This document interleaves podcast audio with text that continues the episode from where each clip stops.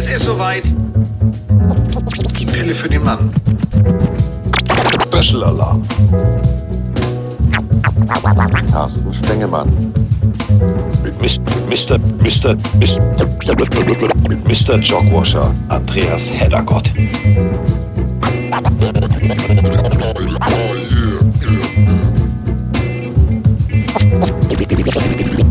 Ist in the house, the house, the house.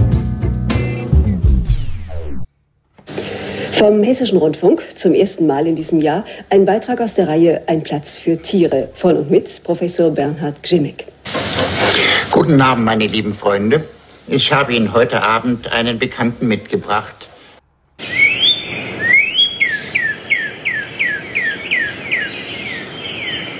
Ja, die Rede ist natürlich vom Kardinalsvogel. Oder äh, wie ich ihn auch einfach nennen darf, Kardinalis Kardinalis, so heißt er nämlich. Also das ist die virginische Nachtigall. Ja, ihr hörte Nachtigall, ich höre euch trapsen. Und äh, wenn wir von Vögeln reden, dann reden wir eigentlich ja von dem Igel überhaupt. Das ist der einzige Vogel, den er kennt. Denn er dachte tatsächlich, dass der Kardinalsvogel, der rot ist, das blaue Maskottchen Wappentier vom Bundesstaat Missouri ist. Das zum Thema Ornithologie für Anfänger. Herr Jimmick dreht sich gerade im Grab um.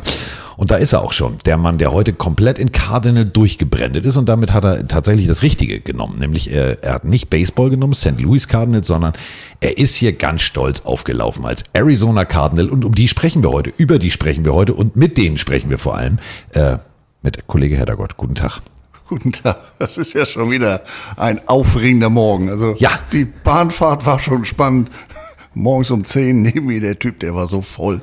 Und ähm, natürlich erinnere ich mich an Dr. Jimmick, aber glaubt doch wohl nicht, dass ich wusste, was Carsten hier für einen Soundfall hat. Vor allem wusste ich nicht, was der für eine Mickey-Maus-Stimme hatte. Ja, der klingt wirklich, hör nochmal. Guten Abend, meine lieben Freunde. Ich habe Ihnen heute Abend einen Bekannten mitgebracht. Ja, googelt das mal. Jimmicks Tierwelt war 70er, 80er war das ein absoluter Kult. Da hat jeder vom Fernseher gesessen. Und der Typ war, der hatte einfach mal Eier. Kannst du dich dran erinnern, wie der mit diesem Geparden im Studio saß? Der Gepard an ihm rumkaut und er sagt, mach den Anzug nicht kaputt. Der Typ, ich habe also großartig. Er hat nur nichts über Kardinalsvögel gemacht. Ich habe lange gesucht. Ja, und Jimmick, der sieht aus wie, ja, wie, wie, wie. Der liebe nette Opa. Ja, genau. Also Brille, Glatze, alles gut. Und aber der war, was das Warte, anbelangt. äh, Brille, Glatze, alles gut. Was sehe ich, wenn ich jetzt über den Tisch gucke? Brille, Glatze, alles gut. ja, siehst du, Überleitung des Todes. Ja, also wir reden vom Kardinalsvogel, dem, äh, wir sprachen schon drüber.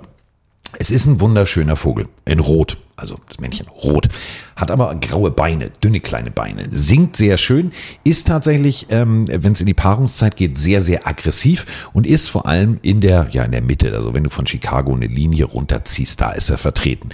Wo er nicht vertreten ist, ist in wüstlichen Gefilden. Hm, okay. So, ihr findet den ersten Fehler, das ist wie ungefähr bei den Seahawks. Hm, wir haben jetzt ein Wappen, aber das gibt's gar nicht. Immerhin können wir jetzt über die Cardinals sagen, das Wappentier gibt's. Ist ein schöner Vogel. Ja. Und außerhalb der Paarungszeit, das weiß ich nur aus meiner Zeit in Missouri, ist der wahnsinnig ähm, zutraulich. Ja. Ich habe das gehabt, also und kommt auch irgendwie wieder. Ich habe das im letzten Herbst gehabt. Jeden Tag, wenn ich, wenn ich zu meinem geparkten Auto kam, saß derselbe Vogel da und ich habe dann nachher mal gefragt, ich sag, sag mal, meine ich das oder? Nee, nee, die sind wirklich sehr zutraulich. Aha. Ist so ein bisschen der Hippie-Vogel. Er nährt sich zu zwei Dritteln nur von Obst. Der ist mal Ja, der ist ne, zeitgemäß. Politisch korrekt, Ja. politisch korrekt. Ja. Der lässt die Nee, Insekten. Insekten sein. Ja, so. Und ähm, damit sind wir äh, in der Cardinals-History angekommen. Und wenn wir über die Cardinals reden, dann äh, haben wir natürlich den passenden Fachmann hier. Denn die Cardinals heißen nicht ohne Grund Cardinals. Ja, ein Fehler im Waschen löste alles aus. Und das Ganze schon relativ früh. Denn damit fangen wir jetzt an. Wir sind im Jahr, und jetzt haltet euch fest, wir sind tatsächlich bei der ältesten mit den Bears, die älteste kontinuierlich geführte professionelle NFL-Franchise. Freunde, das muss man sich auch erstmal auf die Fahne schreiben. Und äh, wir sind beim amerikanisch-spanischen Krieg, wir sind bei 1898. Ihr ahnt es schon. Setzt euch hin, es dauert heute länger. Ja, und ähm, die Geschichte ist ja nicht nur alt, sondern auch ein bisschen unglaublich. Denn was liegt näher, wenn man jetzt an Begriffe wie Vater des Profi-Football in Chicago denkt? Ja. Da denkt ja jeder an den Klempner und Maler. Ja, denn äh, Klempner und Maler war seine Profession und der gründete tatsächlich 1898, hat aber selber mitgespielt. Ja, äh, in Racine, ganz wichtig. Racine ist nicht ein Ort, also schon ein Ort. Das kommt später noch, also kann man falsch abschreiben. Copy-Paste. Racine gibt es tatsächlich einen Ort in Wisconsin. Aber in Chicago gab es äh, die Racine Avenue und da war ein Park und in dem Park trafen sich die Jungs zum Footballspielen. Was liegt nahe zu sagen, gut, dann nehmen wir schon mal Racine mit rein. Ja, also ich meine, die sind ja dann nachher auch äh, äh, umgezogen und das wird dann namentlich nicht besser. Ich habe zweimal nachgeguckt, weil ich es nicht glauben wollte. Sind umgezogen für ihre Heimspiele aufs Normal Field. Deswegen hießen die zwischenzeitlich auch, warte, ich muss nachgucken, nicht die Normalos, sondern äh, ja, irgendwie was in der Richtung. Aber dann sind wir auch schon bei der Farbe, von der du eben Die sind Norman Street. Norman Street. Also es ist wirklich, müsst ihr euch so vorstellen. Also das Ganze fängt an äh, als Morgan Athletic Club. So, da fängt alles an. So, dann wurden sie relativ schnell, ja, also sind sie in diesem Park zu Hause, Racine. So, und jetzt brauchen wir einen Namen, wir brauchen eine Bekleidung. So. Und ähm, was liegt nahe? Also ihr alles kennt, ihr kennt ihr Secondhand-Märkte, eBay, eBay Kleinanzeigen. Also der Maler Schrägstrich Bauarbeiter sagte sich, ich habe da eine Idee und ist zur University of Chicago gewackelt. Geht hin und geht zum Equipmentmann und sagt, Diggi, wir wollen hier äh, professionellen Football spielen, also so semi-professionell. Wir haben nicht so viel Geld. Gib uns doch mal irgendwas, was du nicht mehr brauchst. Und jetzt gab es in einem wunderschönen dunklen Rot gebrauchte Jerseys. Und der Equipmentmann der University of Chicago, und da sind wir wieder bei Heddergotts Fähigkeit, Waschmaschinen zu bedienen, schmiss alles, weil da natürlich Blut drauf war und also CSI hätte seine helle Freude gehabt, haben es in die Wanne geschmissen mit Bleiche. Finde den Fehler. Es war nicht mehr Weinrot, es war ein verwaschenes Rot. Und äh, das Kind muss ja nur einen Namen haben, dann ist das völlig okay. Also hat der Equipmentmann ihm gesagt, nee, nee, Digi, das ist nicht ausgeblichen, das ist Kardinalsrot. Natürlich ist es das. Sprach's und hatte neue Uniform. Und benannte das Team dann schon wieder um. Ähm, jetzt, ja. Äh, er war immer noch in der Racine Avenue. Jetzt waren es die Racine Cardinals. Ja, denn man hatte ja nun wirklich schönes, wirklich schönes Rot. Also man war, war, waren die Cardinal, so. Und ähm, ja, gläubig waren sie alle in Chicago, gab ein bisschen Diskussion, ja, aber nee, wir haben den Vogel genommen. So. Und Andreas hat es gerade gesagt, die sind tatsächlich extrem zutraulich.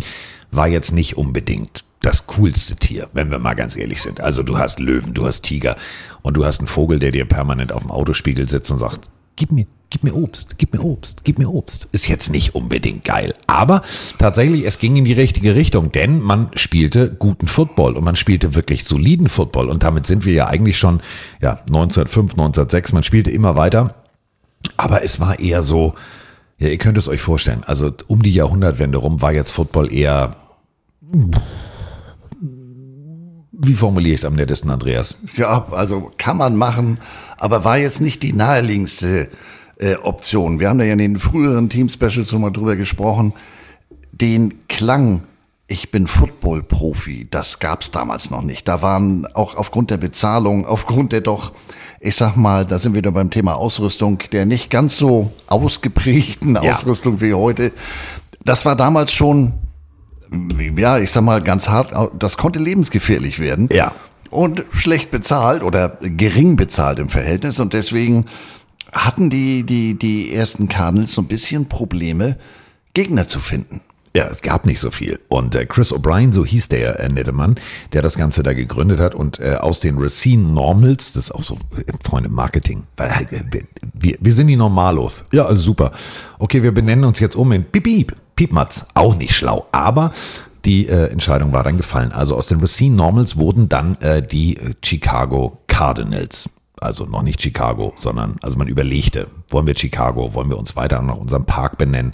Und man hatte tatsächlich keine Gegner. Das heißt, es gab drei, vier Spiele und das war's. Denn Reisen war jetzt auch nicht unbedingt so entspannt. Und äh, Chicago war zwar eine Football-Hochburg, aber wie gesagt, es gab nur zwei, drei Teams und äh, damit war die Saison eigentlich auch relativ schnell durch in den Anfängen. Ja, äh, es gab tatsächlich keinen Spielbetrieb von 1906 bis 1913.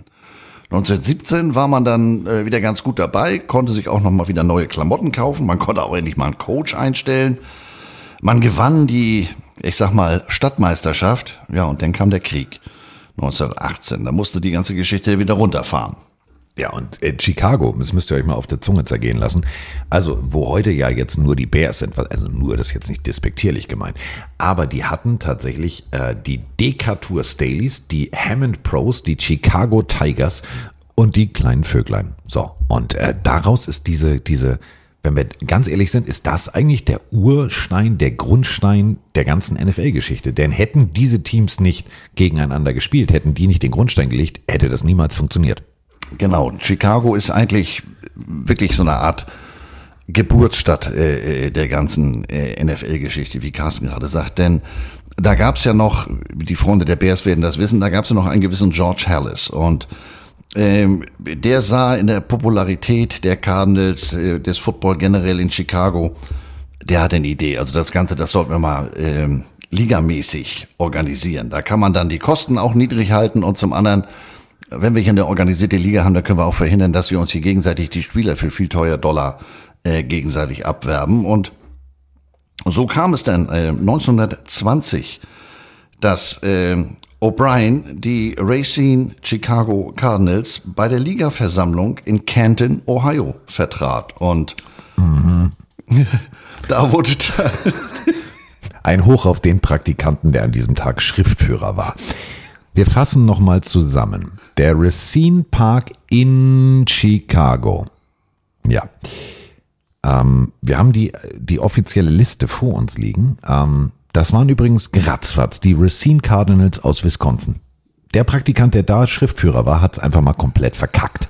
Verkackt. Tja, das kommt davon. Er hat einfach nicht bei Google Maps nachgeguckt. Also, oder hatte nicht den guten Dirke Weltatlas vorhand. Oh ja, den Dirke. Oh.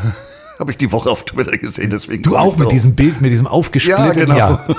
Ja, wir alle hatten ihn in der Schule. Aber äh, also der Praktikant hat es auf jeden Fall nicht. Machte aber keinen Unterschied, denn man bekam tatsächlich für äh, 100 Dollar, 100 Dollar den Zuschlag in der American Professional Football Association, also daraus wird irgendwann später die NFL, macht euch keine Sorgen, da mitzuspielen für 100 Dollar. Und das heißt, in Chicago gab es die Cardinals und die Chicago Bears.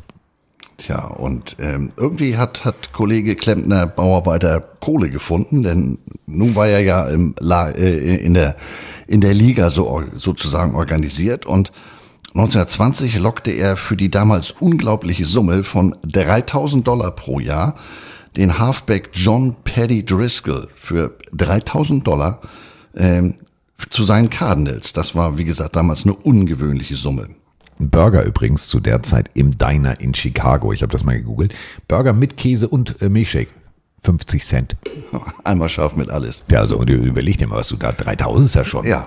Da kannst und du. Wie gesagt, das war damals eben, äh, Profi-Football hatte da noch nicht den, den, den Stellenwert, hatte noch die Verdienstmöglichkeiten, da war noch nichts mit Merchandise oder mit, mit äh, Werbung und natürlich gab es da auch schon Werbung, aber da war immer noch nichts mit Fernsehen, da war vielleicht noch was mit Radio. Aber wenn du den Menschen nie gesehen hast, kann ich auch sagen, ich bin, was weiß ich, Peter Perlich und mache hier die Werbung für XY. Peter Perlich. Hans-Peter Perlich eigentlich. Ja, Freunde dürfen ihn Peter nennen. Ja, aber obwohl man muss, man muss wirklich sagen, das, was ich äh, in den alten Bildern gefunden habe, alleine dieser Morgan Athletic Club mit diesem, mit diesem wirklich martialischen M, ja, es ist sehr Michigan-mäßig, das M, aber auf der Brust oder danach die Chicago Cardinals, die hatten so gestreifte Ärmel. Ey, würde ich sofort kaufen. Muss ich bei Tars anrufen, muss ich sagen, so, habt ihr, habt ihr, habt ihr, habt ihr? Haben sie nicht. Also klar, ist von 1920, aber davon ein Remake wäre geil. Jetzt musst du ganz tapfer sein. Es ja. gibt dafür eine Adresse. Nein. Abbott Fields. Mhm. Die machen nichts anderes. Mhm. Ähm, aber ja, sie haben jetzt angefangen. Ähm, Und da sagt er mir das. Meine Kreditkarte kriegt jetzt schon Brandblasen, dabei habe ich sie noch nicht mal in der Hand. Da habe ich letztes Jahr, als ich in Missouri war, habe ich mir ein paar Sachen von den New York Knights, wer den Film Der Unbeugsame kennt, mit Robert Redford, ist ein Baseballfilm aus der Zeit. Die haben, machen in erster Linie wirklich Handarbeit, solche Sachen, also wirklich alte Flanelltrikots, haben jetzt aber angefangen, weil sie festgestellt haben, naja, also dann bist du ja schnell mit 200 Dollar für so, so, so ein Ding dabei, haben inzwischen auch eine, ich sag mal, erschwinglichere Linie. Also wer Sachen aus der Zeit sucht, sollte mal bei Abbott Fields äh, äh, reingucken. Aber seid gewarnt. Ja, so. Er seid gewarnt übrigens, das erste Spiel zwischen den noch nicht Chicago Bears, also die hießen ja noch Decatur Staleys, und den Cardinals war auch ein wirkliches Knallerspiel. von, den, von den Ergebnissen her, muss man ganz deutlich sagen. Offensivtechnisch haben beide Teams nichts zustande gebracht. Es waren zwei Fumble Recovery Touchdowns. Der einzige Unterschied in der Partie war, dass die einen den Extrapunkt getroffen haben, nämlich die Cardinals und die äh, Dailies nicht. Und dementsprechend ging das erste Spiel dieser beiden Traditionsfranchises, das erste offizielle, professionelle Footballspiel, 6 zu 7 aus. Aus Sicht der Staleys, aus Sicht der Cardinals 7 zu 6. Ja, überleg mal. Ähm, High-Scoring Football, aber das war damals, äh, sag ich mal so, denn da wurde ja, wie wir aus den letzten Folgen wissen, es wurde noch nicht so viel gepasst, da wurde viel gelaufen. Das heißt, die Defense wusste ja nur auch, äh, äh wo es lang geht, konnte sich darauf einstellen.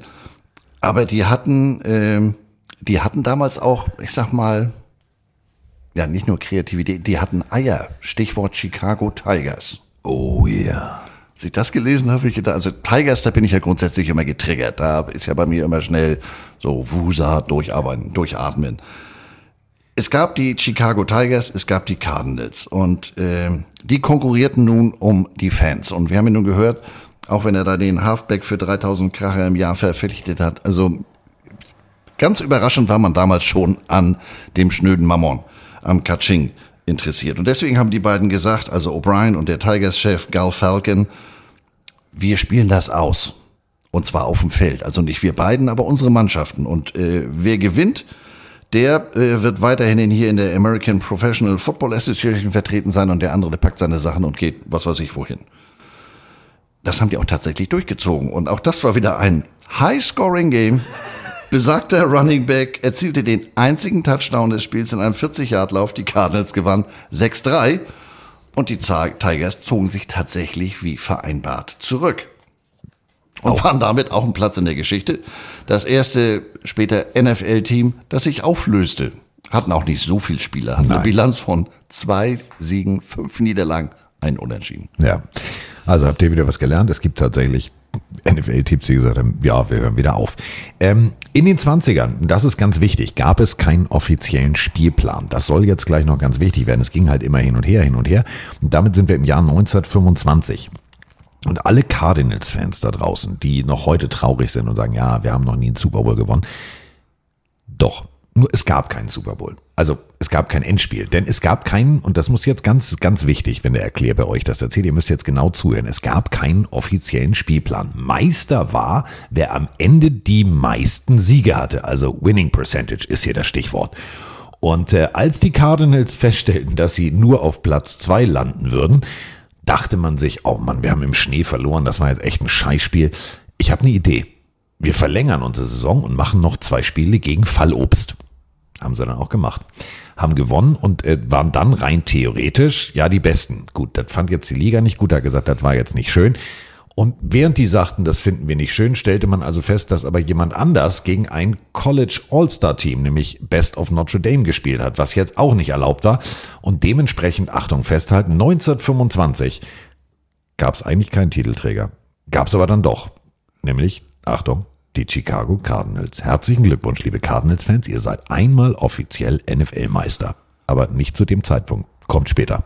Die wollten das eigentlich gar nicht, denn ähm, ja, natürlich wollten sie eine Meisterschaft haben, aber inzwischen hatten sich auch mit Zustimmung der Cardinals, obwohl die ja eigentlich in, in Chicago in Sachen Football das Sagen hatten, aus persönlicher Verbundenheit zu George Hallis hatte er gesagt, ja Mensch, du darfst hier mit deinen Diktatur Team nach Chicago kommen und der benannte die dann 1922 in Chicago Bears um. Das sollte sich für die Cardinals noch rächen, weil die Bears wurden ganz schnell ganz populär. Aber nochmal zu dieser Meisterschaftsgeschichte.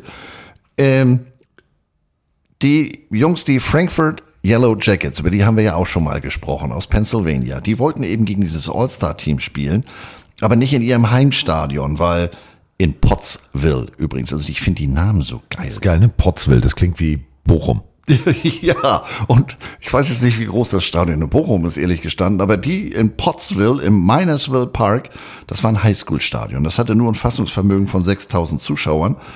Aber der Teambesitzer, äh, der, der Yellow Jackets, der meinte, nee, also wenn wir jetzt hier gegen die All-Stars spielen, da ist die Hütte richtig Krawall und Remi Demi voll. Wir spielen in Philadelphia, was nicht ihr Heimturf war und das durften sie eigentlich nicht. Und dann haben sie auch noch ähm, oder bringe ich jetzt was durcheinander? Haben Sie, haben sie nicht vier Highschool-Spieler Ja. mit in ihren Ja. Roster aufgenommen, Ja. was auch nicht so gut war. Das, das muss man sich auch mal, Fehlte. Also war, war, war leer und haben sie gesagt, "Hm, was machen wir denn? überlegt mal. Die Arizona Cardinals von heute sagen, weißt du was, wir gehen hier mal an die Highschool, nehmen vier Mann mit, die stellen wir in die Line. Ist das nicht Kyler Murray? Ja, stimmt, jetzt wo du sagst. Oh, böse, böse. Entschuldigung, wollte ich nicht. Aber es ist tatsächlich so. Also All-Star-Spiel, dann auch noch Highschool-Spieleinheit, die Liga gesagt, stopp, jetzt hier, bis hier und nicht weiter, grüner Tisch, wir müssen jetzt entscheiden. So, und rein theoretisch, dadurch, dass natürlich dieses irregu- irreguläre Spiel gegen Notre Dame stattgefunden hat, ja, waren jetzt die Cardinals tatsächlich Meister. Die wollten aber nicht am grünen Tisch gewinnen und haben gesagt, nö, nö, nö, nö, nö. Bis irgendwann später ein Besitzer, genauer gesagt acht Jahre später, sagt, äh, übrigens, nur so für die Ahnentafel hier an der Wand, 1925 haben wir gewonnen. Und weil die sich so lange geziert haben, man muss ja immer irgendwelche Mythen schaffen, hat man gesagt, ja, es muss ja einen Grund haben, dass wir von 1947 mal abgesehen nie wieder einen Titel gewonnen haben. Ja, nur hat man beschlossen, das ist der Pottsville-Fluch, der daran Ja. schuld ist. Also, wenn ihr als Cardinals-Fans sagt, warum haben wir, schieb's auf Pottsville. Pottsville. Klingt so scheiße, die Stadt. Harry Potter oder nee, wie äh, ich muss immer an Huckleberry Finn denken. Wie hieß der? Muff Potter. Jetzt Muff weiß ich- Potter. Muff, Muff Potter and the Fear of Winning. Ach nee, das war das war was anderes. Aber ohne Scheiß, Pottsville ist, ähm, Pottsville finde ich großartig. Ich habe das gegoogelt. Also Pottsville ist auch wirklich nicht groß. Das muss man also wirklich auch. Das ist in der, ich kann es noch nicht mal aussprechen, im Schuylkill County in Pennsylvania. So, und Pottsville hat ähm, Jerry's Classic Cars übrigens. Das ist äh, die, das äh, wirtschaftliche Highlight da. Das muss man ganz deutlich so sagen. Und ähm, ja, ich sag's mal so, ne, Freunde, da wohnen 13.000 Menschen gerade. Jetzt, justamente in diesem Moment, während wir den Podcast aufnehmen, 13.000 Menschen. Ähm, ja, kommen jetzt auch nicht so viele berühmte Menschen her, muss man auch ganz deutlich so sagen. Naja, gemessen daran ist das Stadion ja eigentlich riesengroß gewesen, wenn da die Hälfte der Bevölkerung reinpasste, wenn das damals überhaupt schon so viele waren. Ähm, stell dir mal vor, du würdest hier ein Stadion haben, wo die Hälfte der Bevölkerung Hamburgs reinpasst. Okay, ja, gut. Äpfel, Birnen, Pflaumen und so weiter. Ja, aber egal. Also der Pottsville-Fluch, aber Pottsville ist total schön. Also Jerry's Classic Cars and Collectibles, ähm, solltet ihr mal gucken. Äh, Pottsville ist wirklich spannend. Das Haus ist auch schön. Von Frank D. Jüngling. Jüngling-Bier, weißt du? Der Ja, kommt das kommt daher. Das waren die Kameraden, die die erste Kühltruhe sozusagen erfunden haben. Die haben einfach Tunnel in die Erde gegraben, weil Ja. sie konnten ihr Bier nicht kalt halten. Unnützes Wissen für den Mark. So, also Pottsville hat nicht nur den Fluch, sondern äh, tatsächlich sozusagen die mobile Kühlbox wurde auch in Pottsville und das Bier Jüngling wurde auch in Pottsville erfunden. Jetzt also fast der Kaffee ins Mikro geflogen. Pottsville, Pottsville und nochmal Pottsville. So, und damit sind wir in den 30ern. Also es ging, pf, ja, 20er, 30er war jetzt irgendwie Teilgenommen. eher so teilgenommen. Und äh, tatsächlich in den 30ern gab es das erste Mal, also ja, so richtig ein Winning Record. 1925, wir haben drüber gesprochen, und dann war 1931, war endlich Krawall und Remi Demi. Einziges Problem war, 1932 gab es auch Krawall und Remi Demi, denn ähm, O'Brien, der war ja immer noch der Besitzer, der hat gesagt, ich habe keinen Bock mehr und saß bei einem Owner-Meeting und hat gesagt, das ist alles nur eine Frage des Geldes. Diesen Satz hörte Charles Bidwell. Einziges Problem an der Geschichte, es ist ungefähr so, als wenn der Chef von Bochum plötzlich Schalke kaufen will. Also das war eine sehr abstruse Situation. Denn Charles Bidwell war zu diesem Zeitpunkt, also Jura und so, damit hat er sein Geld verdient und war Minority Owner, also Anteilseigner bei den Chicago Bears. Da wollte er sich ausbezahlen lassen, um den direkten Konkurrenten zu kaufen, was er dann auch getan hat. Und da war schon Krawall und, äh, um es mit deinen Worten zu sagen, Krawall und Remi Demi. Ja, denn das ist ja nur wirklich etwas ungewöhnlich. Aber er wollte eben, ich sag mal, er wollte auch mal was sagen. Und nicht nur immer äh, im Nachhinein, im Nachsatz gefragt werden und äh, Zustimmung, ne? Er wollte das Sagen haben. Und äh, ja, also wenn man sich so die, die, die 30er anguckt, äh, 12, 13 Spiele haben die in der Saison gespielt. Also wenn sie sechs gewonnen haben, dann war das schon viel. Also das war durchaus ambitioniert, aber er hat gesagt, oder muss da drin ja was gesehen haben. Er hat gesagt, da können wir, da können wir eine Marie machen, da können wir ein paar Dollar verdienen. Ja, also die nächsten Jahre waren dann auch nicht so dolle. Ähm, die haben tatsächlich auch während des Zweiten Weltkriegs gespielt. äh, wie wir von anderen Teams wissen, gab es da denn schon mal Probleme mit den Spielern? Also das gab ja 1944 ähm, den Zusammenschluss mit den Pittsburgh Steelers, hat aber auch nichts genutzt. Die haben Ja. kein einziges Spiel gewonnen, zehn verloren. Und deswegen hatten sie den großartigsten Spitznamen. Also vergiss mal hier Dieter Bohlen und sein Teppichluder. Wir reden jetzt über Teppich-Football. Stellt euch einfach mal vor, die Pittsburgh Steelers tun sich zusammen mit den Cardinals und gewinnen nicht ein Spiel. Relativ schnell klar, was für ein Spitzname rauskommt. Carpet. Hm, Carpet. Ah, die Carpets. Also die Teppiche, über die jedes Team drüber lief, ist für mich der großartigste Spitzname. Der großartigste. Genesis Carpet Crawlers fällt mir dabei Ja. nur ein. So, also äh, da war wirklich in den 40ern gar nichts, überhaupt nichts. Ähm, ich habe da eine großartige Liste übrigens. Ich habe da eine großartige Liste.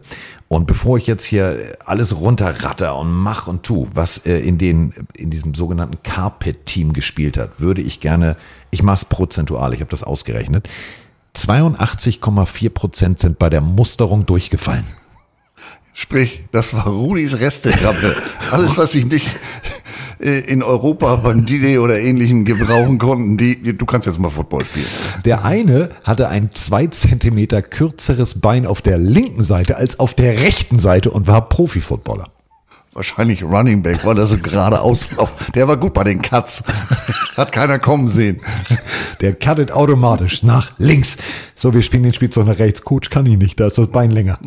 Das ist wie die Kühe, was du die im Allgäu so in den Bergen stehen.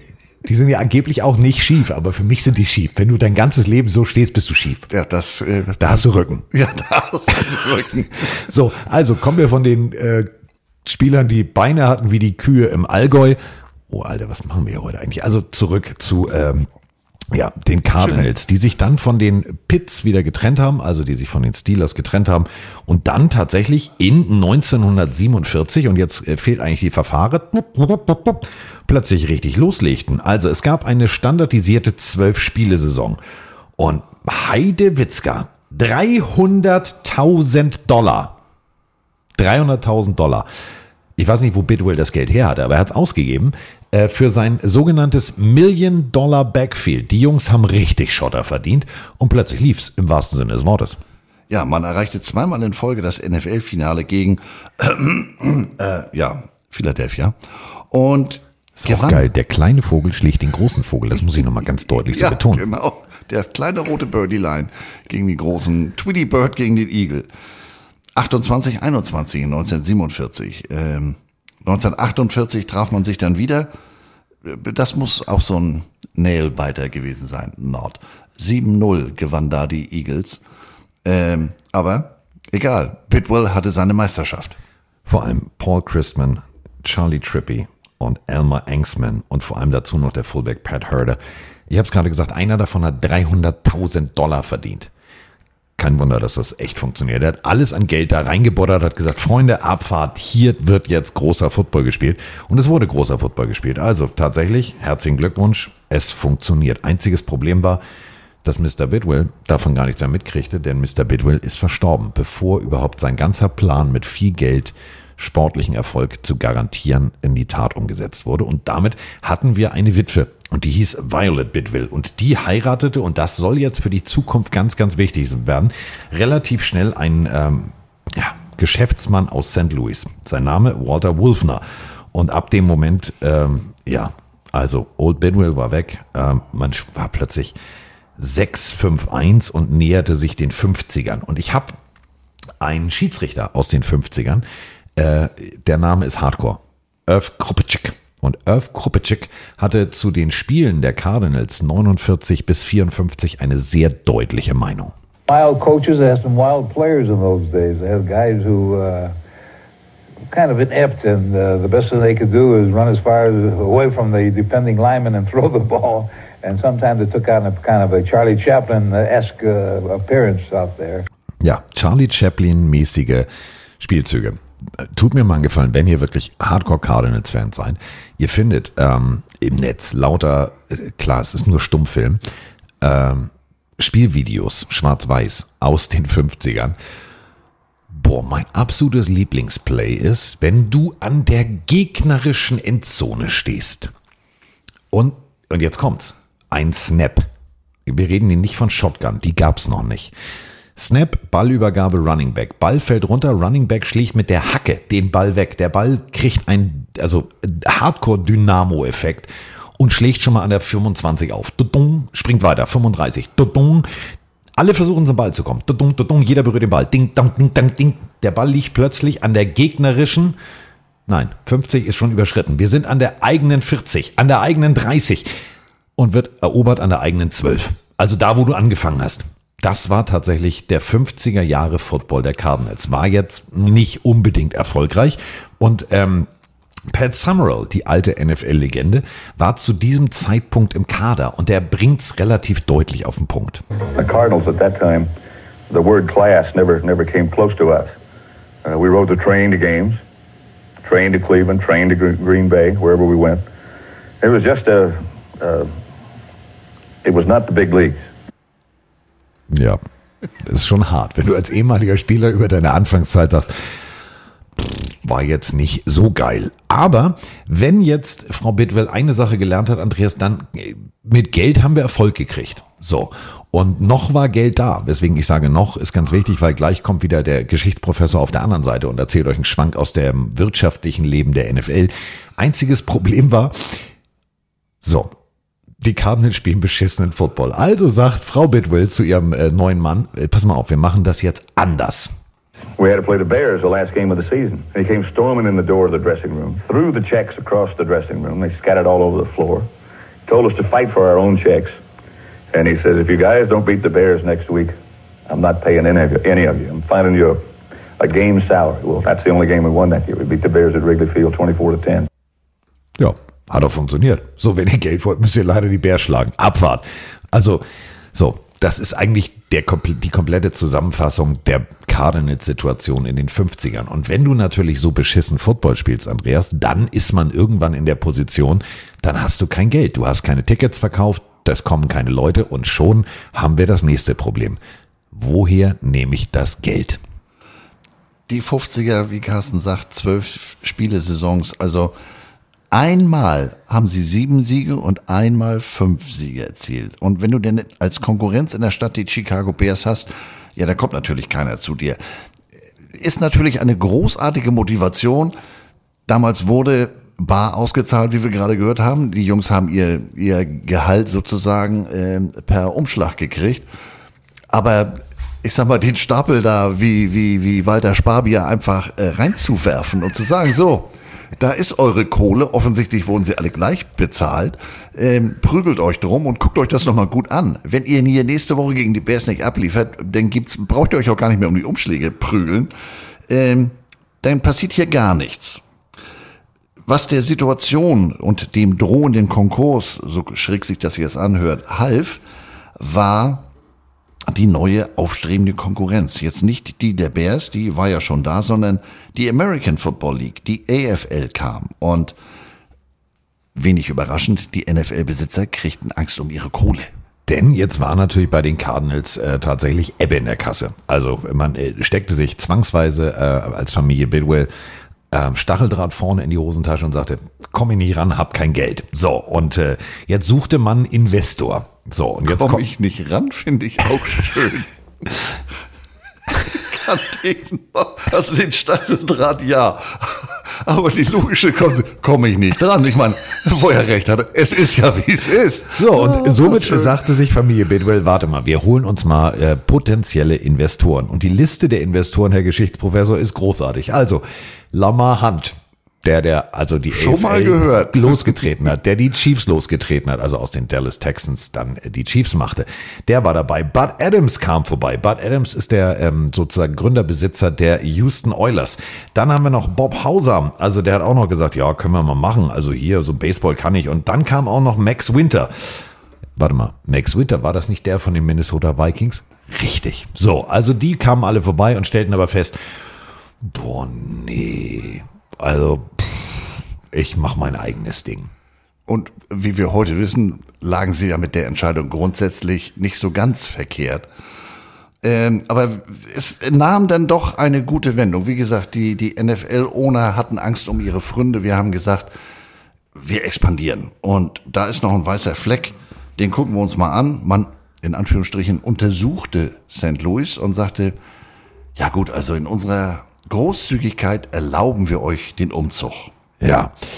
Also salopp gesagt war die NFL ehrlich gesagt gepisst. Denn ähm, rein theoretisch zeigst du Mr. Hunt und den ganzen zukünftigen AFL-Teambesitzern, so, also so sieht ein NFL-Team aus, könntest du kaufen. Ah, ich gucke mir das alles mal genau an. So funktioniert das alles klar. Ich bin weg. Also Konkurrenz mehr oder minder, ja, wie mit einem roten Tuch den Stier geweckt. Die haben ihre eigene Nummer gemacht und somit, ja, musste man aus Chicago weg und zog natürlich, Überraschung, Mrs. Bidwells neuer Ehemann kam aus St. Louis und man zog um nach St. Louis. Abfahrt, einparken, U-Haul. Also was, man muss sich das jetzt mal auf der Zunge zergehen lassen. Als die dann im März 1960 wirklich nach Zustimmung der anderen NFL-Eigentümer umgezogen sind, da hatten die ja schon 62 Jahre Teamgeschichte auf dem Buckel und 40 davon in, in wirklich in Chicago und trotzdem zogen sie um und da wurde es dann ein bisschen kurios, denn man stieg in St. Louis aus dem Umzugswagen aus und stand da vom Stadion, ja, aus dem Baseballstadion. Na guck, die heißen ja auch Cardinals. Was machen wir denn jetzt? Müsst ihr euch wirklich mal vorstellen. Kein Mensch, kein Mensch in Chicago, die komplette Familie Bidwell, die komplette NFL hatte auf dem Zettel das, ja, ihr könnt nach, ihr könnt umziehen. So, leicht betriebsblind würde ich das nennen. Die haben sich nur mit ihrem eigenen Shit beschäftigt und haben gedacht, Hä, warte mal, äh, die heißen auch Cardinals? Das ist ja jetzt eher kontraproduktiv. Aber ähm, wir sind ja hier für die Kategorie unnützes Wissen zuständig. Und ähm, wenn ihr das nächste Mal als Cardinals-Fan mit anderen Football-Fans äh, äh, Football guckt und ihr wollt jetzt irgendwann mal unnützes Wissen loswerden, ich habe hier einen Satz aufgeschrieben, um die Chicago-Zeit abzuschließen. Seid ihr bereit? Okay. Euer Team ist das einzige Team, was es jemals geschafft hat, in der NFL-Geschichte vier Punkte zu erzielen. Zwei Safeties. Das Ganze am 25. November 1923 gegen, Achtung, wer kennt sie nicht, die Racine Legion. Unnützes Wissen. Ich wollte einfach nur mal loswerden. Geil, vier Punkte wusste ich nicht. Ja, vier Punkte. Spielsausgang 10-4 für die Racine Legion, aber man hat als einziges Team bis jetzt nur mit zwei Safeties vier Punkte gemacht. Gab es noch nie in der NFL. Ja, Chicago war schon immer bekannt für seine Defense, äh, wenn auch bei den anderen. So, und damit sind wir jetzt in St. Louis. Herzlich willkommen, hallo und äh, ja, so. Ähm, wir müssen uns jetzt mal unterhalten. Also ihr seid das Baseballteam, wir sind das Footballteam. Wollen wir da eine Symbiose gründen? Das Baseballteam, klare Antwort, nö. Geht doch, wo ihr wohnt. Ja, aber wir wohnen doch jetzt in St. Louis. Ja, ist doch nicht mein Problem. Müsst ihr euch wirklich mal vorstellen. Also Familie Bedwell sagt, ja, das müssen wir mal drüber sprechen, das können wir doch irgendwie. Und wollt ihr nicht vielleicht und ah, hm, wollt ihr nicht vielleicht, nee, wollen wir nicht. Also, die waren da relativ klar und haben gesagt, nee, nee, nee, nee, mein Freund, wir behalten unseren Namen. Und ähm, somit gab es jetzt das erste Mal und einzige Mal in der Geschichte in einer Stadt zwei Profisportteams mit demselben Nickname. Zweimal die Cardinals. Das ist natürlich, wenn du dich über den Sport äh, am Watercooler oder abends in der Bar unterhältst. Have you seen the Cardinals? Äh, ja, und hier schöner Strike und nee, nee, ich meine den Tackle. Ach so, die spielen, ach, die heißen auch so. Also entweder haben sie sie dann die Football Cardinals genannt, Big Red, was ich jetzt schon wieder deutlich weniger äh, kreativ finde, weil auch die überraschenderweise Teamfarben der St. Louis Baseball Cardinals äh, sind rot-weiß. Deswegen nannte man den Namen, finde ich ganz schön, Grid Birds von Grid Iron. Carsten guckt mich gerade an, als wenn ich. Äh, Grid Girls? Grid Birds. Grid Girls? Carsten hat anscheinend irgendwie etwas, was ich wieder nicht Nein, auf der Recherche Nein, über, nein überhaupt nicht. Ich, wir haben uns nur vorhin über, über René Rast und äh, Michel Ballon Aufkleber auf seinem, den, äh, auf seinem Auto beim 24-Stunden-Rennen unterhalten. Deswegen, ich habe damals, als ich das gelesen habe, habe ich gedacht, nee, das ist für mich Grid Girls. Also Formel 1, NASCAR. Okay, jetzt komme ich wieder rein, weil davon habe ich, also bei Michel Valiant, der eben angesprochenen, angesprochenen Werbung, da bin ich dabei. Aber für den Rest, äh, vier Räder, alle reichen bis zur Erde, das äh, Lenkrad ist bequem hinterm Beifahrersitz angebracht.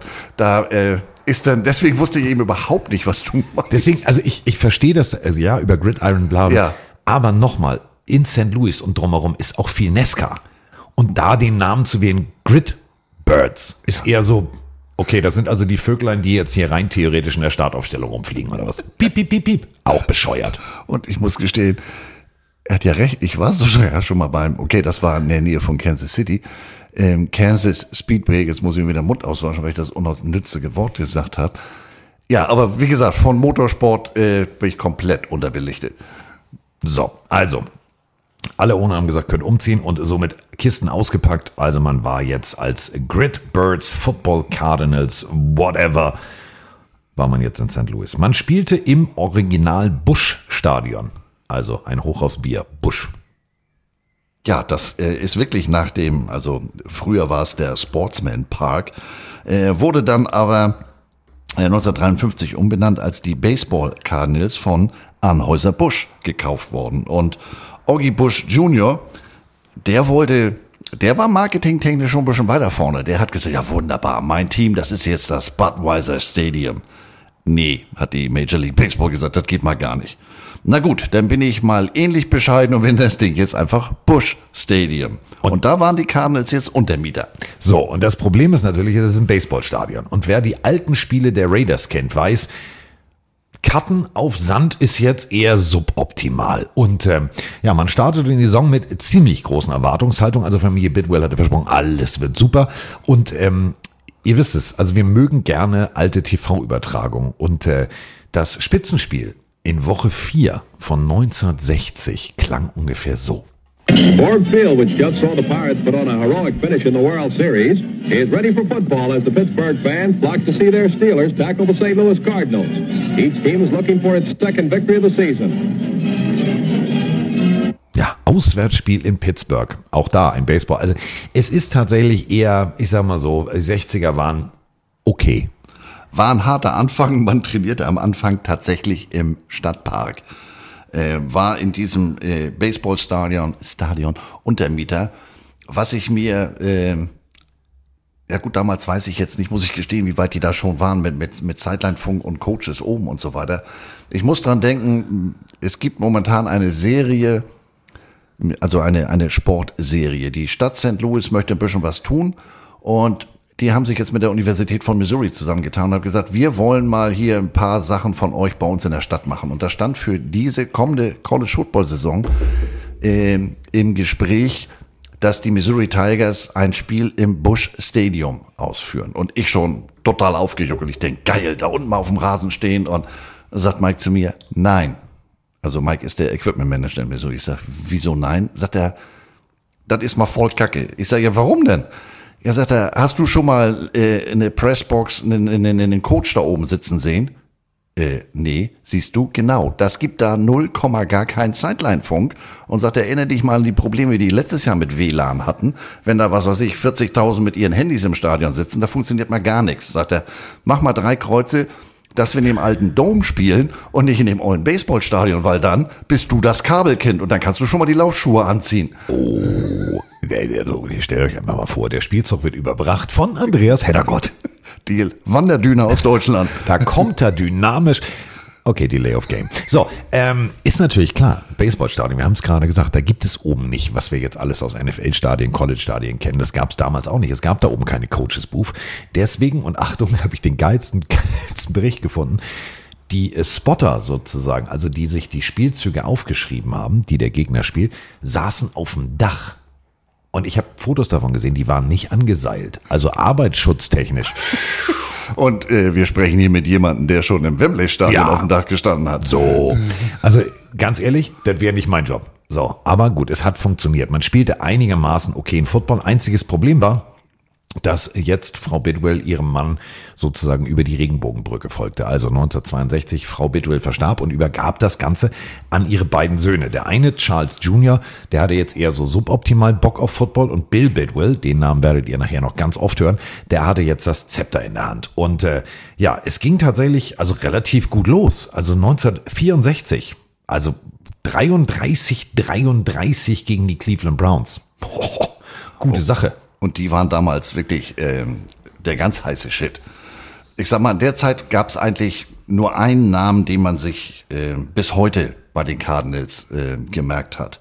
Larry Wilson. Oh. Also mein, wenn du Larry Wilson hörst, denkst du auch, ja, Peter Perlich, da ist er wieder. Ähm, das ist nicht der Volleyball von, von Tom Hanks. Nee, Nein, genau. ist er nicht. der Typ war Free Safety. Erstmal hat er zwölf Jahre für die Cardinals gespielt, von 1960 bis 72. War 66 bis 70 äh, All-Pro. War dann diverse Male im Pro Bowl. Ist 1978 in die Hall of Fame gekommen. Ähm, jetzt wird's interessant, also die Nummer 8 ist retired, die gibt's bei den Football Cardinals nicht mehr. Der war im 1960 All-Decade-Team, der war 1970 All-Decade-Team, er war im äh, 75th Anniversary-Team und der war auch im 100th Anniversary-Team. Und danach war der Typ noch ähm, weitere 30 Jahre im Front Office. Für einen Siebtrunden-Pick nicht so ganz schnell. Äh, Larry ganz schlecht. Frank Wilson. Und du hast es gerade gesagt, damals war Cardinals Football Defense, Defense, Defense und ist regelmäßig, Achtung, GOTW. GOTW. Greatest? Game of the Week. Ah, jetzt.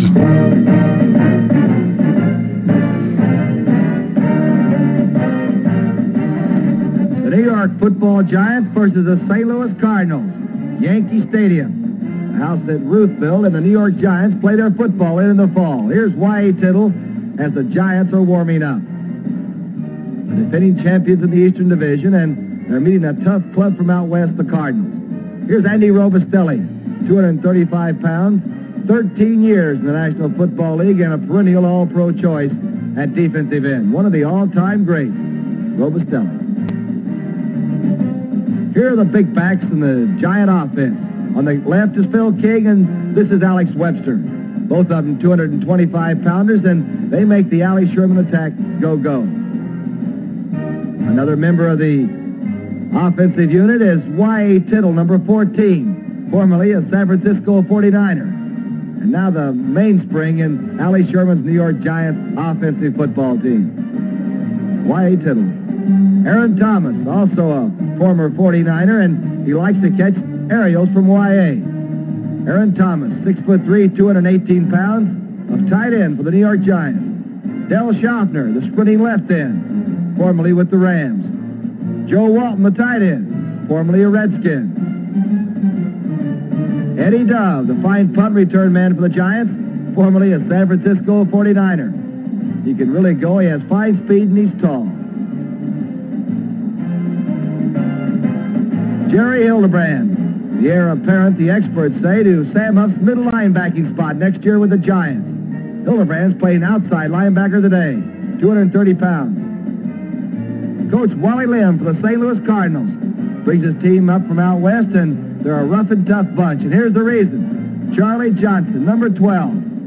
Many of the football experts say he is the best of the new young quarterbacks. He can really throw, and he's got a fine head on his shoulders to call those plays. Charlie Johnson. Jackie Smith, a rookie from Northwest Louisiana State. 6'3", 210 pounds, a real find for Wally Lim. Bobby Joe Conrad. He's already arrived. Bobby Joe, one of the outstanding receivers in the National Football League. Fine speed, good hands, and extremely good at running patterns. Bill Triplett, 210-pound defensive back who, in 1963, plays offense. Bob Paramore, the sprinter from Florida A&M, the rookie. 9-3 speed and a 100-yard dash. He can run back kickoffs and punts. He's a rookie. Joe Childress, certainly no rookie to National Football League fans. Joe plays a steady game and having his best year in 1963 in the offensive backfield. Childress. Bill Gambrell, number three from South Carolina, a rookie who will run back punts and kickoffs for Coach Wally Lim. He's got good speed. Jimmy Hill, one of the fine wingbacks in defensive football around the league. He'll be watching Del Schaffner. Jimmy knows it'll be a rough day. Klingt ein bisschen wie ran NFL-süchtig. Das Magazin war alles drin. Habe ich jetzt in der ganzen Länge mal gelassen, weil ich fand das so großartig. Der Typ rattert da alles runter. Und ich habe ja ähm, das Video dazu gesehen. Die posen auch alle. Also da muss der Aufnahmeleiter richtig, also du bist dran, du bist dran, du bist dran. Das war mal großes, großes Fernsehen. Ich finde die Musik auch immer so Ja. geil damals. Da ist man doch sofort dabei. Also Dann warte mal auf das Highlight von äh, in zwei Jahren. Da habe ich was gefunden. Ho, ho, ho, ho. Und äh, zwei Jahre ist auch das Stichwort. Also 64, du hast es gerade gesagt, man spielte 33, 33 unter anderem gegen die Cleveland Browns und das war damals ja nun wirklich der Holy Moly Shit. Ähm, man, man, man spielte auch gegen die, die Colts relativ gut, obwohl man tatsächlich verloren hatte. Ähm, aber man stand am Ende 9-4-1. So, und stand als auf Platz zwei in der Eastern Conference. So. Und das bedeutet, Abfahrt. Jetzt könnte es ja rein theoretisch mal Richtung Playoff Bowl, so hieß das Ding übrigens, Playoff Bowl gehen. Ja, gewann man auch gegen die Packers.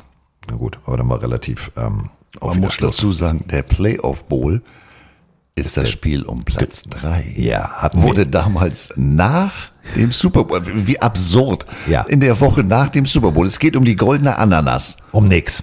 Also, Also es ging Richtung Playoff Bowl. So, äh, ich wollte das Kind einfach mal schöner reden, als es ist. Wir hatten es in dem, in dem, im letzten Special schon, da gab es auch das Spiel um Platz drei. Ich finde das auch bei der Fußball-WM, das ist so, so Jungs. Ihr seid also dritter und vierter Loser. Ihr könnt ausspielen, wer, der, wer, wer stolz sein kann und sagen kann, wir sind eigentlich dritter Loser. So, ist kacke. So, bemerkenswert auch, entschuldige, dass ich nochmal zwischengrätsche, warum die da landeten. Ähm, die konnten, sollten in der Woche fünf eigentlich zu Hause spielen. Konnten sie aber nicht, weil die anderen Cardinals in dem Jahr äh, im, im Endspiel und in der Endspielserie der sogenannten World Series stand und deswegen mussten sie nach Baltimore.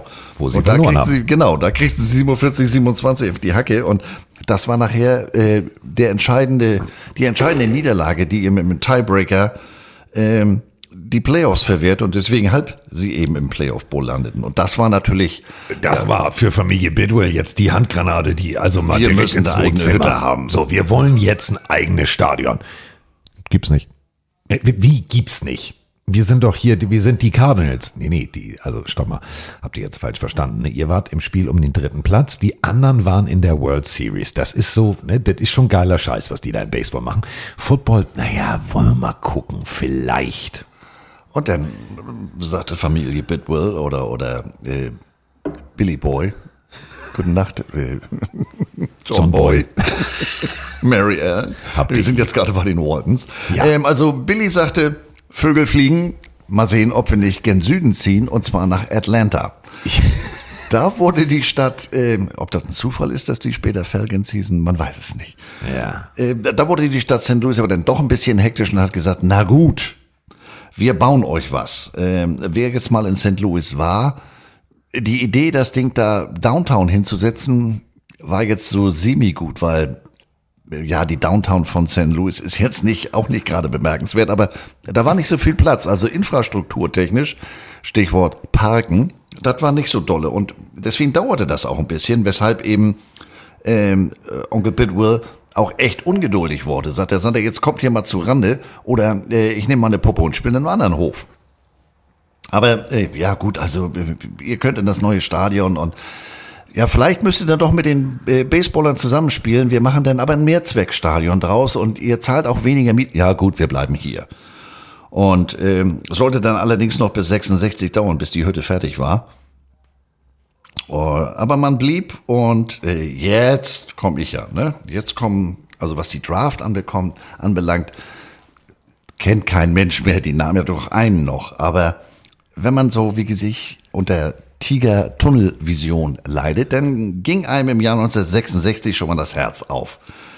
Johnny Rowland, Running Back, Runde 4 an Nummer 54 gedraftet, Rookie of the Year, spielte seine erste Saison im neu eröffneten Bush, es hieß also immer noch wie Orgy, Ja. Memorial Stadium. Und ähm, sagen wir es mal so. Der Running Back war schon der heißeste Scheiß. Beim Quarterback sah das eher so suboptimal aus. Der Fe also wirklich, man muss es sagen, der hat in seinem ersten Preseason-Spiel gleich zwei Touch. Ja, also hört einfach hin.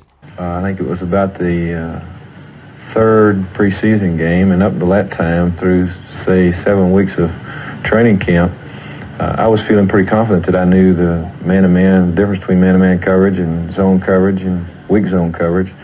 But we went up against the Packers uh, down in Jacksonville, Florida, and I threw touchdown passes, my first two. but they were to the cornerback of the Packers, Jesse Whitman, and the second one was to Willie Wood, the safety man. They had they had been practicing and working on a new type of man-to-man coverage, and they caught a a rookie right at his weakest moment when he thought he really knew what was going on. He had no idea. Ja, aber man kann immerhin stolz sein auf Seiten der Cardinals. Er hat gleich zwei Touchdowns geworfen. Finde ich interessante Formulierung. Die haben ein neues Konzept der Manndeckung entwickelt und haben den Rookie Quarterback in seinem schwächsten. Entschuldige mal bitte, wenn er jetzt von der Zonendeckung gesprochen Ja. hätte, dann hätte ich Ja. das ja. Aber Ich wusste, dass du darüber stolperst, weil ich habe das, also so, ich war in den 60ern, habe die Recherche und dann sitzt er da im Interview und erzählt das und ich denke, Diggi, Man Coverage heißt, wenn bei der Motion einer mitläuft, dann erkennst du schon mal als Quarterback, okay, ist Man Coverage. Da musst du nur drauf aufpassen, dass der Typ halt nicht vor dir und deinem Receiver steht. Also, dazwischen. So. Der kennt ja selbst so eine Sofapuppe wie ich. Also, Ja, aber gut, also das war der Quarterback der damaligen Zeit. Deswegen lobt Andreas auch den Running Back, denn es war jetzt offensiv nicht wirklich schön. Aber der Quarterback hatte dann noch eine interessante Episode. Der hatte nämlich sein Studium, ähm, das kann man in Amerika machen, hatte äh, sich das dadurch finanziert, dass, dass er gesagt hat, ja, ich melde mich hier äh, als Reserveoffizier. Und war ganz bewusst, zu dem Zeit herrschte Krieg, Vietnam. Er hat gesagt, na Mensch, also mit Studium und dann gehe ich Profi-Football spielen. So komme ich vielleicht um meine Einberufung äh, herum. ja, nee, 67 klingelte das Telefon. Schönen guten Tag. Ähm, jetzt, wir wir sind äh, übrigens die US Army und äh, wir haben festgestellt, Sie haben ja bei uns unterschrieben. Äh, welcome to, und da sind wir jetzt wieder bei Robin Williams mit Good Morning Vietnam. Warum musste ich original genau daran zwei Seelen und so weiter. Aber wir sind ich jetzt hatte wieder den Soundfall eigentlich hier an dieser Stelle, aber das war mir zu laut auf dem Ohr. Falls ihr den Morning. Film kennt, ähm, Robin Williams spielt einen Radiomoderator in Vietnam, der die Truppen bespaßt und der schreit jedes Mal zur Eröffnung seiner Sendung, und ich mache es jetzt nicht, sehr laut Good Morning Vietnam. Großartiger Film. Ja. Aber der kleine Johnny Johnson hatte Glück. Wir erinnern uns, das war ja beim letzten äh, oder im ersten Weltkrieg, zweiten Weltkrieg schon mal das Thema. Ja, du kannst zwar Profi-Football spielen, aber für die Army, nee. Er musste dann aber trotzdem ran, aber wurde, gibt glaube ich Schlimmeres, bei der NASA stationiert und arbeitet zwei Jahre lang als, äh, äh, als Second Lieutenant der US Army Reserve und spielte gleichzeitig weiterhin für die Cardinals Football.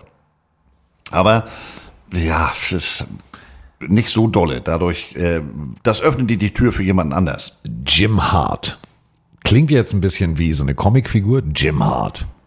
Oder wie so eine, weißt du, wie hießen die noch, diese, diese, Ähm, nee, ich muss an jemanden ganz anders denken. wen denn? Ähm, wie hießen die beiden Wrestler in, in, in, in Oh ja. Jim the Anvil Neidhart Ja. und Brett the Hitman Hart. Oh, Brett the Hitman Hart. Habe ich sogar eine Funko-Figur unterschrieben. Entschuldigung. Ich, ich, vors ich weiß nicht, was mir jetzt mehr Angst macht, dass Andreas, wenn er Babyöl riechen würde, wahrscheinlich eher an Jim Hart denkt als alles andere. Ist jetzt komisch. Also so, Männer in viel zu engen Hosen mit Babyöl eingeölt, das war Andreas Sportart. Das habe ich damals Nehme ich jetzt raus. Nehme ich jetzt raus. Hulk Hogan, Andre the Giant, The Macho Man, Randy Savage. Oh yeah. Und der Undertaker. So, aber wir sind jetzt bei Jim Hart. Genau. Und der war nicht mit Babyöl eingeölt und rannte in einer kurzen Hose über, über irgendwelche Ringseile, sondern Jim Hart sollte jetzt Quarterback spielen. Kam von Southern Illinois. Ja. Ist äh, insofern bemerkenswert, wie wird jetzt singen, ja, Where's the Beef? Ein Kumpel von mir war da mal Equipment Manager, da war ich mal für zwei, drei Spieltage. Übrigens gewann 1975 den Wizard Man of the Year Award der NFL. Wizard, wollte ich nur gesagt haben. Und der war tatsächlich ähm, von 66, und jetzt haltet euch fest, bis 83 bei den St. Louis Cardinals. Das ist eine extrem lange Karriere, finde ich. Ja, und, und, fing 67 auch großartig an. Der hat für über 3000 Yards geworfen, 19 Touchdowns. Gut, das Team hat das jetzt nicht ganz so, äh, ich sag mal, übersetzen können. Sechs Siege, sieben Niederlagen, ein Unentschieden. Aber man muss sich auch über die kleinen Dinge im Leben freuen. So, und damit sind wir im Jahr 1966. Und ähm, ich habe hier einen Werbespot. Ein Werbespot des lokalen Fernsehens. Ihr ahnt es schon, wenn die Offensive nicht funktioniert, dann müssen wir ja irgendwas tun. Dann müssen wir irgendwas tun. Und äh, daraufhin hat sich ein, ach hört einfach rein, es klingt ein bisschen wie Edgar Wallace of Crack. The trademark of the Big Red defense was the gang tackle.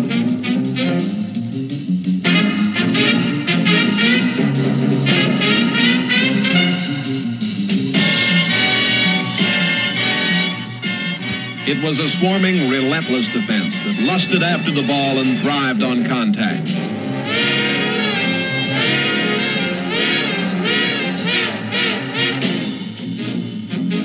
From a variety of formations and blitzes, the defense smothered the run. It pressured rival quarterbacks into hurried throws.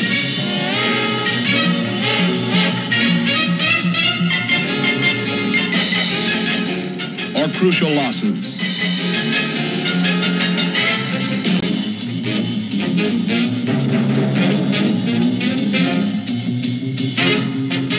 When breaks came, the Cardinals capitalized on them. Linebackers had the tough job of delaying speedy flankers like Homer Jones from joining the offensive flow. Cornerbacks had more awesome responsibility. They had to be fast enough to match him stride for stride when no help was in sight, or agile enough to break up the pass.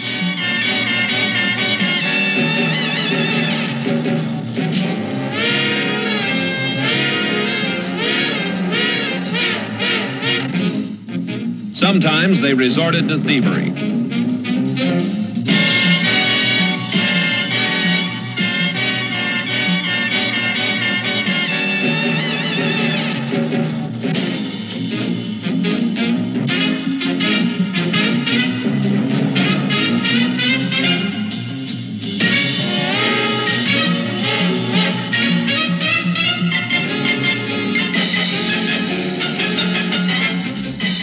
Was the St. Louis defense in 1966. Its theory was constant pressure.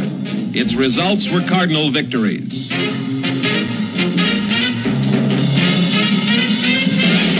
Wallace. Fuchsberger, schön mit so einem alten englischen Auto. Wusstest du übrigens, unnützes Wissen, also der grüne Bogenschütze kennst du ja von Edgar Wallace, der ist ja in Arnsburg gedreht worden. Wusstest du, dass 60 Prozent dieser ganzen, ganzen Außenaufnahmen hier bei mir sozusagen in meinem Dörflein gedreht wurden? Ja, von wegen London, ne? Ja, ist nicht. Ist wirklich nicht. Und am großartigsten ist Gasthaus an der Themse. Weißt du noch, wie wir früher in der Strandperle unten gesessen haben? Das ist die scheiß Strandperle. Das erklärt jetzt vielleicht doch den Fluss auf dem Stromkasten gegenüber.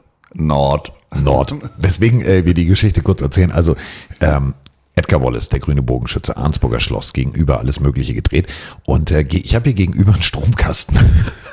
Und äh, in der ganzen Vorbereitung habe ich Andreas immer erzählt, früher war mehr Guerilla.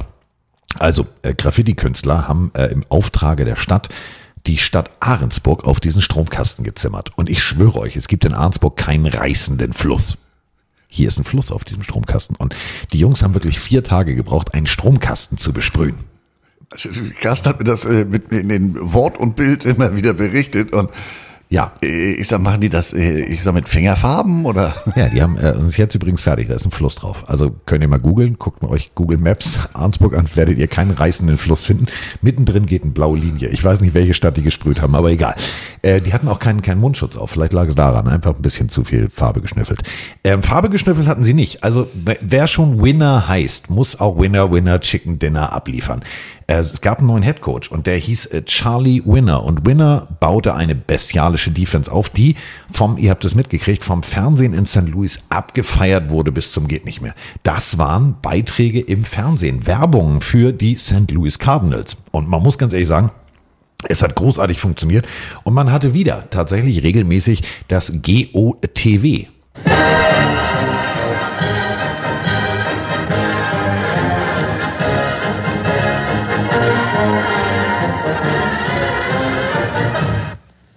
Ich frage mich gerade, It's Halloween night in St. Louis, Missouri, where the Cardinals hope they can trick the Bears and treat a sellout crowd to a victory.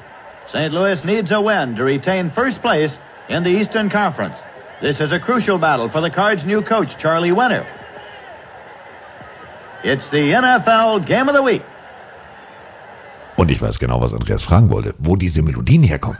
genau, also heutzutage sucht man Soundfiles, aber haben die damals irgendwie eine, eine, eine Big Band on Retainer gehabt? Also spiel mal hier Game of the Week. Eins, zwei, ab geht er.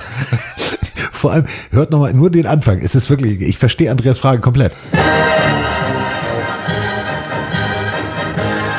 Klingt auch ein bisschen wie der siebte Sinn. Ja, also das hört sich auch nach großer Kapelle. Also war ja noch nichts mit Synthesizer oder sowas. So, wir spielen heute für Game of the Week ein. Äh, da haben wir das St. Louis Philharmonie Orchester. Alle Mann, ich bin hier der Dirigent. Und los. Wahnsinn. Ja, also- Überleg dir das mal. Wir sitzen jetzt hier und klippen ein paar Soundfiles und machen und tun. Was war das für eine Vorbereitung? Das müsste man direkt mal, äh, hab ich, bin ich komplett planlos, weiß ich auch nicht, wie ich jetzt drauf komme. Aber weil ich, vielleicht, weil ich die Musik so schön finde. Die Musik ist schön. So, also Game of the Week und wir haben es gerade gehört. Es ging um den ersten Platz in der Division. Plötzlich spielte man wieder richtig guten Football, halt basierend auf Winners Philosophie. Gang Tackle, Gang Tackle und nochmal Gang Tackle. Und ähm, da kommt dann der nächste Name. Also Namen, die ich seit 16, 17 Jahren jedes Jahr sehe. Es gibt äh, eine, eine, keine Wall of Fame, es gibt eine Wall of Excellence. Das ist so eine, so eine Backsteinmauer rund ums Stadion, äh, hüfthoch in, in äh, Missouri. Und da stehen solche Namen drauf, äh, wie zum Beispiel Roger Worley. Ja, habe ich gesehen, wunderbar.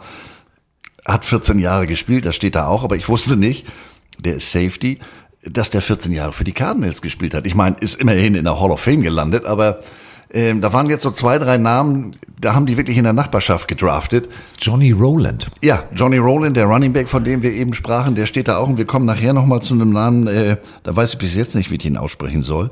Aber eben war noch ein, ein schönes Detail. Es geht um den ersten Platz in der NFC East. Ja. St. Louis, East. Das mal im Kopf behalten, es wird noch absurder. Ja, also NFC East an der Ostküste zu Hause, dieses berühmt-berüchtigte St. Louis. Die haben übrigens einen Fluss. Also vielleicht war das, vielleicht, äh, vielleicht haben die Jungs zugehört, weil ich hatte das Fenster offen. Ja. Das kann sein. So, also äh, es geht um den ersten Platz. Ähm, ja gut, ähm, so äh, kurzes Strohfeuer, sagen wir es mal so. So, war relativ schnell wieder vorbei, 68. Ja, man schlug wieder die Browns, die waren damals der, der, der tatsächlich die, die Messlatte oder der, der Standard. Man äh, ja, beendete das Jahr 9-4-1 und dann gab es eine Niederlage gegen die San Francisco 49ers und die Pittsburgh Steelers und man war raus aus den Playoffs. Und äh, 1969 ging es eigentlich nur noch abwärts. 4-9-1. Ja, da kam zwar der sogenannte Roger Worley, also der Worley-Effekt aus Missouri, ähm, richtig guter Safety, ähm, zu Recht in die Pro, Hall, äh, Pro Football Hall of Fame aufgenommen. Richtig großartiger Mann. Ähm, aber es reichte halt nicht. Es reichte halt definitiv nicht. 14, übrigens 14 Saisons hat Worley für die ähm, Cardinals gespielt. Und damit waren wir, sind wir jetzt in den 70ern. Und jetzt ist es soweit. Also, die Jungs, die damals die Cardinals nicht kaufen wollten. Willst du, willst du Cardinals kaufen? Nö. Die haben jetzt ja ihr eigenes Ding gemacht. Die AFL, wir sprachen schon drüber. Und die NFL. Und jetzt gibt's den Merger. Und das bedeutet, ja, wir sind immer noch in der NFC East Division.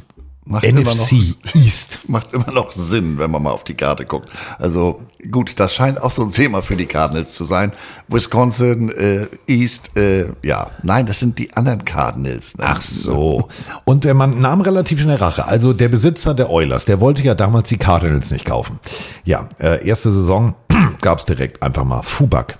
Null Punkte für die Oilers und äh, die Cardinals sagten, gehen wir als Sieger vom Platz. Und weil das Ganze so schön war, machten sie es gegen die Patriots und Cow Cowboys nochmal.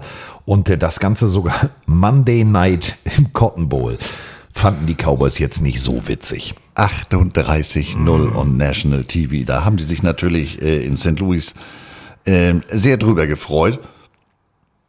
Hat aber am Ende auch nichts genutzt. Denn gegen die Giants, Lions und Washington verlor man. Acht Siege, fünf Niederlagen, ein Unentschieden. Playoffs fanden wieder ohne die Cardinals statt. So, und damit sind wir jetzt in den 70ern. Und das bedeutet, ja, ähm, das war jetzt eher so nichts. 71, 72, nicht gut. Und damit wurde Coach Bob Hallway gefeuert. Und jetzt kommt mein absoluter Lieblingssatz aus den ganzen Büchern über Football. Ihr stolpert jetzt gleich drüber. Wenn wir über College Football in der heutigen Zeit reden, reden wir über Alabama, wir reden über die SEC, wir reden über Powerhäuser. Bob Hallway verließ also die Cardinals und gründete, Achtung, ich zitiere, The Powerhouse Program at San Diego State. San Diego State. Also die Aztecs. Ja, da kennt ihr einen Namen, der ist dann auch mit St. Louis später. Marshall Falk hat da gespielt. Ich erinnere mich. Äh, Ja, aber, aber so, Schwarz-rote Uniform, den habe ich noch auf und diesen günstigen Pontel-Kassetten. Aber wie Oh. du ganz richtig sagst, San Diego State, du musst erst mal gucken, ach, die haben Football in San Diego? Ja. Ja. Was allerdings sehr, schön ist, ähm, es gab dann somit einen neuen Coach. Und ähm, Bill Bidwell sagte, pass mal auf, ähm, ich habe jetzt meinen Bruder ausbezahlt, jetzt, jetzt entscheide ich. Und ähm, holte äh, einen neuen Coach. Bud Wilkins. Und Bud Wilkins, wie erkläre ich es am nettesten? Also der hatte eine sehr eindimensionale Offense. Ich drücke einfach mal auf Play, hört mal zu. The thing that makes the wishbone tee so particularly difficult to stop and what is the new innovation in offensive football is that when you're going inside the defensive tackle or between the tackle and the end, the off tackle play, or around the end, you don't block the two key defensive men who are in the red shirts. Now, on the first option, the quarterback will read the defensive tackle. If he comes across the line of scrimmage deep, then I'm going to give the fullback the ball, number 10, and he will be hitting inside because the tackle will be too deep to get to it. And the play will look like this. Walk. Down. Ja, Wishbone Offense, also ganz klassisch. O-Line, rechts ein Receiver, links ein Receiver, Quarterback hinterm Quarterback, ein Fullback und daneben parallel nebeneinander stehen zwei Running Backs. Die einfachst und einfachst ausrechenbare Offense, die es gibt. Und ihr ahnt es, führte natürlich dazu, relativ schnell gab es auch hier wieder einen Trainerwechsel. Also eine Drehtür war in den 70ern eher eingebaut. Wer dann allerdings kam, und jetzt äh, komme ich zu meinem persönlichen Lieblingsspieler der Cardinals. Und ich weiß, Andreas äh, liebt ihn. Also ähm, wir, wir graden jetzt ab O-Line. Und äh, wenn du nicht, ich sag mal so, wenn du nicht das Talent gleich hast, in der NFL mitzuschwimmen, dann musst du halt anders sein. Du musst du einfach mal mit der groben Kelle austeilen. Tatsächlich gelistet als Dirtiest Player of All Time. Der O-Liner Dobler. Und äh, der hat zu seinem eigenen Spiel äh, in den 70ern eine sehr eigene Meinung. The game is violent. I was just a, an arm to that. But it was nice to run into someone and hit him so hard. I used to call it a snot bubbler. That's when you hit him so hard, you just see that little bubble of snot come out of his nose there. He knew he was laid into. Ja, äh, wir übersetzen das mal für euch. Also das Spiel ist aggressiv, ich überhaupt nicht. Aber also ich habe es geliebt, wenn ich äh, in die Leute reingelaufen bin und in der Schnotter aus der Nase geschossen ist. Er hat ihn den, nicht die Scheiße aus dem Leib geprügelt, sondern den Schnotter aus der Nase. Ja. Fand er cool. Und äh, ich weiß nicht, ob ihr euch an den Film ähm, an jedem verdammten Sonntag erinnern könnt. Das beginnt, dass ein äh, Auge auf dem Platz liegt. Das ist eine Hommage an Herrn Dobler. Und ihr solltet jetzt genau zuhören, wie sein Teamkollege das Geschehnis äh, des zukünftigen Neunfinger Joes der Dallas Cowboys O-Line beschreibt. One time we played the Cowboys in Dallas. Leroy Jordan put his hand up inside Conrad's face mask. Now, I don't know if it was to stroke his mustache or to conduct some sort of mayhem on Conrad's person. I don't know. All I know is that on their way up Conrad's face, his little fingers made a pit stop around Conrad's mouth. Leroy started yelling like there was no tomorrow. Ja, steckst du mir den Finger in den Mund, beiß ich da drauf, das ist überhaupt kein Thema und spuck den Rest einfach aus. Die Formulierung ist wirklich sehr schön. Ich weiß nicht, was die Hunter in der Face Mask wollte, ob er ihm den Schnurrbart streichen wollte. Auf jeden Fall machte der Finger einen Boxenstopp im Mund. Und dann schrie er, als wenn es kein Morgen geben würde. Ja. Autschen. Ich bin übrigens Neunfinger Joe der Dallas Cowboys. Ja, äh, also wie gesagt, da war tatsächlich Bad, bad Leroy Brown.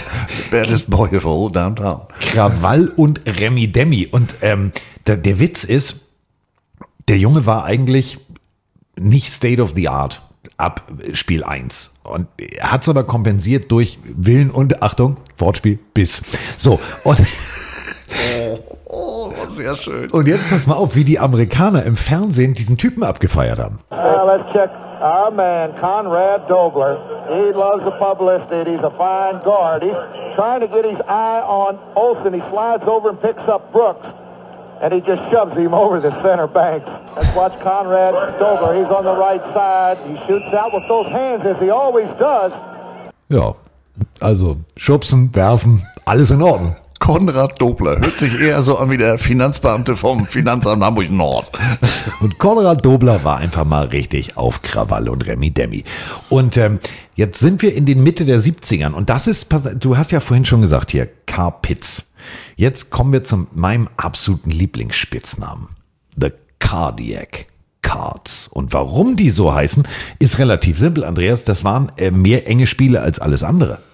Sie erzielten in der Saison zwar 356 Punkte, ließen aber auch 276 zu. So weit, so schlecht. Aber in acht ihrer Spiele, die wurden in der letzten Spielminute entschieden und davon gewannen sie dann auch noch sieben. Und wir sind ja nun in St. Louis, wo ja die Big Band schon auf Kurzwahltaste des Programmdirektors ist. Und es war natürlich klar, dass es über die Cardiac Cards genauso für die letzten Spiele Werbeclips gab. Pass auf. In his third year as Cardinal head coach, Don Coryell faced a totally different challenge. For the task was now to keep the team on top instead of striving to get there. The year before, the Cardinals had shocked everyone by winning their first division title in 26 years. And each man on the team realized that the element of surprise would be gone in 1975. But in the new season to come, St. Louis would actually improve by winning 11, losing only three, and capturing a second successive NFC Eastern Division championship. But it didn't come easily. Eight games, all but one of them victories, were decided in the last minute as week after week, St. Louis fortunes dangled on the second hand of the stadium clock. Because of this nerve-wracking habit, the team became nationally known as the Cardiac Cards.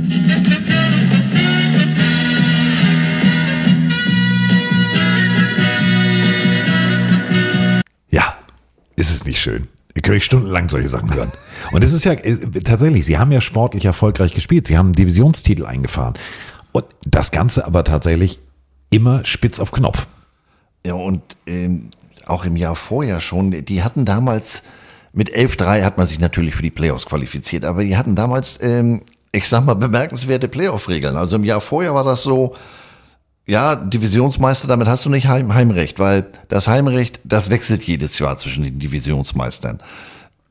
Suboptimal. Das haben sie dann 1975 geändert seitens der NFL. Da hat man gesagt, ja, wir haben ja hier in äh, äh, drei Divisionen die Conference. Die besten beiden Divisionsmeister, Champions, die haben Heimrecht. Ja, war Arizona wieder außen vor. Die waren zwar NFC East Champion, aber sie waren von den drei äh, Division Champions der schlechteste, hatten in den Playoffs wieder keinen Heimvorteil. Und ja, sie mussten dann nach LA zu den Rams und das Spiel war mal richtig. Das war eine echte Katastrophe. Die äh, Rams hatten einen Running Back, Lawrence McCutcheon. Der stellt den Playoff-Rekord auf für die damalige Zeit. Der lief für 202 Yards. Ähm, Defensive End, den Namen finde ich jetzt großartig, Jack Youngblood und der Safety Bill Simpson. Ja, die hatten beide einen Pick 6. Und ähm, zur Halbzeit führten die Rams 28-9. Ähm, das Ganze ging zwar am Ende dann mit 35-23 deutlich glimpflicher aus, aber raus ist raus, ne? Raus ist raus. Und äh, damit sind wir jetzt ja, wie sollen wir es am nettesten formulieren? Also wenn es nicht funktioniert, musst du wo was ändern? Meistens am Coach. So. Und äh, damit äh, sind wir jetzt äh, im Jahr 1978. Jetzt wird's originell. Ja. Wir sprachen vorhin schon über die Wishbone, die damals nicht funktionierte. Und somit macht Bill äh, Bidwell folgende großartige Planung. Er sagt, Diggi, ähm, ich habe eine Idee. Wollen wir einen neuen Coach verpflichten? Ja, lassen wir machen. Okay. Ähm, lass uns doch einfach mal gucken, hier der in ähm, Oklahoma, der äh, Coach da, Bud Wilkins. Der hat da 17 Jahre erfolgreichen Football gespielt mit der Wishbone. Ah, hatten wir die nicht schon mal? Nee, ist egal. Versendet sich. Den holen wir jetzt. So, und damit kam jetzt äh, Bud Wilkins. Ähm, einziges Problem ist, ja, Coachen, Coachen und Owner ownen. Und wenn Owner aber meinen, eingreifen zu müssen in die Entscheidung. Wir sprachen vorhin schon drüber, dass Jim Hart sehr lange, sehr lange, bis äh, Anfang der 80er, also bis 83, ähm, Quarterback bei den Cardinals war. Ähm, sagen wir es mal so, Bidwell wollte, dass Hart auf der Bank Platz nimmt. Das fand jetzt der Coach nicht so spannend und er wollte nicht, ich will den Namen nicht aussprechen, aber ich krieg's hin. Kriege ich nicht hin. Steve heißt er mit Vornamen. Pisarkiewicz. Ah, natürlich, wer kennt ihn nicht, den allen Pisa. Wo kommt er her? Pisa-Test? Missouri. Natürlich, war mir doch klar, dass der kommt. Aber jetzt noch mal was zu Wilkinson, was es so bemerkenswert macht. Ja, der Kollege war da bei den Sooners sehr erfolgreich. 175, 145 Siege, 29 Niederlagen, 4 Unentschieden. Aber der hatte 63 aufgehört zu coachen. Kein Wunder, dass der nochmal mit der Wishbone um die Ecke kam. Diggi, inzwischen werfen wir den Ball auch. Ach so, raffiniert. Ja, und äh, wie gesagt, wie Carsten sagt, ganz kurz, stopp, stopp, bevor ihr jetzt, pass auf, bevor ihr jetzt denkt, bevor ihr jetzt denkt, das ist so ein einmaliger Fehler der Cardinals. Ich springe nochmal zurück auf die 30er. Kann man auch machen. Wir draften einen Quarterback. Haben wir den gesehen? Ja, ich habe bei Stephen Smith ein Foto gesehen, das war damals so das Presseorgan. Der sah gut aus. Der konnte den Ball nicht weiter werfen als 15 Yards. Also in der Familie Bidwell passiert sowas regelmäßig. Und ähm, Steilvorlage, das äh, setzt sich ja auch noch in der nächsten Generation Bitwell fort. Aber dazu kommen wir noch. Äh, ja. Hat einen Schaumkuss im Mund, du musst reden. Äh, Also, er wollte, dass äh, der Quarterback ausgewechselt wird. Das wollte der Coach nicht. Und deswegen ähm, hat er gesagt, weißt du was, dann spiel doch alleine. Und Larry Wilson, von dem sprachen wir ja vorhin noch mal. Ja, der eigentlich Safety war. Der coachte denn die letzten drei Spiele. Ja, natürlich. Kann man in der NFL immer machen. Also Players Coach. Gute Idee. Ja. Die Saison war da nicht ganz so erfolgreich. 5-11. 5-11. Also 5 Siege, Ja. 11 Niederlagen weiter. Aber die waren irgendwie mit dem Draften, waren die, die hatten Pech, sagen wir es mal so rum. Ne, Pech, Diggi, ganz ehrlich, du kannst jetzt nicht sagen, dass, du kannst die Scheiße nicht schönreden. Das muss man jetzt. Also naja gut, ich habe jetzt einen Spieler, da konnten sie ja nur wirklich nichts für. Den Kicker, Steve Little. Ja, aber du draftest doch, wenn die Scheiße brennt, nicht in der ersten Runde einen Kicker. Doch, erste Runde an Platz 15 von Arkansas. Ein Kicker. Gut. Die äh, Geschichte ist traurig. Die Geschichte ist traurig. Der wurde zwei Jahre später bei einem Autounfall gelähmt, aber ich bin natürlich ganz bei Carsten. Du hast eine Saison 5-11 und draftest einen Kicker. Wir sind hier nicht beim Fußball, also. Und da waren, da waren tatsächlich gute Jungs dabei. Da waren gute Jungs, also wirklich in der Draft dabei. Unter anderem er hier, der seinen einzigen Touchdown 1979 erzielte gegen die Giants. Ein absolutes, mein absolutes Lieblingsplay. Ein Quarterback ist erst dann zu Boden gebracht, gemäß der Regularie, wenn man ihn auch wirklich auf den Boden wirft. Ihr wundert euch jetzt, in den 70ern, 60ern war Werfen wirklich noch erlaubt, also so klassisch Judo. Jetzt stellt euch einfach mal vor, es kommen vier Passrusher um die Ecke und jeder erwischt eine Ecke des Jerseys. Der Typ hing wie ein, wie ein altes T-Shirt auf der Wäscheleine. Wir reden vom Quarterback, der, ach, hört einfach selbst. The 38-yard line, second and 10. Sargent to throw again. He's been busy. He's got pressure on him, a flag on the play, and oh, is he hit at the 30? It's picked up. The race is on. This is Mark Arneson. Mark Arneson taking it in for the touchdown. Now we're going to see if it was the quarterback that was blown dead because they grabbed him early. I thought it was a legitimate fumble. Might have been holding. There's a flag, but the flag is against New York. That's going to be a touchdown. Boy, Arneson flew with it. The linebacker really moved. 31-yard touchdown by Arneson. I told you they were coming off the ball with a new feeling. It looks like they have the uh, New Jersey air just about the way they want it. The Cardinals are really after for that's a live ball. Hello there, touchdown.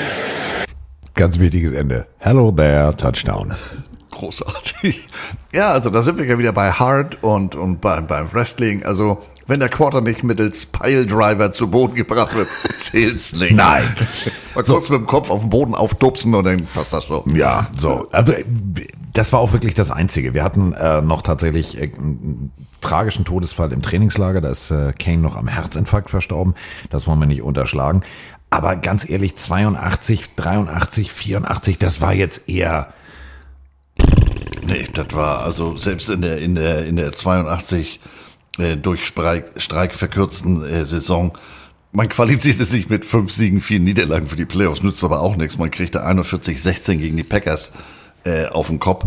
Also war nicht so schön. Aber man kann als Fernseh, kann man, also man kann das sich schönreden. Wir sind in 1984 und das klang dann so. No team in football was as bold and daring as the comeback Cardinals of Irishman Jim Hannafin. Come on, let's go, D, let's go, come on. Ja. Hört sich entspannt an. The National Football League.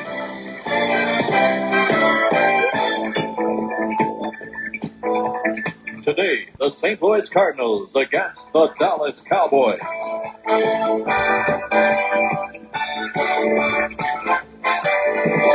Welcome to Texas Stadium in Irving, Texas on a warm, humid afternoon as the NFC Eastern Division leading Dallas Cowboys take on the St. Louis Cardinals. Hi, everybody. I'm Frank Lieber. The Cowboys have dominated this series in recent years. They've won the last five. They've won 10 of the last 11, but the Cardinals have a lot more firepower this year. With me is Dick Vermeil. These two teams always play tight games. Seems that the Cardinals just don't have problems getting up for the Cowboys. Very few teams have trouble getting up for the Cowboys. They're the perennial playoff team, and NFL players and coaching staffs get ready to play the best. Two of the best running backs in pro football. You'll see them today, and Tony Dorsett and O.J. Anderson, but both off to slow starts this year. Tony Dorsett hasn't run for 100 yards in eight football games, including last year, Frank. But uh, I think in talking to the coaches yesterday and in talking with Tony, they're looking forward to getting that running game going today. Now, Anderson, he's playing with a hamstring problem. If that hamstring doesn't bother him, he's a 100-yard rusher. Ja, aber äh, der Hamstring hat ihn gebobbert. Also brechen wir es mal runter. Man kann versuchen, das Ganze immer, und das liebe ich ja im amerikanischen Fernsehen, man kann es ja so groß machen. Weißt du, keine Comeback Cardinals und Halligalli. Ja, also ja, man hatte dann tatsächlich noch, also ja, aber, aber nein, 9-7. Ja, also wieder keine Playoffs. Ähm, ja, du hast dann die Division gewonnen und äh, aber du kannst ja auch nichts von kaufen. Also am Ende zählt es ja, oh, ich hau hier schon das ganze Studio kaputt. am Ende Fall und es, Remi Demi. Das kann er oder auch nicht. Ähm, am Ende zählt es natürlich hier, äh, it's all about the ring.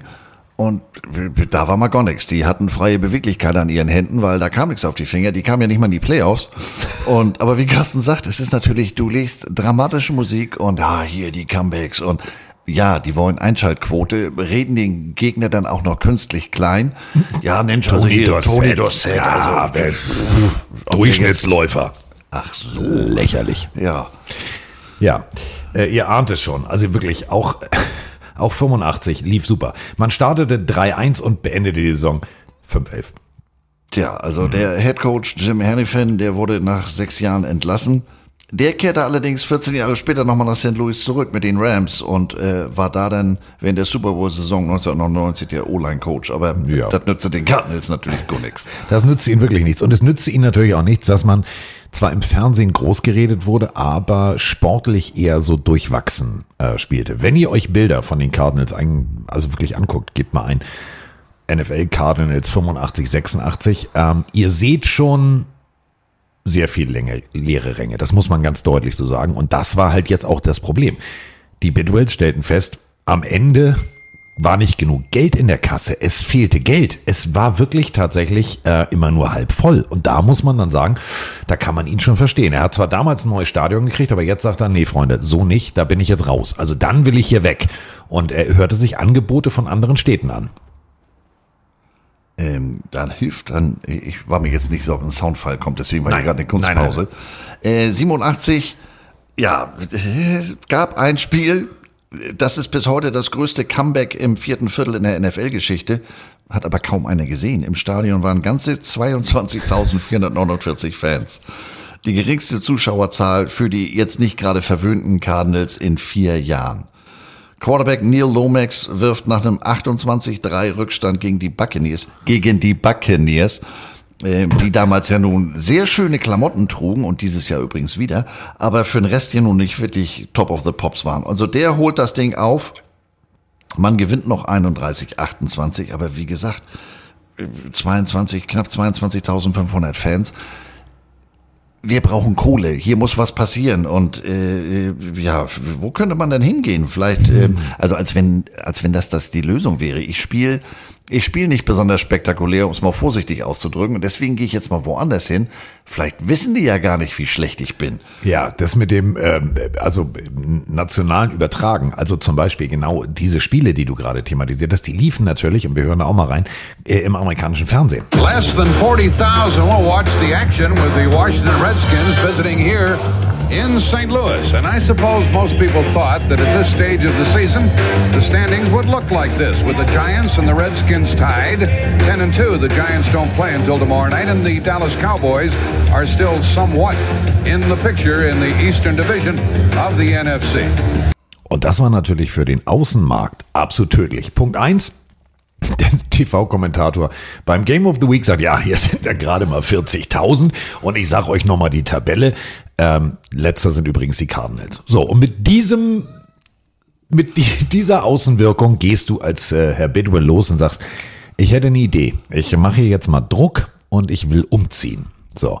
Und äh, somit stieg Mr. Bidwell in St. Louis in den Flieger und flog nach New York und sagte zur äh, NFL, Freunde, ich habe keinen Bock mehr, mir geht das hier alles auf den Sack, ich verliere Geld, ich möchte umziehen. Und da sind wir ja bei der Situation, Andreas. Ich kann ja verstehen, wenn du als Wirtschaftsunternehmen miese machst, musst du dir was einfallen lassen. Aber ich sag mal, gut, man muss erstmal Geld ausgeben, um Geld zu verdienen, äh, heißt es ja immer mal wieder. Aber der, der, der war ein bisschen, ja gut, ich glaube, er war einfach verzweifelt, denn die eben in dem Spot genannten 40.000, das war ja schon Top of the Pops, wie wir eben gehört haben. Ähm, das war mit Cousins des Platzwarts. Ja. Und die leeren Plätze mitgezählt, so ungefähr. ähm, der hatte jetzt, wir haben das ja neulich in, in Jacksonville äh, Team Special schon mal gehört, Jacksonville war ein beliebtes, ähm, beliebter Köder, äh, ja. wenn man sagte, ich ziehe um, ich will nicht mehr. Also Baltimore, Phoenix und Jacksonville waren in der Verlosung. Und Papa Bidwell, bevor er denn ähm, bei, bei der NFL in New York aufkam, da hatte der sich zwar nur per Handschlag, aber da hatte der mit den Vertretern des Staates Arizona und der Stadt Phoenix schon mal gesagt, ich komme. Wir kommen. Läuft. Ich komm. Einziges Problem war, das äh, sagte er auch zu, zu äh, den äh, Vertretern äh, der Stadt St. Louis. Sagte mal, ja, neues Stadion, dann kriegen wir das schon hin. Also salopp gesagt, ähm, der war so ein bisschen, der war so ein bisschen Regenwurm. Also rückgratlos bog er sich nach links, rückgratlos bog er sich nach rechts und versprach allen alles. Und äh, jetzt brennt natürlich der Baum, denn Wann darf man umziehen? Und ich habe äh, offiziell hier die Pete Rosell Movement Rule. Yeah, even though Bidwell has announced his intention to move the Big Red, he still needs approval from the league. And according to guidelines drawn up by NFL Commissioner Pete Rozelle, approval may not be automatic. Channel 5's Rick Edlin has details. According to the NFL Constitution, Bidwell can move the Big Red only if he gets the votes of three-fourths or 21 of the league's 28 owners. But after the Raiders moved to LA and the Colts to Indianapolis, Congress threatened to pass legislation regulating franchise transfers. To avoid that, NFL Commissioner Pete Rozelle drafted his own rule in December of 1984, with nine conditions that must be met before an owner can move his team. Number one, is the stadium adequate? Number two, are the fans supportive? Number three, has the team received public financial support such as tax breaks? Number four, has the owner contributed to the problems and thus the need for relocation? Number five, is the team losing money? Number six, did the owner negotiate in good faith to keep the team here? Number seven, is there another team in the city where the team now plays? Number eight, conversely, is there another team in the town where the team wants to move? And nine, is the stadium authority, in this case the Civic Center Redevelopment Authority, opposed to the relocation? Some local attorneys say privately that Bidwell doesn't meet several of those conditions. But if league owners turn him down, Bidwell could choose to challenge the Roselle rule and file a lawsuit. So, also Bidwell, rein theoretisch, Stadion leer, Geld verloren. Also ich höre da fünf, sechs Punkte, wo ich sagen muss, ich kann Herrn Bidwell schon verstehen. Aber Herr Bidwell war sich seiner Sache, wie du sagst, äh, Stichwort Rückgrat. Äh, ja, in, dem, in den, Konferenzräumen mit der NFL, da hatte er ein breites Kreuz.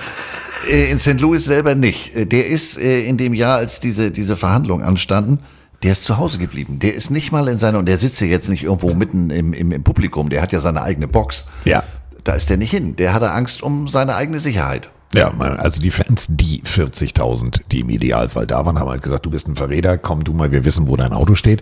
Und dementsprechend äh, ist er zu keinem der Spiele mehr gefahren. So, jetzt geht's natürlich los. Also hin und her, hin und her und die NFL stimmt ab und sagt, okay, pass auf, kann ich verstehen. Alles klar, ist jetzt nicht voll und du verlierst Geld, dann darfst du umziehen. Und damit stand das letzte Spiel in St. Louis an. Und äh, mein absoluter Nicht-Lieblingssender, den ich bis dato nicht kannte. Aber jetzt pass auf, Achtung, der Kollege heißt wirklich so, Andreas, ich verarsche den nicht. Zip Zipkowski. Zip Zipkowski. Überleg mal, du heißt Zipkowski und du nennst dein Kind Zip keine Matte. Moonshine. Wahrscheinlich wieder eine kleine Flasche Schluck selber. Und, und naja. Sip Sipkowski hatte eine Rubrik im äh, St. Louis Lokalfernsehen, die hieß Zips Sports Corner. Und da hören wir jetzt mal rein. Now, Zips Sports Special. Evening, everyone, and welcome. On a day in which the football Cardinals played what may have been their last game in St. Louis. Whether it was the last one here or not, the Cardinals won it 27-24 over the Giants, and in so doing, they moved into, believe it or not, serious playoff contention. For a look at how the Cards avenged their worst loss of the season and defeated last year's Super Bowl champs, let's go to Bush Stadium, where 29,000 seats were filled and 24,000 plus seats were empty. Also, Ja. Lokalsender, der hatte schon mal nicht die ganz große Kapelle im Hintergrund und war auch ein bisschen ehrlich, ne? Also Ja. sagt, so und so viele Plätze waren belegt und so und so viel waren leer. Ja. Also wir könnten um die Playoffs spielen, aber hey, ist keiner da, macht nichts. So. Und jetzt hat er also den Zuschlag. Wir ziehen nach Arizona. Und man muss wirklich sagen, also in St. Louis, ähm, hier, die Kollegen, also die, die, die ehemalige Spieler, die saßen in der Talkshow, ja, da war schon, da war Druck auf dem Kessel. The past several years is finally answered, and you can wave bye-bye to the Big Red. They're headed for the Valley of the Sun. Good evening, I'm Dick Ford. And I'm Karen Foss, sitting in for Deanne Lane, who's on assignment. Cardinal owner Bill Bidwell ended the suspense this morning with an announcement made in New York that he's moving the football Cardinals to Phoenix. Channel 5's Mike Owens followed Bidwell to New York for his meeting with NFL Commissioner Pete Rozelle, and Mike joins us now via Skylink 5 with a live report from New York. Mike? Nick, as you said, three years ago, Bidwell said he needed a larger stadium to stay competitive in the National Football League. He wanted a 70,000 seat stadium built somewhere in St. Louis. However, no one was able to get one off the ground. And today, Bidwell made good on his, good on his threat to move. Bidwell wasn't talking this morning while walking from his hotel to the NFL offices. He's had a big secret for a long time. And once at the NFL offices on Park Avenue, he met with Commissioner Pete Rozelle. Then Bidwell met with a crush of reporters to explain what was going on. Uh, we applied uh, to the National Football League today to transfer the Cardinals franchise to Phoenix, Arizona. Ja, Arizona. Da hat er die Katze aus dem Sack gelassen. War Dauergast. Also äh, der war wirklich Dauergast bei Pete Rozelle. Ich glaube, der hatte auch seinen eigenen Aschenbecher da und, und, und, und. und. Ähm, die haben da einfach zusammengesessen und haben es ausgeheckt. Und dann war es soweit. Also Big Red zog um nach Arizona. Und damit war St. Louis Geschichte. St. Louis war immer eigentlich, wenn wir mal ganz ehrlich sind, die Rams waren da, die Cardinals waren da. Irgendwie tut mir St. Louis immer leid. Ja, St. Louis, äh, ich kenne die Stadt ja nur so ein bisschen durch, durch, durch die Zeit äh, äh, bei Missouri, also bei der Uni und im Staat.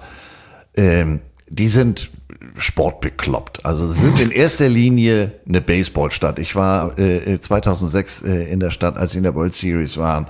Aber sind ja nun zweimal durch einen Wegzug, äh, später von den Rams und Cranky äh, nach LA enttäuscht worden. Die XFL kam in die Stadt, die waren im Verhältnis ein großer Erfolg. Die haben seit diesem Jahr ein Major League Soccer Team, die rennen in die Bude ein. Ähm, selbst beim, beim, beim äh, Eishockey ist da ganz gut was los. Also die sind, glaube ich, in der, in der Mittelfristigkeit, sollte es nochmal wieder zu einer Expansion seitens der NFL kommen, sind die weiter, glaube ich, ganz weit da vorne. Ähm, aber auf das Thema Profi-Football sind, sind St. Louis nicht so gut zu sprechen. Nein. Und äh, damit war es dann soweit. Also man zog um und während alle große Reden schwangen, äh, sagte äh, der Head Coach Gene Stallings nur das. Uh, I've enjoyed St. Louis. I've said that over and over and over, but I'm looking forward to going to Phoenix. That's where our football team is. Ja, da sagte du, ich habe das hier genossen in St. Louis, aber jetzt fokussieren wir uns auf Arizona. Und dann zog man um. Und man spielte tatsächlich im Arizona State University's Sun Devil Stadium. Puh, schwieriges Wort, langes Wort. Und ähm, ja, dann war es soweit. Pete Rozelle ließ sich nicht lumpen, der Commissioner, und sagte, pass mal auf, Freunde, ich mach die Bumse auf. Und äh, stand beim ersten Spiel und verkündete lautstark, Phoenix, Tempe, the state of Arizona. Welcome to National Football League. Ja, ihr hört es. Ähm, also St. Louis weggezogen, weil nicht voll. Mhm. Hm. Man hatte jetzt endlich ein großes Stadion. Knapp 75.000 passen rein. Mhm. Kam aber leider nicht. Hm. Mhm. Mhm. Man machte alles. Man schaltete Radiospots, man machte, man tat. Und ähm, ich habe hier äh, die ähm, aktuell, also aus der ersten Saison, würde ich euch gerne mal die Preise vorlesen. Ähm, Section 33, Reihe 5, Sitz 19. 25 Dollar. Und das zog sich durch. Man zog das rigoros durch. Spitzenspiele gab's nicht. Jedes Spiel 25 Dollar. Und trotzdem kam keiner. 25 Aber Dollar. es sollte ja nicht lange sein, nicht? Also wir sind ja nur kurz hier in dem Stadion. Insofern. Ja, wir kriegen ja machen. was eigenes, was wunderschönes. Dauerte denn noch 18 Jahre, aber das nur am Rande. Äh, 25 Dollar, das muss man sich auf der Zunge zergehen lassen. Gut, das ist jetzt ein paar Tage her. Ähm, diese Woche wurden ja Zahlen für, für das NFL-Spiel in Frankfurt veröffentlicht, die im Übrigen ganz dicht an den amerikanischen Preisen sind. Im Verhältnis dazu Ja. äh, wahrscheinlich noch eher etwas günstiger. Aber 25 Dollar und du kriegst die Bude trotzdem nicht voll. Nein. Wie Carsten sagt, es gab keine Spitzenspiele. Das lag daran, dass äh, man kein Spitzenteam hatte. Nein, es war eher, ich sag mal so, durchwachsen. Und äh, Larry Wilson, ihr habt den Namen vorhin schon gehört, der Über-Safety und also wirklich Hall of Famer und Dreh- und Angelpunkt der Defense der damaligen Zeit, der war übrigens jetzt General Manager. Und mit derselben Härte, wie der auf dem Feld getackelt hat, sagte er, jetzt machen wir hier mal Krawall und Remi Demi. 5-11. Ja, und äh, 89 ging es dann zwar mit zwei Auswärtssiegen los, aber dann, gut, es waren auch einige Verletzungen dabei, verlor man wieder äh, jede Menge. Und fünf Spiele vor Saisonende, da gab dann Head Coach Gene Stallings schon bekannt, also zum Saisonende bin ich raus, dann gehe ich in Rente. Das fand der ehemalige Safety äh, und jetzt General Manager Larry Wilson so gar nicht witzig. Sagte, Alter, wenn Coach jetzt schon ansagt, ich bin nachher nicht mehr da, das ist die berühmte lame duck, also da hört ja keiner mehr hin. Ähm, du kannst sofort gehen. Da ist die Tür. Und dann, äh, dann übernahm der Running Back Coach, der muss auch irgendwie deutsche Vorfahren haben. Hank, Hank Kuhlmann. Aber geschrieben K-U-H-L und dann Mann mit zwei N. Also nicht Coolman, sondern, sondern Kuhlmann. Kuhl- Kuhlmann. Herr Kuhlmann kam. Also Herr Kuhlmann kam und äh, ja, die Saison Brachte auch nicht so wirklich. elf Niederlagen. Fünf, elf. So, und äh, dann kam tatsächlich ähm, der vielleicht größte, beste, und das meine ich jetzt nicht sarkastisch, O-Line-Coach ever, Joe Bugle. Wer in den, ich sag mal so späten 80ern die Washington Redskins gesehen hat, der kannte die Hawks, die Schweine. Das war die O-Line. Und diese O-Line hat alles weggeblockt. Das meine ich wirklich ernst. Man sagt immer, ja, hier und Richie Incognito und Run Blocking Deluxe. Nee, diese Unit war einfach mal komplett wie bei Blindside. Die haben dich genommen und bis auf den Parkplatz geschoben. Aber es war nicht einer, sondern es waren alle. Also wirklich, Hawks, das war zu der Zeit legendär. Das war, das wusste auch jeder. Wenn von, von den Hawks die Rede war, äh, nee, konnte man jetzt nicht mit den Arkansas Razorbacks oder irgendwas anderem verwechseln, sondern das waren die Jungs da vorne und die haben mal richtig abgeräumt. Und eben dieser Coach, der Architekt dieser berühmten Offense Line, ähm, der wurde jetzt der nächste Head Coach der Cardinals. Und ganz ehrlich, der Typ, Alter, wenn der in die Trillerpfeife getrillert hat, ich habe mir Trainingsvideos angeguckt, ich stand stramm im Wohnzimmer, dabei habe ich hier entspannt nur geklippt. Aber es hat, leider hat er die PS dann auch nicht so richtig auf die Straße gekriegt.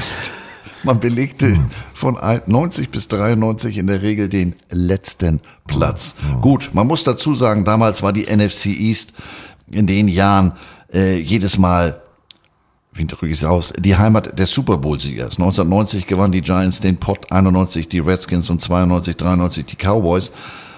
Aber 5-11, 4-12, 7-9. Ja. Ja, Hat jetzt auch nicht gereicht am Ende, dass man äh, sagt, ähm, du, Joe, ganz ehrlich, wir gehen mit dir in die Zukunft, sondern daraufhin sagte Mr. Bidwell erneut, äh, wir brauchen einen neuen Coach. Und somit war Joe Bugle wieder Geschichte. Und ähm, inzwischen muss man jetzt ganz deutlich sagen, also er mochte Härte, glaube ich, der Herr Bidwell. Ähm, hat sich einfach beschlossen, hm, warte mal, ähm, okay, jetzt hatten wir einen O-Line-Coach, der hat so, wer war noch die beste Defense aller Zeiten? Hm, die Chicago Bears. Die haben auch einen Super Bowl gewonnen, mit oder trotz ihres schlechten Quarterbacks Jim McMahon. Lass uns doch mal diesen Buddy Ryan anrufen. Ich glaube, der ist gut. Ich glaube, der ist gut. Und der Anruf kam. Und somit kam dann auch tatsächlich Buddy Ryan. Und jetzt zuhören zu den Arizona Cardinals. Denn äh, Mr. Bidwell hat beschlossen, na, warte mal, Phoenix Cardinals klingt doof. Wir wollen ja den ganzen Bundesstaat repräsentieren. Wir benennen uns um in Arizona Cardinals. Neuer Name und neuer Coach. Die Fans hatten das von Anfang an gefordert. Die haben gesagt, ey, die Phoenix Cardinals, ihr spielt doch gar nicht in Phoenix, ihr spielt in Tempe, was soll denn der Quatsch? Nein, er sagte Onkel Bidwell, man muss da den Mannschaftsnamen immer mit der Heimatstadt identifizieren. Äh, du musst jetzt ganz tapfer sein, aber Minnesota Vikings, New England Patriots, naja, und wie Carsten sagt, bis 94 hat er sich gesträubt und dann äh, änderte sich das und mit Buddy Ryan, äh, der übrigens auch sein eigener General Manager war, also der hat links und rechts unterschrieben, ähm, bekannt bescheiden. Er kam ja nun nicht von irgendwo, der kam von den Bears und bei der äh, Eröffnungspressekonferenz sagt er, bleibt ruhig, ihr habt den Gewinner in der Stadt. Boah, das ist schon. Und lehnte sich auch gleich bis zu den Knöcheln aus dem Fenster. Woche drei gegen die Cleveland Browns, pah, gewinnen wir, garantiere ich. Ja, knapp daneben ist auch vorbei. Null.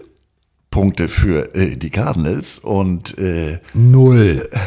32, 32-0 gewann man den garantierten Sieg. Ups. Ja, also man war zwar, und das war Buddy Ryan's Spezialität, wir sprachen drüber, Chicago Bears, härteste Defense, Monsters of the Midway, bla bla bla bla bla.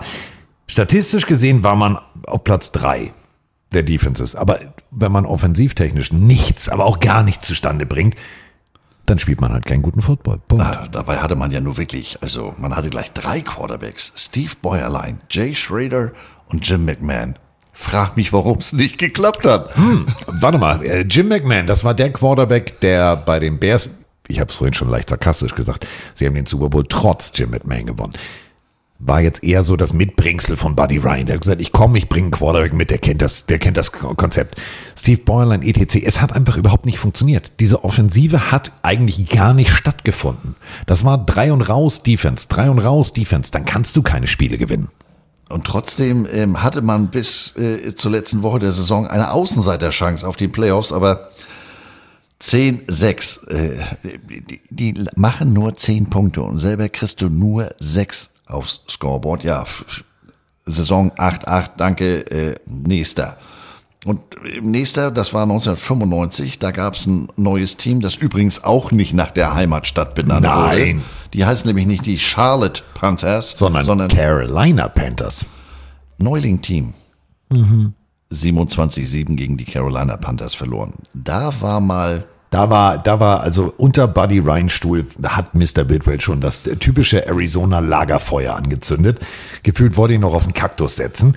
Und äh, dann verlor man auch noch direkt, direkt gegen die Cowboys Monday Night Football. am 25.12., was in Amerika Weihnachten ist. Merry So. Christmas, Mr. Ryan. Alle durften zugucken, wie es nicht funktioniert. Na gut, okay, äh, das Schlimme und das Doppelte und Dreifach Schlimme war, ähm, ihr habt es mitgekriegt. Super Bowl zu Hause war jetzt irgendwie nie so Thema. Ähm, die Cardinals haben tatsächlich mit Buddy Ryan dran geglaubt, dass sie das erste Team sein könnten, was zu Hause den Super Bowl spielt. Denn der sollte jetzt stattfinden. Also Super Bowl 30 in Arizona. Ja, jetzt verlor man gegen die Cowboys. Und ratet mal, wer in den Super Bowl einzog. Mhm, mhm, mhm. War jetzt eher so suboptimal. Und ihr ahnt, was passiert. Nicht nur der Kaktus war unterm Stuhl, nicht nur das Feuer war an, sondern der Stuhl wurde vor die Tür gesetzt, Mr. Ryan. So, damit bist du raus. Und damit beginnen wir dann jetzt die nächste Coaching-Ära. Also, man muss jetzt auch mal sagen, also vier Siege, zwölf Niederlagen kann ja mal passieren, aber das passierte eben dauernd. Und deswegen war Buddy raus. Und äh, ich weiß gar nicht, der war ja auch irgendwo anders mal Coach, aber lassen wir das. Ähm, daraufhin folgte Der Mark Vögel. der Mark Vögel, genau. Der, der hat die Bären hinter sich gelassen und hat gesagt, die Bären sind los. Die, also mich sind die Bären los, ich gehe jetzt zu den Vögeln. Er war auch äh, unter anderem bei den Eagles und da war das gar nicht so unerfolgreich. Wir sprachen schon im Special drüber. Genau, aber wir sind jetzt wieder bei den anderen Vögeln, bei den Roten. Ähm, Vince Tobin. Wer kennt ihn nicht, um genau zu sein? Vince Michael Toben, so viel Zeit muss sein. Oh ja. Ja. 7 zu 9 immerhin. Mhm, mhm, mhm. Was allerdings auch an einem äh, sehr guten Draft-Pick lag. Den hat man in der ersten Runde an Nummer 3 von Illinois geholt. Simeon Rice, Defensive End. Der wurde dann auch gleich Defensive Rookie of the Year. Simeon James Rice, bitte. Oh yeah, Herr Doktor. Lady Milford. Ja. Äh, Und auf der anderen Seite hatte man jetzt einen Brotewerfer, wo man eigentlich gesagt hat, naja, also der kommt jetzt nochmal in die Wüste, wie das viele Rentner um die Jahreszeit machen, der überwintert da. Boomer Esiason von den Cincinnati Bengals, beziehungsweise weiß ich gar nicht, war er, er war ja noch mal bei den Jets.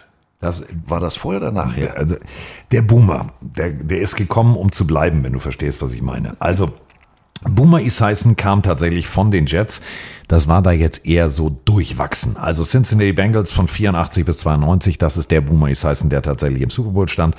Dann ging es zu den Jets von 93 bis 95 und dann hat er tatsächlich bei den Cardinals 1996 schon mal vorbereitet, wie es ist, in Arizona Golf spielend in die Rente zu gehen. Und wenn ich das sage, dann meine ich das jetzt nicht despektierlich, aber das war jetzt, da hätte ich auch Quarterback spielen können. Meine ich ernst. Also Arizona ist wirklich dafür bekannt, dass da die Leute überwintern. Deswegen haben die da auch mehr Golfplätze als alles andere. Macht ja auch Sinn in der Wüste, wo Wasser ja Überfluss vorhanden ist. Und das war eigentlich so ein bisschen die, die Erwartungshaltung von, von Boomer Esiason. Aber der hat gesagt, weißt du was, hier ist schön warm. Ähm, wollen doch mal sehen, was ich da noch so aus meinem Arm rausholen konnte. Und ähm, warf dann im letzten Spiel der Cardinals im RFK Stadium gegen die Redskins Hm. in Overtime 522 Yards. Dieses Spiel ist wirklich sehenswert. Also alles andere davor von Boomer Esiason war eher so, hätten auch wir hingekriegt. Aber in dem Spiel, als wenn er sagt, Diggi, er ist National Television, okay, alles klar, zeig mir mal das Spielgerät, alles klar, das bewege ich. 500 Yards, überleg dir das mal. Das sind atemberaubende Werte. Aber wie Carsten ganz richtig sagt, für den Rest war das jetzt nicht so dolle.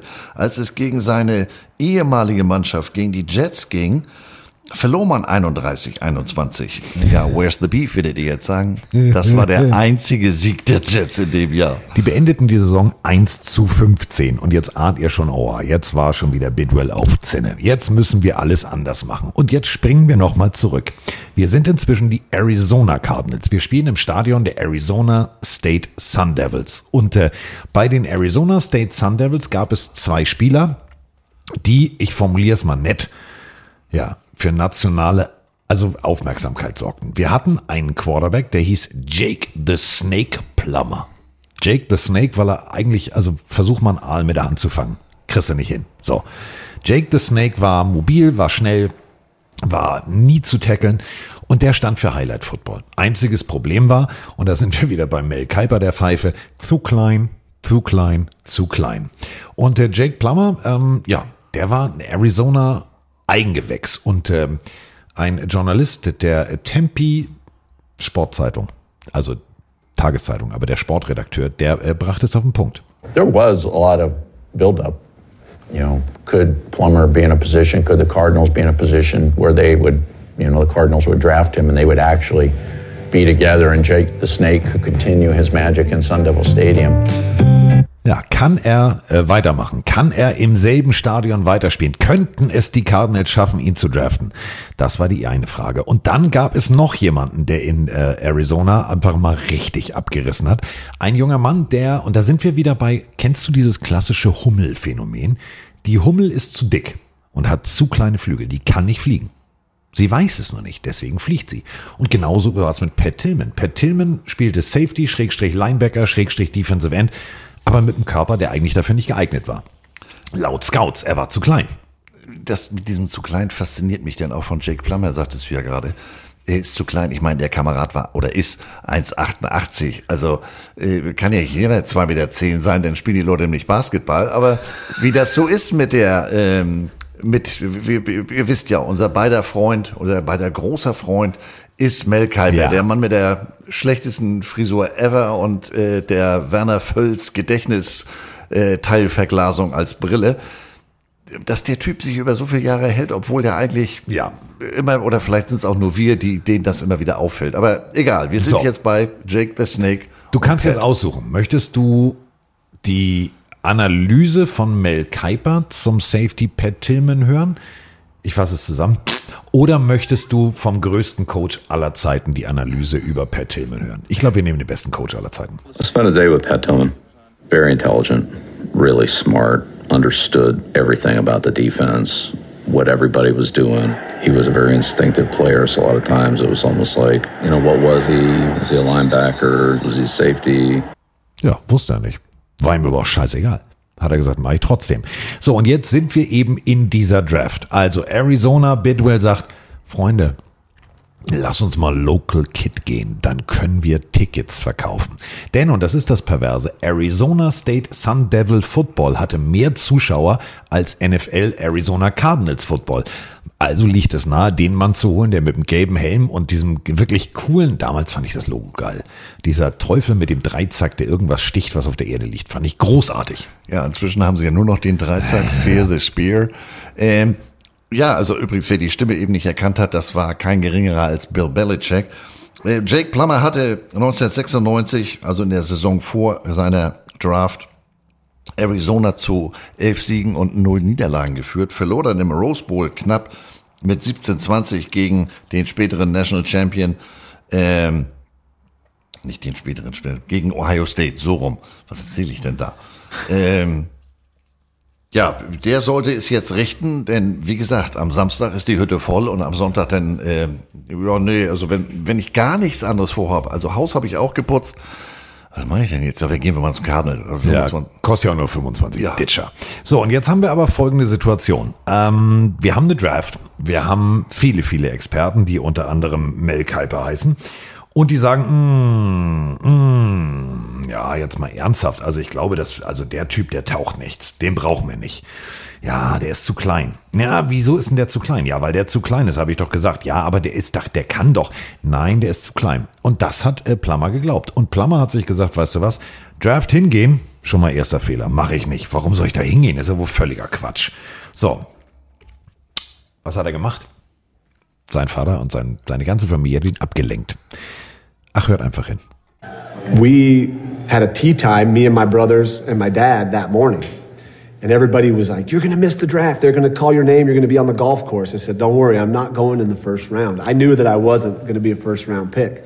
At the time, I was too small, too skinny, not durable enough, all this, you know, BS that they like to have. And, uh, but, but I was fine. I knew that I wasn't going to be drafted early. We went and played golf. I was tired, so I was like, there's still five picks in the first round. I'm going to go lay down. And so I was asleep when I got drafted. Kann man mal machen. Also erstmal, ähm, heute ist Rookie, was, was, also ihr kennt die, die Videos. Heute ist Draft. Was machst denn du? Ja, ich, was soll ich machen? Ich habe mit meinem Vater und meinem Bruder eine Tea Time. Ich gehe natürlich auf den Golfkurs. Ach so, ja, ja, ja. Und das hat ihn angestrengt und danach musste er sich davon erholen. So, und äh, in der späteren Runde sagte man sich, warte mal, was hältst du davon? Wir, wir rüsten noch auf. Also man hat tatsächlich dieses sukzessive Arizona State Sun Devil Football Upgrade halt wirklich genutzt. Einziges Problem ist, dass Jack Plummer, und das ist wirklich keine Geschichte jetzt, Jack Plummer war das ehrlich gesagt völlig scheißegal.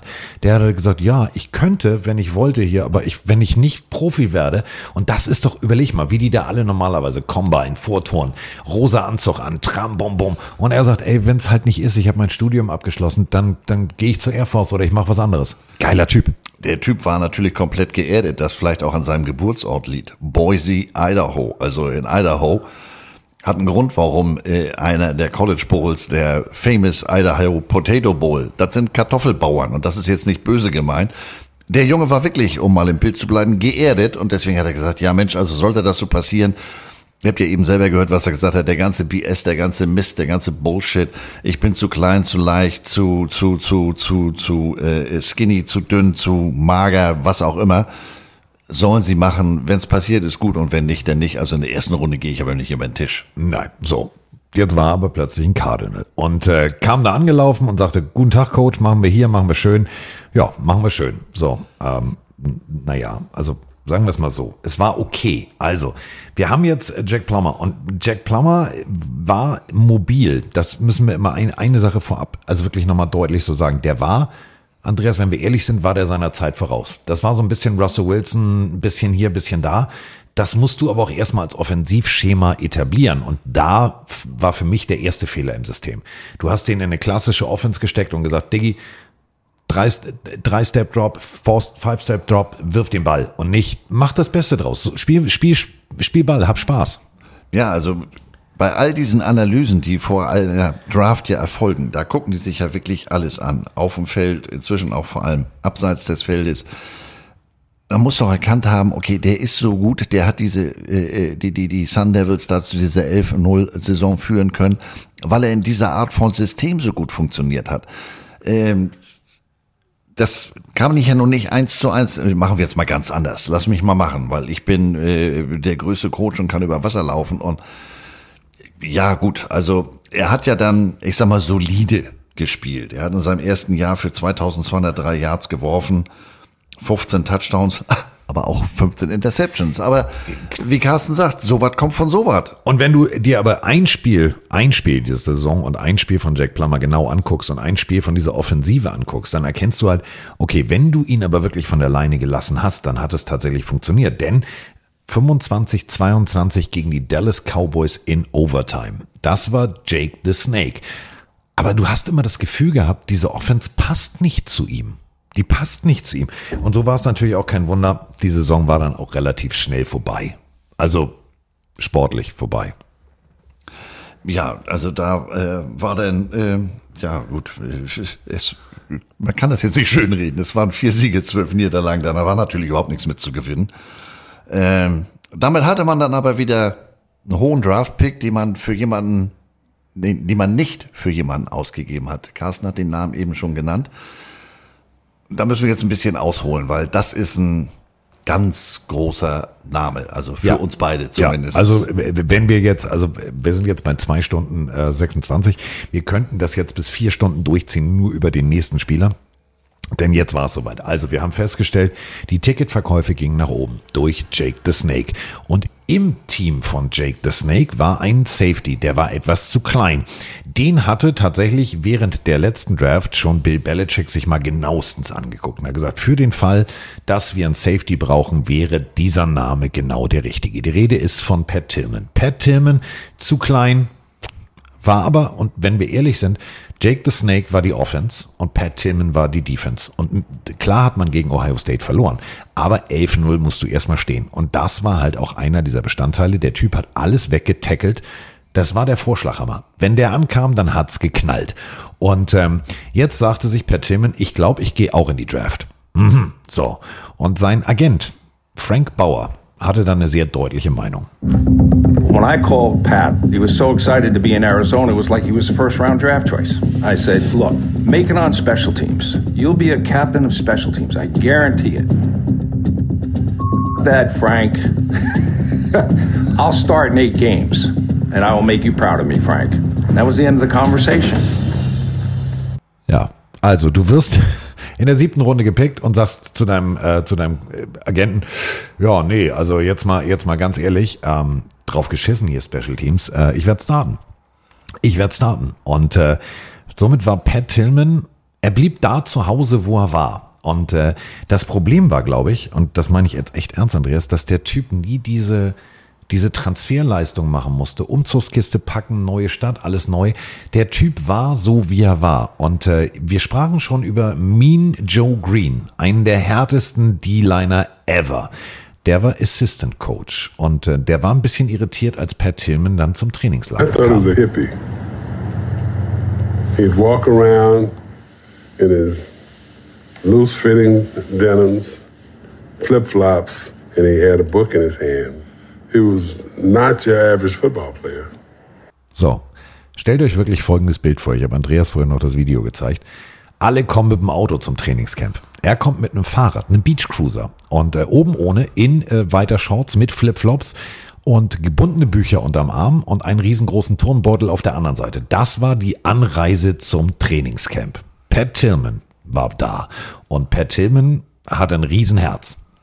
Pac-10 Defensive Player of the Year, MVP Arizona State in 1997.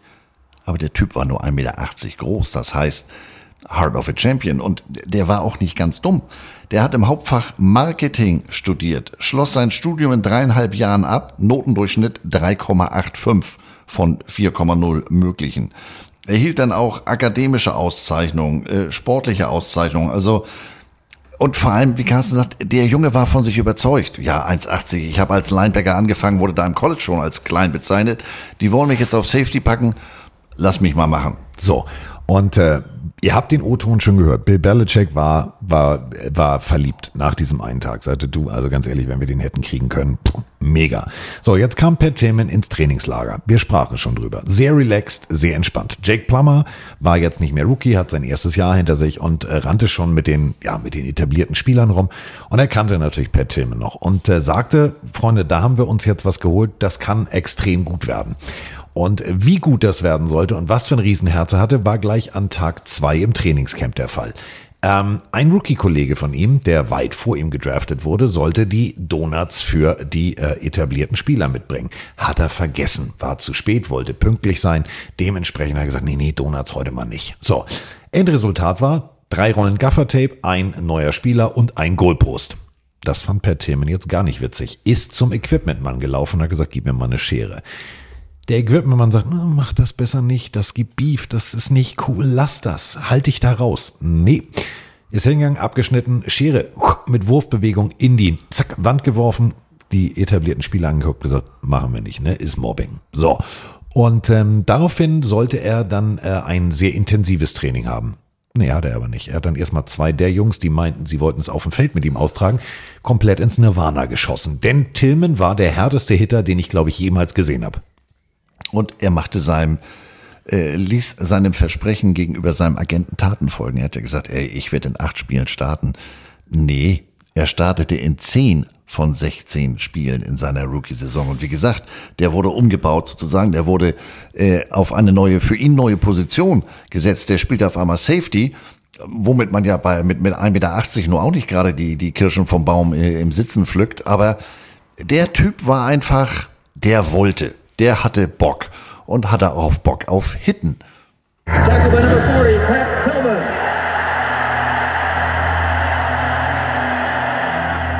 Und das war jetzt nicht ein Opening.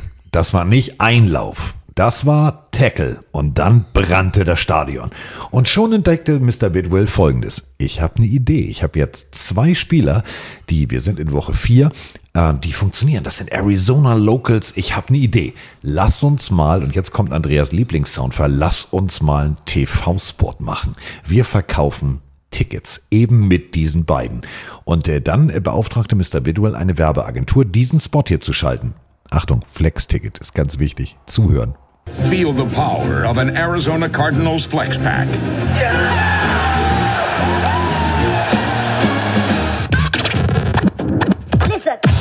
The popular customized ticket package features the annual must-see battle with the Cowboys and at least three more games. With loads of exciting benefits, you gotta have it. At least three more games. Hm. Ja, also äh, ihr merkt es schon. Ähm, Problem ist, dieser Werbespot, wenn ihr den gesehen hättet, ihr habt ihn jetzt nur gehört, stellt euch einfach vor, da springen Receiver hoch zum Ball. Relativ scheiße, wenn dann immer zu sehen ist, dass sobald der Receiver hochspringt und nicht bodennah gefilmt wird, die Tribünen leer sind. Da kannst du dann halt mit noch so tollen Angeboten um die Ecke kommen, ist jetzt nicht werbewirksam. Ja, man versuchte einfach den, ich sag mal, den Samstag-Hype auf den Sonntag zu, zu transferieren sozusagen. Man hatte ja jetzt zwei Eigengewächse. Ja, aber die machen natürlich, also ja, Tillman hat da echt abgeliefert, aber das war jetzt natürlich, äh, wir kommen da ja gleich zu. Ich sag mal, der ist ja aufgrund seiner Gesamtgeschichte äh, ein, eine Riesennummer gewesen. Auf der anderen Seite muss man ihm natürlich auch insofern Ehre zuteil werden lassen. Wir reden ja hier immerhin von einem Siebtrunden-Pick und äh, ein Siebtrunden-Pick startet in seiner Rookie-Saison äh, zehn Spiele. Das ist ja noch alles andere selbstverständlich, aber das musste sich ja erstmal rumsprechen. Und Mr. Pitbull, ähm, also ich finde den Spot an sich großartig. Das ist so ein typischer US-Spot, aber ja, hat auch noch nicht so ganz geholfen. Nein, es war immer noch nicht voll. Ähm, es lief auch sportlich immer noch nicht. Das muss man wirklich ganz deutlich so sagen. Es war eher so, naja, also schön, dass ihr da seid. Wir nehmen die Punkte gerne mit als Gastteam und können auch hier irgendwie nochmal schön das, das warme Wetter genießen. Aber so richtig gut lief das in Arizona eigentlich bis zu dem Zeitpunkt überhaupt nicht. Nee, also man hatte da äh, nachhaltig Probleme, was eben auch so ein bisschen, ja, auch an, am Quarterback lag. Ähm, man, man kriegte die PS so gar nicht auf die Straße und ich finde dann immer die, die, die Argumentation äh, so interessant. Ja, das liegt ja auch am Stadion und das. Entschuldige mal bitte. Nein. Sind 100 Yards, äh, vier Versuche für einen First Down. Du argumentierst jetzt hier aus wirtschaftlicher Sicht, aber das eine ergibt sich ja aus dem anderen. Das wird ja immer gerne vergessen in meinen Augen. Ähm, das Ganze, das Produkt muss doch stimmen. Und wenn dein Produkt nicht stimmt, ja, deine Marketing-Gags hier, wie Carsten eben den Spot schon beschrieben hat, ist ja schön, dass du hier spektakuläre Catches hast, aber wenn die Leute sehen, dass die Hütte leer ist, äh, wie viele spektakuläre Catches gab es denn in dem Spiel? Ein oder zwei? Warum sollte ich jetzt genau kommen, auch wenn es im Verhältnis nur 25 Dollar sind? So ganz überzeugt hast du mich noch nicht. Und die Saison lief auch dementsprechend. Also man fing wieder mit zwei Niederlagen an. Gut, gegen Dallas und, und gegen den, ich sag mal, Erzrivalen in Anführungsstrichen Seattle gewann dann ausgerechnet gegen Philadelphia. Aber das war immer alles noch nicht so, nicht so ganz. Auch wenn Jake Plummer dann in dem Jahr immerhin, ich sag mal, es war glaube ich seine größte Erfolgssträhne bei den Cardinals, die eine Saison. Also, ja. Man ist das immer im Verhältnis. Ich wollte, ich wollte jetzt in die tiefgehende Analyse, aber du hast völlig recht. Also es war immer durchwachsen. Es war halt nie wirklich der Big Player, den man sich erhofft hatte, sagen wir es mal so. Ja, man, man, man, jetzt wird's wirklich kreativ. Man buddelte den alten Spitznamen Cardiac Cats, äh, Cards auch nochmal wieder aus, denn acht von 16 Spielen in der Regular Season hatte man mit drei oder weniger Punkten äh, für sich entschieden, also davon sieben Siege. Äh, Plummer hatte äh, ein Quarterback-Rating von 75,0. Das lag auch daran, ja, 3737 Yards, 17 Touchdowns, aber auch 20 Interceptions. Also, also so richtig überzeugend, wie gesagt. Ähm, aber man schlug zweimal die Cowboys. Das muss man. Ja halt, gut, man muss sich über die also, kleinen Dinge im Leben freuen. Und zwar deutlich. Und äh, ich freue mich dann natürlich immer ganz besonders. Ich weiß, ich bin ein schlechter Mensch. Ähm, aber ähm, am Ende kam dann eine Saison 9-7. Immerhin, man qualifizierte sich für die Playoffs. Ja. Man muss jetzt auch dazu sagen, ähm, der Weg dahin war jetzt nicht, oh Mensch, wir sind in den Playoffs, jetzt geht's jetzt richtig los. Ähm, man hatte einige seiner Siege gegen Teams hm. ge gemacht, die hatten keine Gewinnbilanz. Also das Beste davon war noch New Orleans und die schlossen die Saison mit 6-10 ab. Und San weil das Andreas bestimmt nicht sagen will, ne, unter anderem ich vergessen. die Eagles 3-13. Also man, man spielte viel gegen Fallobst, sagen ja. wir es mal so. Und war dementsprechend großer Außenseiter im Wildcard-Playoff-Spiel gegen die Cowboys. Aber da gab's richtig Fubak, richtig Fubak. Jake Plummer sagte sich, warte mal hier, Best Spiel ever, wäre vielleicht jetzt die Möglichkeit. Ja, alles klar. Pat Tillman sagt, taggeln kann ich, alles klar, komm, lass uns mal Cowboys zerstören. Und die haben sie zerstört. Ja, also da man hatte beide Saisonspiele gegen die Cowboys verloren, also gleich zu Anfang der Saison mit 38-10. Ähm, das zweite war dann etwas knapper mit 35-28, aber man, man konnte damit nicht rechnen, was in diesem Playoff-Spiel passierte. Ähm, man führte zur Halbzeit 10-0 und baute in den letzten Minuten des vierten Viertels das Ganze auf 20 zu 0 auf. Ja. Endstand war dann 20-7. Das war nach 51 Jahren. Man hatte in St. Louis kein einziges ja. Playoff-Spiel oder Sieg. Der erste Playoff-Sieg. Der allererste, also du bist über 50 Jahre der Sandsack der Liga, die Fußmatte, egal was du jetzt sagen willst, du warst immer das, ja komm, pff, die spielen die Saison, dann nehmen wir die Punkte mit. Jetzt gab's Cowboy, also wirklich Cowboy am Spieß. Der kleine Cardinal pickte die ganze Zeit pick, pick, pick, pick, pick auf dem Helm des, des Cowboys rum. Und seien wir auch ganz ehrlich, der letzte Touchdown der Cowboys, der war geschuldet, weil die, die Cardinals gesagt haben, Digga, Messe ist gelesen, lass die füllige Dame singen, wo ist das Gatorade, lass uns den Coach duschen. Die hatten ganz andere Sorgen. Ja, die waren schon im Auslaufen und äh, gedanklich schon in der Vorbereitung auf die Divisionsrunde, denn da sollte es gegen die Vikings äh, gehen. Ja. Haben wir ja schon in unserem Special gemacht. Ich mach's kurz. Wenn du als eher so reingerutschtes Teams, Team mit einem Wundersieg gegen die Cowboys, jetzt plötzlich gegen eine 15-1, bestialisch gut eingestellte Purple People Eater und eine mega Offense ran muss. Ihr ahnt, wie es war. Also man hat sich immerhin adäquat verkauft, aber man verlor 41 zu 21. So, das war jetzt die beste Saison in 51 Jahren. Und wir haben gerade darüber gesprochen, man ist mit 9-7 in die Playoffs gerutscht. Ähm, also das äh, erklärt dann auch den mangelnden Zuschauerzuspruch.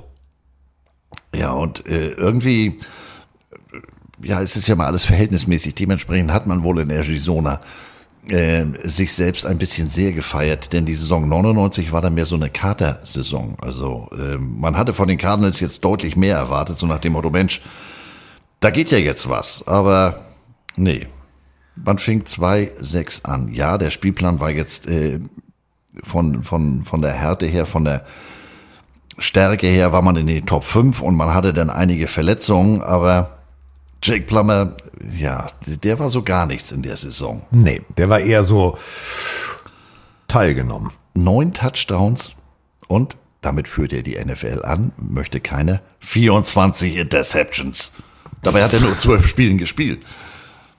Also durchschnittlich, das muss man sich mal auf der Zunge zergehen lassen, hat der pro Spiel zwei Interceptions geworfen. Der muss farbenblind gewesen sein. Ach, wir spielen gar nicht in, was weiß ich, blau, grün, gelb. Äh, Wobei gelb, wer spielt denn in gelb? Gar keiner. Ähm, zwei Interceptions im Schnitt pro Spiel. Autsch. Also, dass der überhaupt zwölf Spiele auf dem Platz durfte, äh, hat sich dann nachher verletzt, finde ich erstaunlich. Ja, also es war Gut, sein Backup Dave Brown war auch nicht viel besser. Zusammen kamen die auf elf Touchdowns und 30 Interceptions.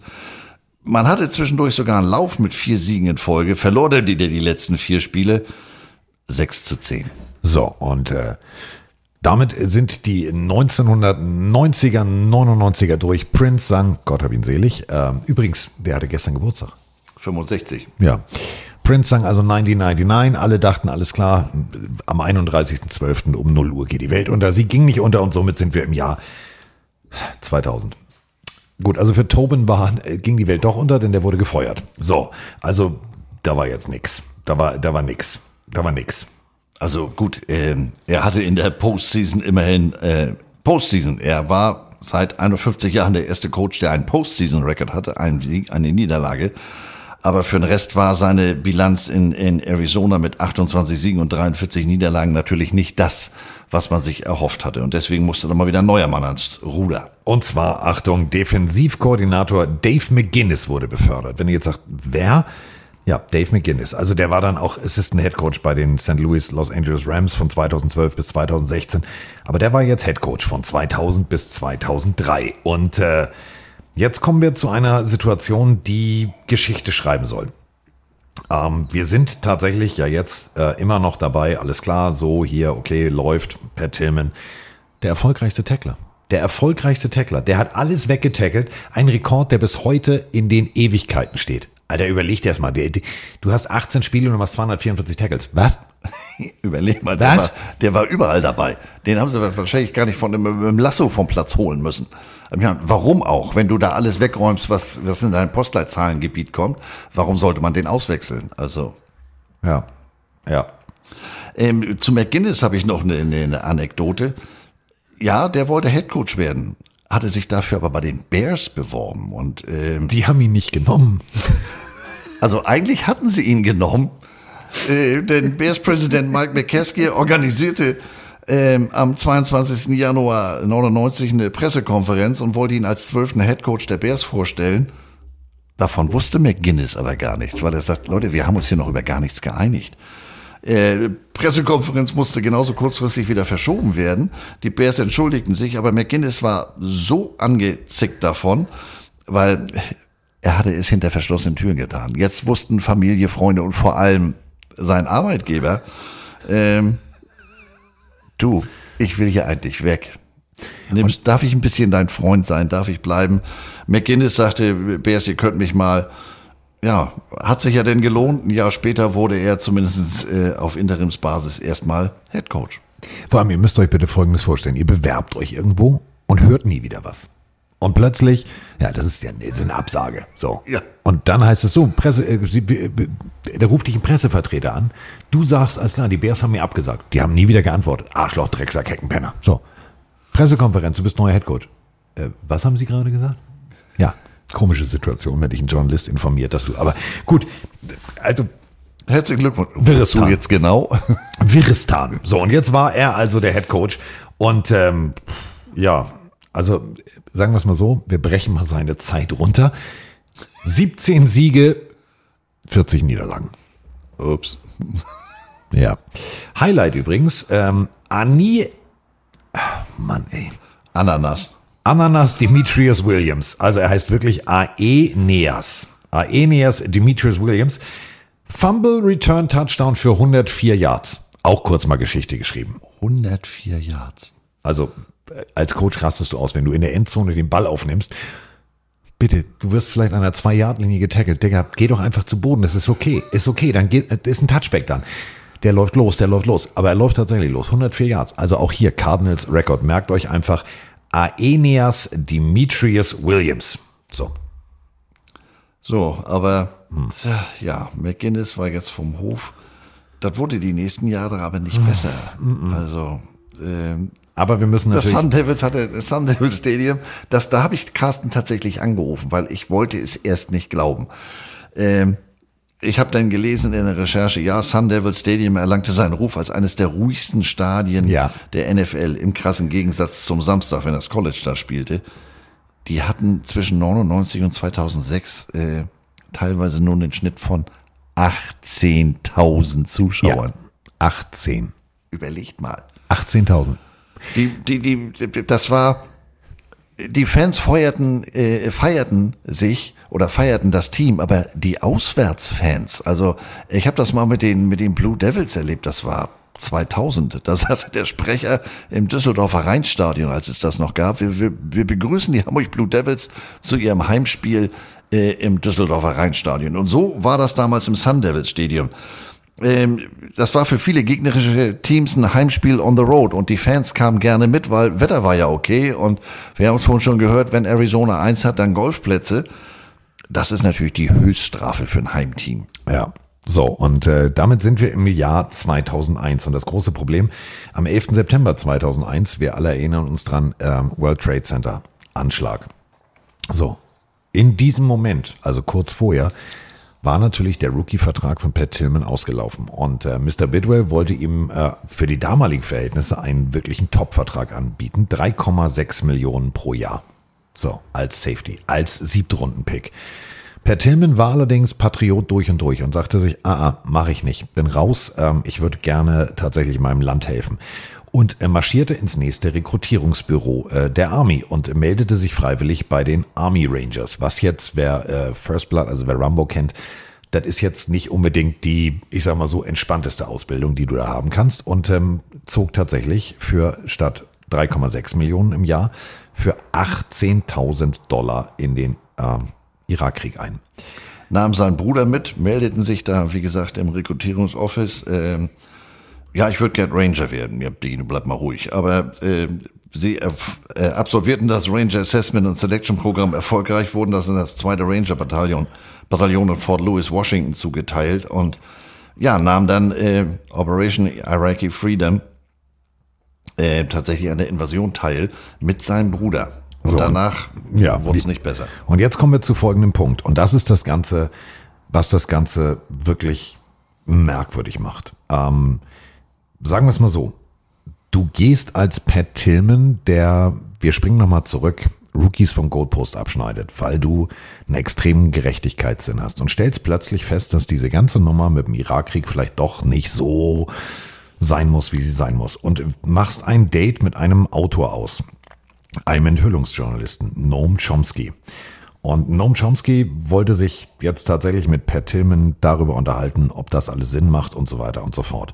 Und äh, dann schreiben wir den 22. April 2004 und Pat Tillman starb im Alter von 27 Jahren durch drei Kopfschüsse. Aus einer Entfernung von weniger als 10 Yards. Hm. Die Army versuchte das Ganze als Tod in einer Kampfhandlung ähm, zu verkaufen. Das war sowieso schon äh, Afghanistan, die kämpften da oder waren eingesetzt an der Grenze zu Pakistan. Das war sowieso schon ein bisschen dicey, aber da versuchte man erstmal das Ganze ähm, unter den Teppich zu kehren. Ja, kann passieren so ungefähr. Das kam aber, Carsten erwähnt es eben dem einen oder anderen äh, doch sehr merkwürdig vor. Und vor allem die ganzen Klamotten, sein, sein Tagebuch und so weiter von Tillman, das war auf einmal, das war einfach weg. WECH, weg. Und äh, wir springen nochmal zurück. Ähm, dieser Autor war jetzt nicht irgendjemand. Der hat halt große Enthüllungsberichte geschrieben und äh, ja, der setzte sich zusammen mit der, mit der Familie und sagte, irgendwas stimmt hier nicht, kommt mir alles extrem merkwürdig vor. Und dann ja, stellte man einen Antrag und äh, wollte Gewissheit haben. Man wollte aufgeklärt werden. Man wollte, ja, man wollte wissen, was da jetzt wirklich Phase war. Und äh, dann beginnt es erst richtig abstrus zu werden, denn es gab einen Untersuchungsausschuss und äh, der General, der da aussagen sollte, hatte plötzlich laut eigener Aussage Gedächtnislücken. Ich kann mich an diesen Vorgang nicht erinnern.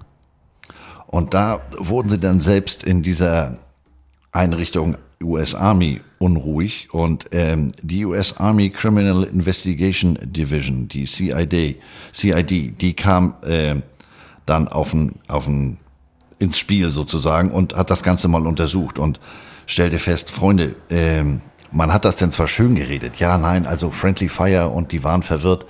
Ich wiederhole nochmal, drei Schüsse in den Kopf aus weniger als zehn Yards. Man hat dann eine Autopsie durchgeführt so verwirrt kannst du gar nicht sein. Also da stinkt was mächtig zum Himmel, aber das Ganze, man hat ihn dann, wie man dann gerne ist, man, man, man lobt jemanden, äh, der wurde posthum befördert, bekam Auszeichnung Silver Star, Purple Heart und so weiter.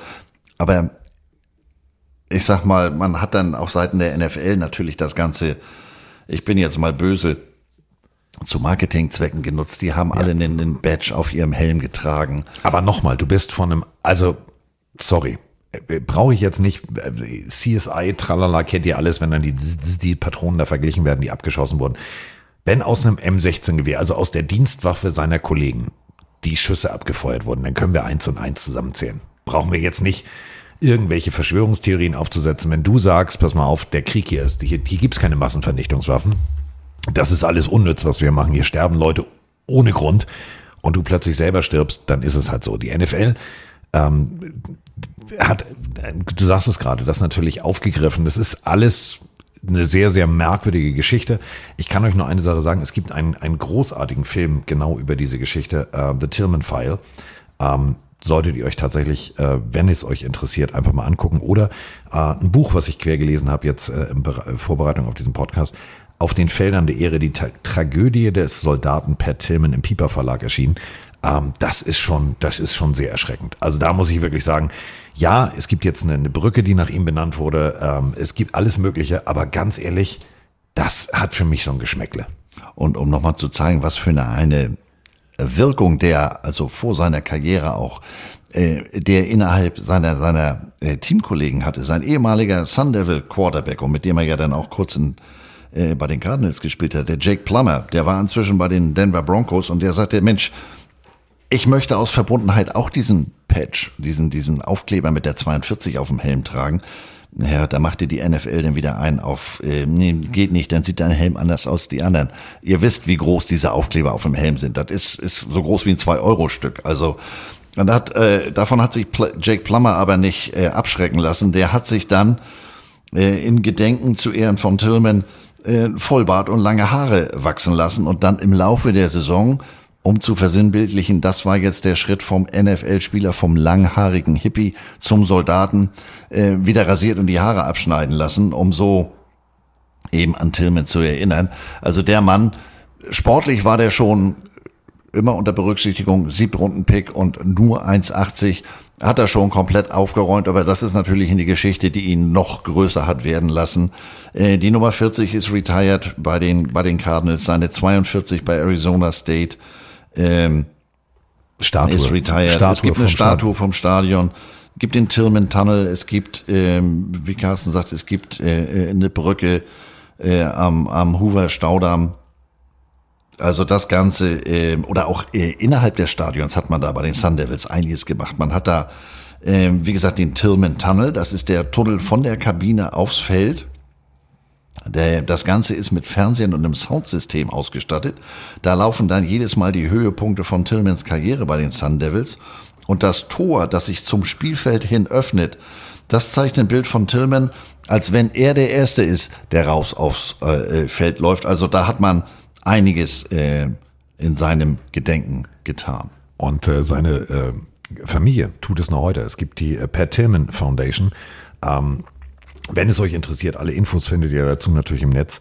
Ähm, das ist schon, ist schon bemerkenswert. Also das, was da tatsächlich auch mit Läufen und Fahrradtouren und so weiter und so fort, da wird sehr, sehr viel äh, Geld gesammelt und äh, äh, Marie Tillman, äh, Alex Garwood und Benjamin Hill, das sind die, die das gegründet haben. Ähm, man muss wirklich sagen, also da bin ich, da, da kriege ich immer noch Gänsehaut, weil es wirklich, ja, sie haben klar gesagt, okay, es ist Brudermord und so weiter und so fort, aber ähm, Marie Tillman hat gesagt, ja, das bringt uns jetzt nicht weiter, lass uns lieber Menschen helfen, die äh, die Hilfe brauchen.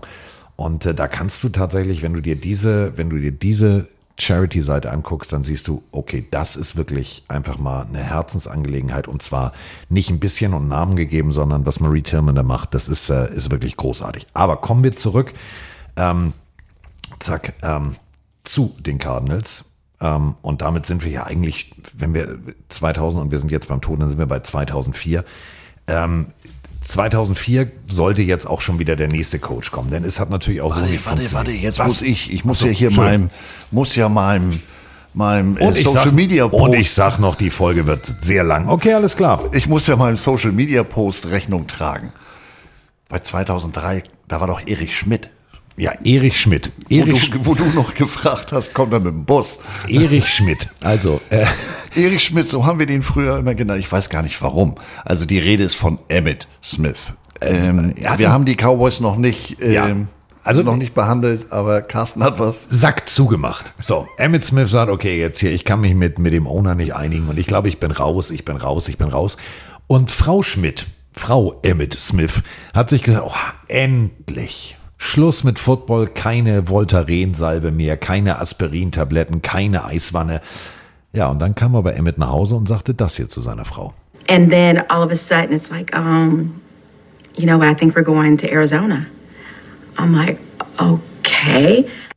Ja, also der, Man muss dazu sagen, Erich war zu dem Zeitpunkt schon 34. Und äh, Erich war der Leading Rusher der NFL. Erich hat, also Barry Sanders hat zu früh aufgehört, hat ihn überholt. So, Ehrenplatz, Hall of Fame, du bist eingezogen. So.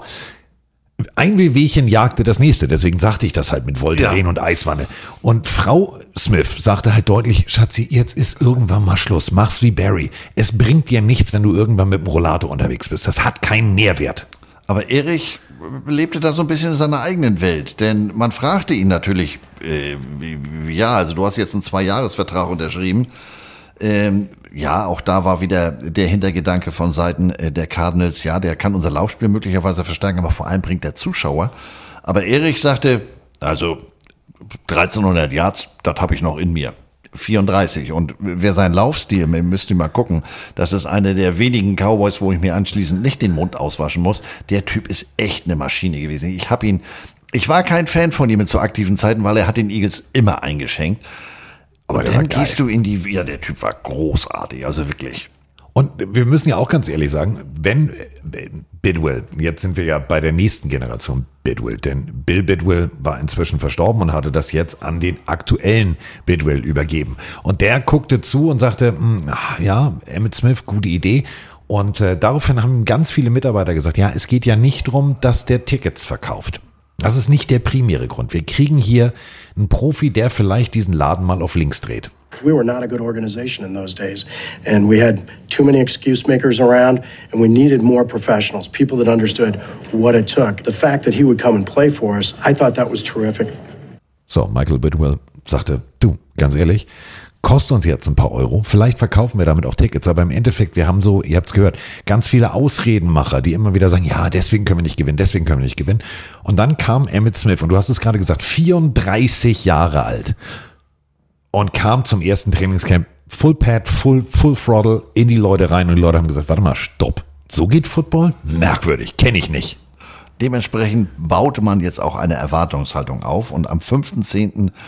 wollten es die Götter des Spielplans, man spielte bei den Cowboys. Ja, hört mal genau hin. Although early on, Emmett first carry is a cart. No. Ja, das äh, lief nicht ganz so. Also das mit den 1300 Yards gestaltete sich schwierig, denn am 5.10. Äh, im zweiten Quarter gegen die Cowboys kam Roy Williams, der Safety der Cowboys, um die Ecke und brach ihm sein linkes Schulterblatt. Aber Nicht Schlüsselbein, Schulterblatt. So, Jetzt könnte man sagen, ja, End of Season. Nö, nö, ich bin ja erst 34. Frau Smith holte also die Voltaren raus, machte die Eiswanne fertig und dr- drückte das ein oder andere Aspirin wahrscheinlich via Zäpfchen rein, weil äh, ganz ehrlich, äh, Schulterblatt, da bewegst du dich gar nicht mehr. Da ist auch mit Schlucken nicht viel. Aber ähm, ja, aufgeben gilt nicht, ne? Der kam nach sechs Spielen wieder zurück. Gut, die Saison, also er war. Ähm, Alter, da hätte ich als Frau's, Frau hätte ich gesagt, sag mal, wir können da Golf spielen in Arizona, was mit dem gebrochenen Schulterblatt vielleicht auch nicht so schlau Ja, ist. vor allem, nochmal, und da sind wir ja wieder bei diesem, was bringt dir der Rollatorpokal? Nichts. Ja, denn er hatte in der Saison dann ganze 256 Yards, einen Schnitt von 2,8 pro Carry. Ja gut, er hatte ein, ein, ein First in seiner Karriere. In dem Spiel gegen die Cowboys hatte er nämlich äh, sechs äh, äh, Ball, sechs Carries. Ich versuche das gerade zu übersetzen. Was heißt es denn? Er war sechsmal der Ballträger. Minus ein Yards. Das war das erste Mal in seiner Karriere, dass er negative Yards hat. Ja gut, jetzt auch durch die Verletzung geschuldet. Aber wie Carsten sagt, for what?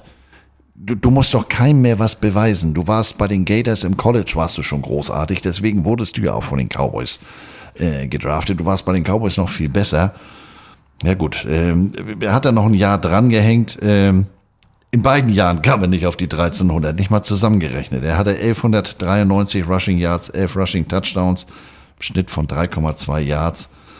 Naja, aber immerhin hat er dann nochmal das erste Mal und einzige Mal in seiner Karriere einen Touchdown-Pass geworfen. Ja. Ähm, trat Na 2005 gut, wenn du auch zurück. keinen Quarterback hast, dann Nee. musst du dir halt was einfallen lassen. Und äh, damit sind wir jetzt in, in, im zweiten Jahr von, äh, von, von Herrn Schmidt. Und äh, in 2004 war es jetzt also soweit da, wo ich eben schon hinspringen wollte. Ich wollte dein, dein Emmett nicht unter den Tisch fallen lassen. Man holte jetzt also Dennis Green. Dennis Green war Coach bei den Minnesota Vikings von 1992 bis 2001. Und äh, da, ja, 97 Siege, 62 Niederlagen. Vier NFC Central Division Titles, zweimal NFC Championship Game und jetzt, ja, sagte der Bidwell, das geht genau so hier weiter. Nein. Äh, einziges Problem ist, ähm, kennt ihr noch, was erlauben Strunz? Flasche leer. Ja. Was Giovanni Trapattoni in einer sehr charmanten italienischen Art wie in ja, klassische Wasserlaub in Strunz äh, macht Dennis Green viel lauter. Denn äh, es lief überhaupt nicht. Es lief richtig beschissen. Man verkackte es regelmäßig. Dabei spielte man tatsächlich guten Football. Aber man verlor gegen die Bears. Ausgerechnet gegen die Bears. Und jetzt fragst du einen äh, gestandenen Headcoach, warum? Und jetzt achtet drauf. Jetzt kommt Trapattoni 2.0. Four picks against Grossman and two fumbles. What did you see about the Bears? Uh, we shut them down that way. No, we, you know, I mean, we, we just, uh, let's- we, the Bears are what we thought they were. What, what, they're what we thought they were. We played them in preseason. Who the hell takes a third game in a preseason like it's bull? We played them in the third game. Everybody played three quarters. The Bears are who we thought they were. And that's why we took the damn field. Now, if you want to crown them, then crown their ass. But they are who we thought they were. And we let them off the hook. Thanks, Coach. Matt Leinart will be one of the person in this room, probably about five. Wichtig ist das. Thanks, Coach. Und wenn ihr das äh, schlagende Geräusch gehört habt, das war tatsächlich ein Faustschlag gegen das Mikrofon. Und Grund dafür war, die Cardinals spielten ja jetzt keinen schlechten Football. Ich würde euch gerne mal die äh, Voraussetzung äh, dieses, äh, ich sag mal so, emotionalen Momentes sagen. Man führt 14 zu 0 gegen die Bears. Und verliert dann, ja, mal wieder. Also man führte, Leinhardt war inzwischen der Quarterback, zwei Touchdown-Pässe, erste Halbzeit. Man führte sogar mit 20 Punkten und dann verliert man das Ding innerhalb von 20 Minuten. Die Bears haben dabei keinen einzigen Offense-Touchdown gemacht. Statistisch waren die Cardinals äh, Time of Possession, Passing Yardage, Rushing Yardage, Giveaways, Takeaways, Interceptions. Ja, aber die haben zweimal den Ball auf den Boden gelegt und den haben beide Male die, die, äh, die Bears zurückgetragen und dann noch ein Punt-Return-Touchdown. Ja, man hatte zum Schluss zwar noch eine, eine, eine Field-Goal-Chance, um das Ding nochmal wieder zu drehen. Aber Aus 40 Yards, was jetzt nicht unbedingt wirklich. Also nee, ist ja kein Selbstgänger. Äh, Dass man dann einen 40-Yard-Field-Goal-Versuch hatte, lag auch daran, dass man in diesem letzten Drive doch, ich sag mal, eher konservativ unterwegs war. Ja, und deswegen ist der komplett ausgetickt. Und vor allem, um das mal zu übersetzen, ey, wir haben gegen die im dritten Preseason-Spiel gespielt. Im dritten Preseason-Spiel spielen die Star Starter, Starter mit SCHD, äh, drei Quarter lang. Sagt er, wie blöde sind wir denn eigentlich? Ja, vor allem, und das muss man ja noch dazu sagen, die Woche vorher war ja genauso beschissen. Also man hat gegen Kansas City gespielt, man führte 14 zu 0, ja, und was passiert? Man hat wieder den Ball zweimal hergegeben und der, der Kicker Rackers sollte es wieder richten, aber er hat wieder verschossen. Und somit war jetzt richtig Druck auf den Kessel. Und äh, ja, bei Dennis Green war sowieso Druck auf den Kessel, weil der Bidwell ist regelmäßig in seinem Büro gegangen und hat gesagt, Diggi, da in Lila, da hast du das doch hingekriegt. Hier Purple Rain und Feuerfrei und hat doch alles funktioniert. Warum funktioniert das hier nicht? Und ihr ahnt schon, die Säge war schon am Stuhl. Man hörte schon. Man tauschte zwar nochmal den Offense-Koordinator aus, weil man sagt, ja, hier der letzte Drive, daran hat's gelegen, aber wie Carsten ganz richtig sagt, da war ja, ich sag mal, eine gewisse Konstanz in negativer Form zu erkennen. Und ähm, es dauerte denn zwar noch bis zum, bis zum Ende der Saison, aber viele sahen das als, als den Wendepunkt, als, ich sag mal, da war die Messe eigentlich gelesen und es war klar, der Green wird nicht wiederkommen. Und vor allem, und da sind wir jetzt eben bei dem Tod von Pat Tillman, das ist ja genau da passiert, nämlich im April äh, 2004. Man hatte eigentlich viel Momentum. Also ganz Arizona war Pat Tillman. Die Cardinals waren eigentlich Pat Tillman. Und äh, wie gesagt, auch wieder unnützes Wissen, ähm, tatsächlich der zweite NFL-Spieler, zweite ehemalige NFL-Spieler, der ist im Krieg starb. Ähm, das andere war der Buffalo Bills Offensive Tackle Bob Kalsu, der ist äh, im Vietnamkrieg 1970 gestorben. Man hat das Jersey retired, man hat, ähm, du hast es ja gerade vorhin gesagt, man hat aus Seiten der NFL das natürlich auch zu doll ausgeschlachtet, meiner Meinung nach. Aber es hätte den, den Cardinals Rückenwind geben müssen, gab es aber nicht. Es war eher genau das Gegenteil. Ja, und äh, kommt ja noch, um, um, um, um das Ganze zu verschlimmern, 2004 Gut, das wusste, ja, man heißt Gott, man, man wusste, es ist ja Quatsch, was erzähle ich hier? Man draftete, wenn man in der ersten Runde an drei jemanden pickt, dann hat man ja schon eine gewisse Vorstellung, wie man sich da holt. Man holte sich Larry Fitzgerald von den Pitt Panthers. Äh, warte ganz kurz. Also der Larry Fitzgerald, über den wir heute noch reden. Es sei denn, man heißt, ihr ahnt es schon, Mel Kiper. Larry, 6'3", 225. I had a chance to meet him this year. We were at the Virginia Tech pit game with College Game Day. And I think when you look at Larry Fitzgerald, you see a kid big, and he has that Lynn Swan ability to be that acrobat and have that body control and the work ethic of a Jerry Rice. And you see the ability there. When that ball's in the air, it's his. I think people talk about, hey, he's got to get off the jam. He's got off that press coverage. Yeah, he can work on some things, but he's going to put the time in on the practice field to do it. Yes, I think Arizona had needs above wide receiver, but keep in mind, Denny Green's going to attack with three wides. He's got Anquan Bolton, offensive rookie of the year. He's got Bryant Johnson, and now he has a Larry Fitzgerald who's 6'3", 225, presents coverage matchups when you can attack with those three guys. And at Minnesota, he had Chris Carter, he had Jake Green, then he brought Randy Moss into the fold. So Denny Green, you think, hey, why not quarterback? Denny Green really is ecstatic about the potential of Josh McCown. Josh McCown played well in those last four games. The game against Minnesota, touchdown pass to Nate Poole, knocked the Vikings out of the playoff.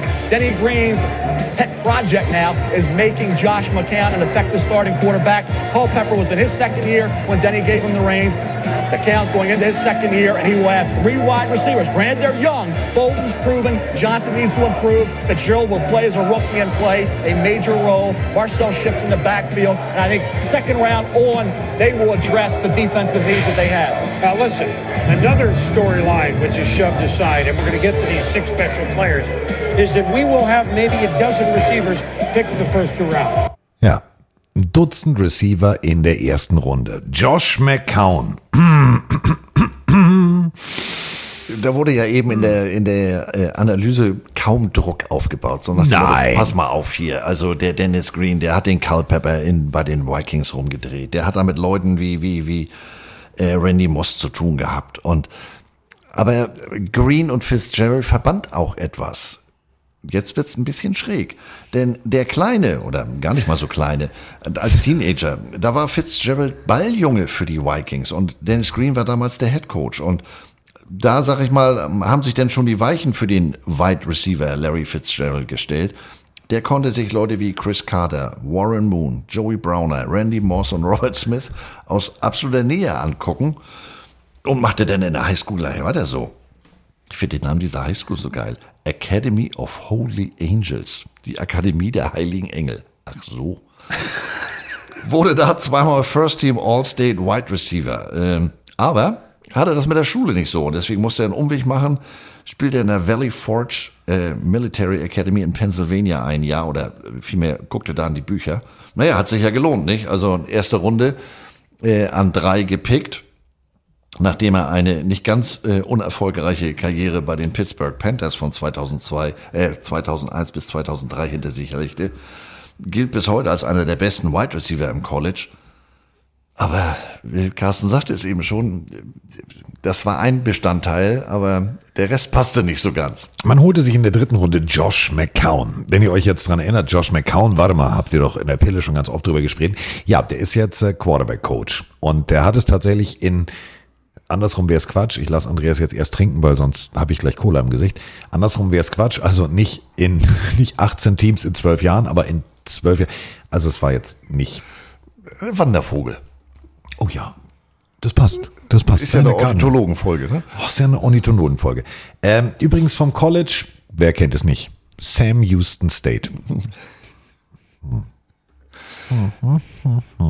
Und ihr habt eben gehört, das meinte ich mit Druck. Also ja, hier Josh McCown, also das ist die Zukunft. Und wenn das einer kann, dann Dennis Green und ja, nicht ganz. Nein. Also die Jungs sind gekommen, um zu bleiben, weil sie hatten einen Vertrag.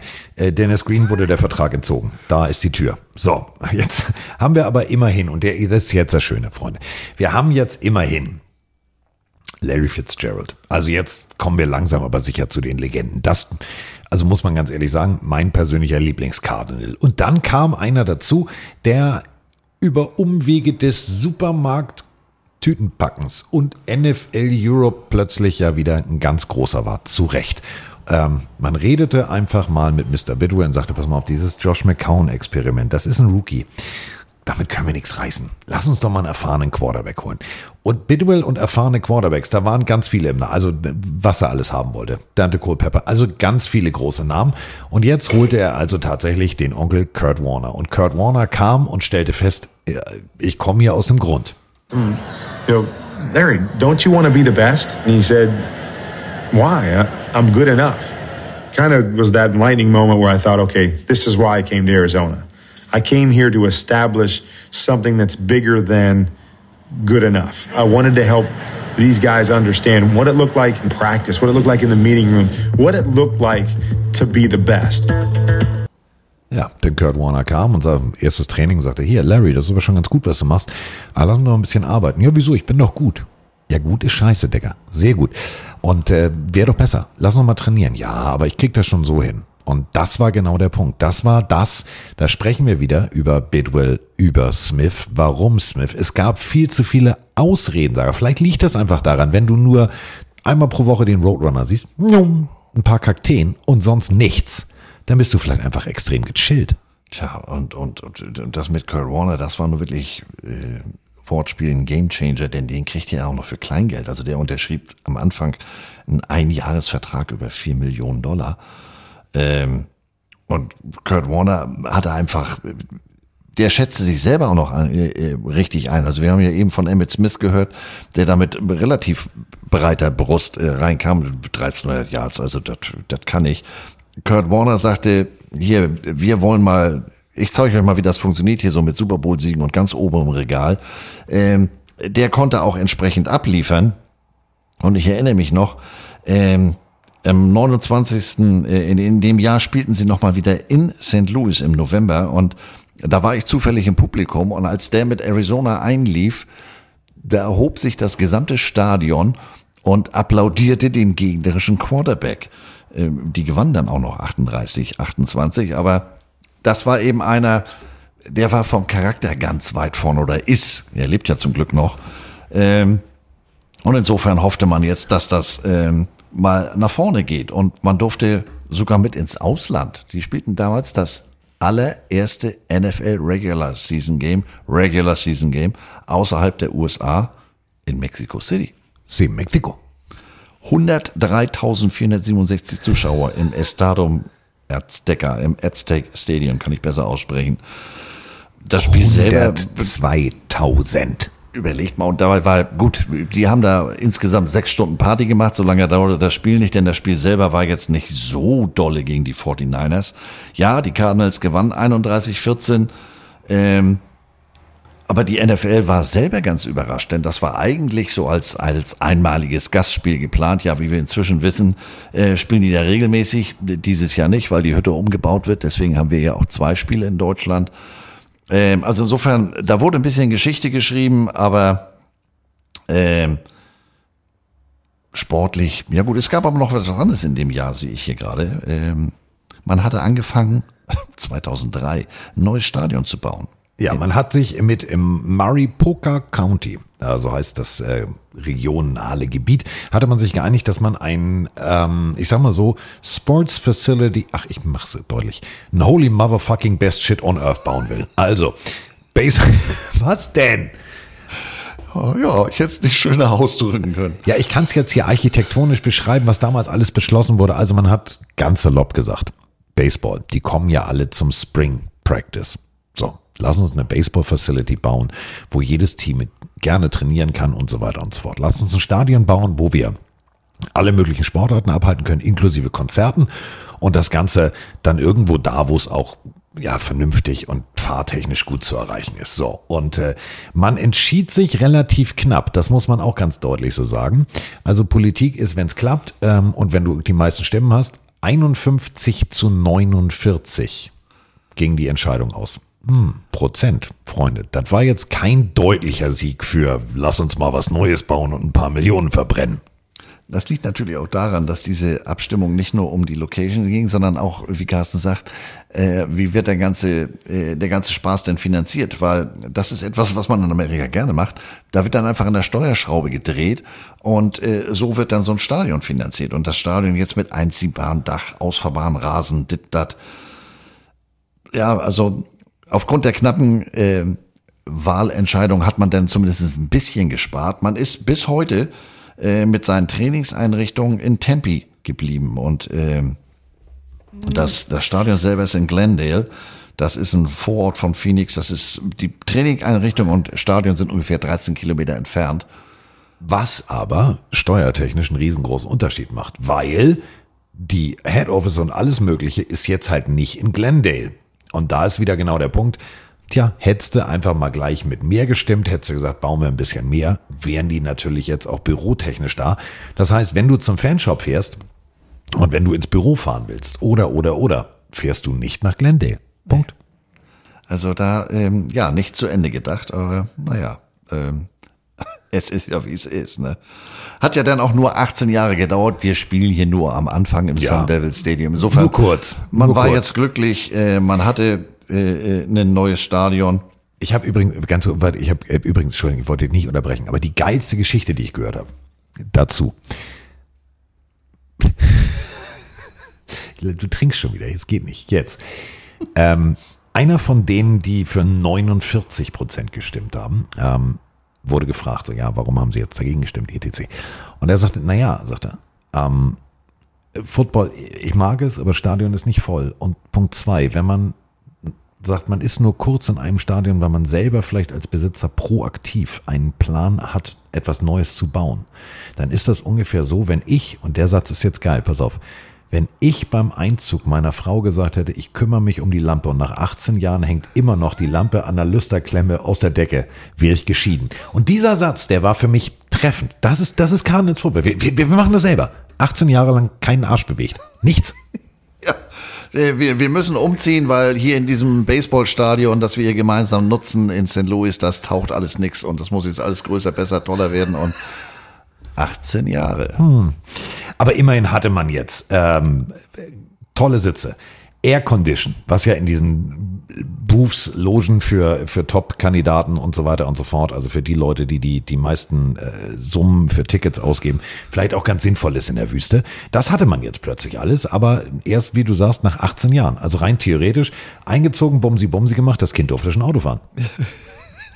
Ja, drehst dich um, also drei Minuten Spaß, 18 Jahre Arbeit.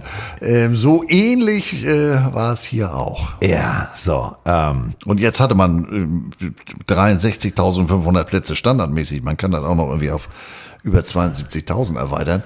Wir kommen aus dem Sun Devils Stadium, das du äh, nicht ausverkauft hast. Also äh, von der Argumentation, so erklären sich solche 51 zu 49 Prozent Abstimmung. Äh, Das war schon ein bisschen originell. Wir denken wieder an den Herrn mit der glühbirne Lüsterklemme Kabel. Ja, genau. Ja. Wir haben jetzt also alles. Wir haben ein, wir haben Schiebedach. Wir haben alles. Ja.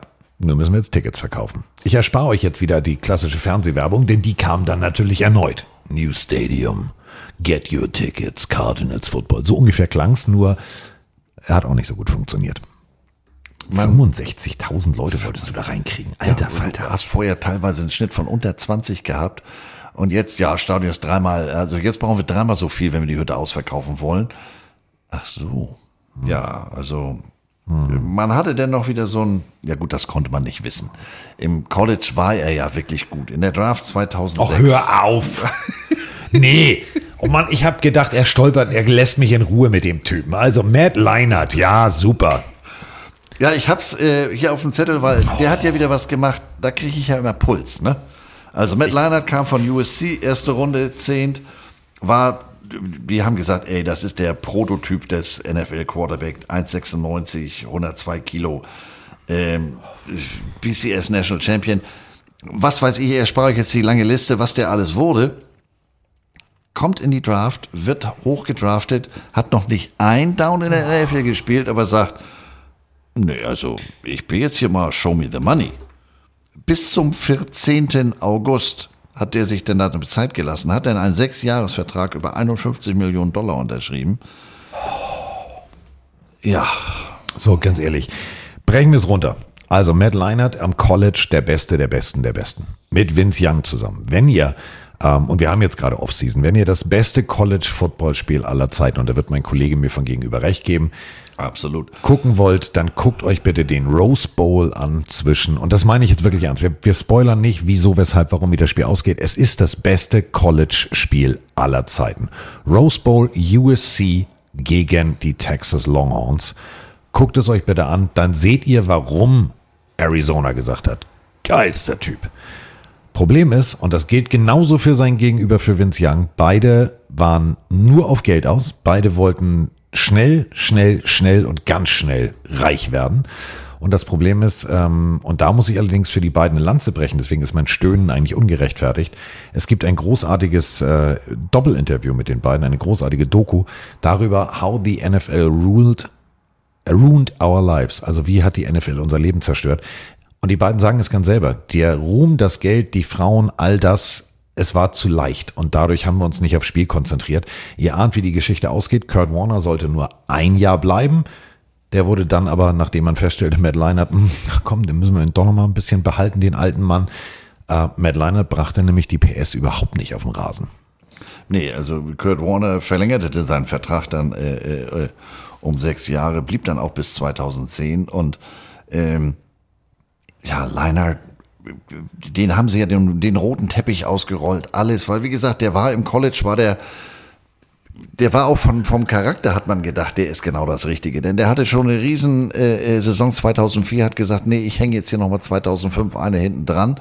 Da haben viele gesagt, Mensch, also das ist ja riskant, vielleicht verletzt er sich und ob er dann in der Draft so hoch weggehen wird. Ja, also er ging immer noch relativ hoch weg, also erste Runde 10, ist ja nur auch nicht so ganz schlecht. Aber wie Carsten sagt, er kriegte die PS bei den Profis nie auf die, auf die, auf die Straße. Ähm, und da half dann auch ein, ein, ein neuer Headcoach nicht, äh, 2007. Hm. Nee, ist halt gar nichts. Nee, also, also man versuchte es und ja, nee, war nicht schön. Nee. Also, ähm, vor allem äh, fällt dir mal auf, dass wir ein gewisses Schema haben. Immer, immer wenn, das fängt geht zurück auf das berühmte Geld reinwerfen, wenn ihr gegen die Bears nicht gewinnt. Ähm, also, ja, Green gegen die Bears verloren, weg war. Und schon äh, beförderte man äh, den Offensivkoordinator Keith Rowan. Hm. Ja, war jetzt auch nicht so erfolgreich. Also brechen wir es runter, war auch wieder schlecht. So, und dann kam Ken Wisenhunt. Und jetzt soll endlich alles besser werden. Also Ken Wisenhunt war jetzt äh, 2007 endlich ein erfahrener Coach, der sagte, wir machen das mal anders. Wir haben hier diesen Kurt Warner, der, der macht das schon gut. Wir haben Larry Fitzgerald, wir haben alles Mögliche. Ich baue euch ein System, was funktioniert. So. Und man draftete ähm, tatsächlich jetzt nicht mehr Quarterback, sondern man ging auf äh, Offensive Tackle. Levi Brown. Geiler, der Typ war. Genau, also pass auf. Nein. Levi James Brown. Wichtig ist James Brown, deswegen mag ich den. Und dann auch noch der dritte. James Brown. Ja, wie, wie, wie der Junge, der da äh, bisschen Krawall und Remi Demi Americo gemacht hat. Also äh, ganz groß. Ja, man musste, hat gesagt, du pass mal auf mit dem Quarterback, wir haben da jetzt einen, der ist schon richtig gut, der zweite wird hoffentlich noch richtig gut. Den muss jetzt mal einer bewachen. Deswegen holte man in der Draft 2007 in der ersten Runde an fünfter Stelle Ihr seht schon, die haben relativ viel hohe äh, Picks. Das ist ja, Ja. das ist ja ein Grund. So, wenn man halt so eher durchwachsen spielt, dann ist das halt so. So, und äh, 2007, gut, okay, wir, über, wir, wir versuchen, wir, ver- nee, okay, war jetzt auch nicht so gut, 8-8. Dafür kriegte man aber immerhin dann wieder einen guten Pick und damit holte man Dominic Rogers Cromartie, ein Name, der euch wahrscheinlich heute auch immer noch was sagt. Und äh, somit hatte jetzt rein theoretisch der Kollege Wisenhunt alles voll und jetzt, jetzt können wir anfangen. Je, jetzt können wir anfangen. Ja, man fing auch an. 2008 mit vier Niederlagen. Und jetzt müsst ihr tapfer sein, wer es nicht mehr weiß. Darunter eine, wir sind immer noch beim Football, 56, 35 Niederlage gegen die Jets. Wisst ihr, wer bei den Jets Quarterback war? Ich Ein weiß es. Ich weiß es. Bueller, Bueller. Hier, ich weiß es. Brad Favre. Der warf sechs Touchdown-Pässe. Mhm. Ähm, Anquan Bolden, der Arizona Wide Receiver, der musste raus nach einem Helm zu Helmtreffer von Jets Cornerback Eric Smith, der ihm die Nebenhöhle gebrochen hat. Davon äh, er, erholte Arizona sich zwar, gewann fünf seiner nächsten äh, sechs Spiele, aber ja, gut, man gewann dann, nein, verlor dann zwei Spiele innerhalb von fünf Tagen gegen die Giants und Eagles.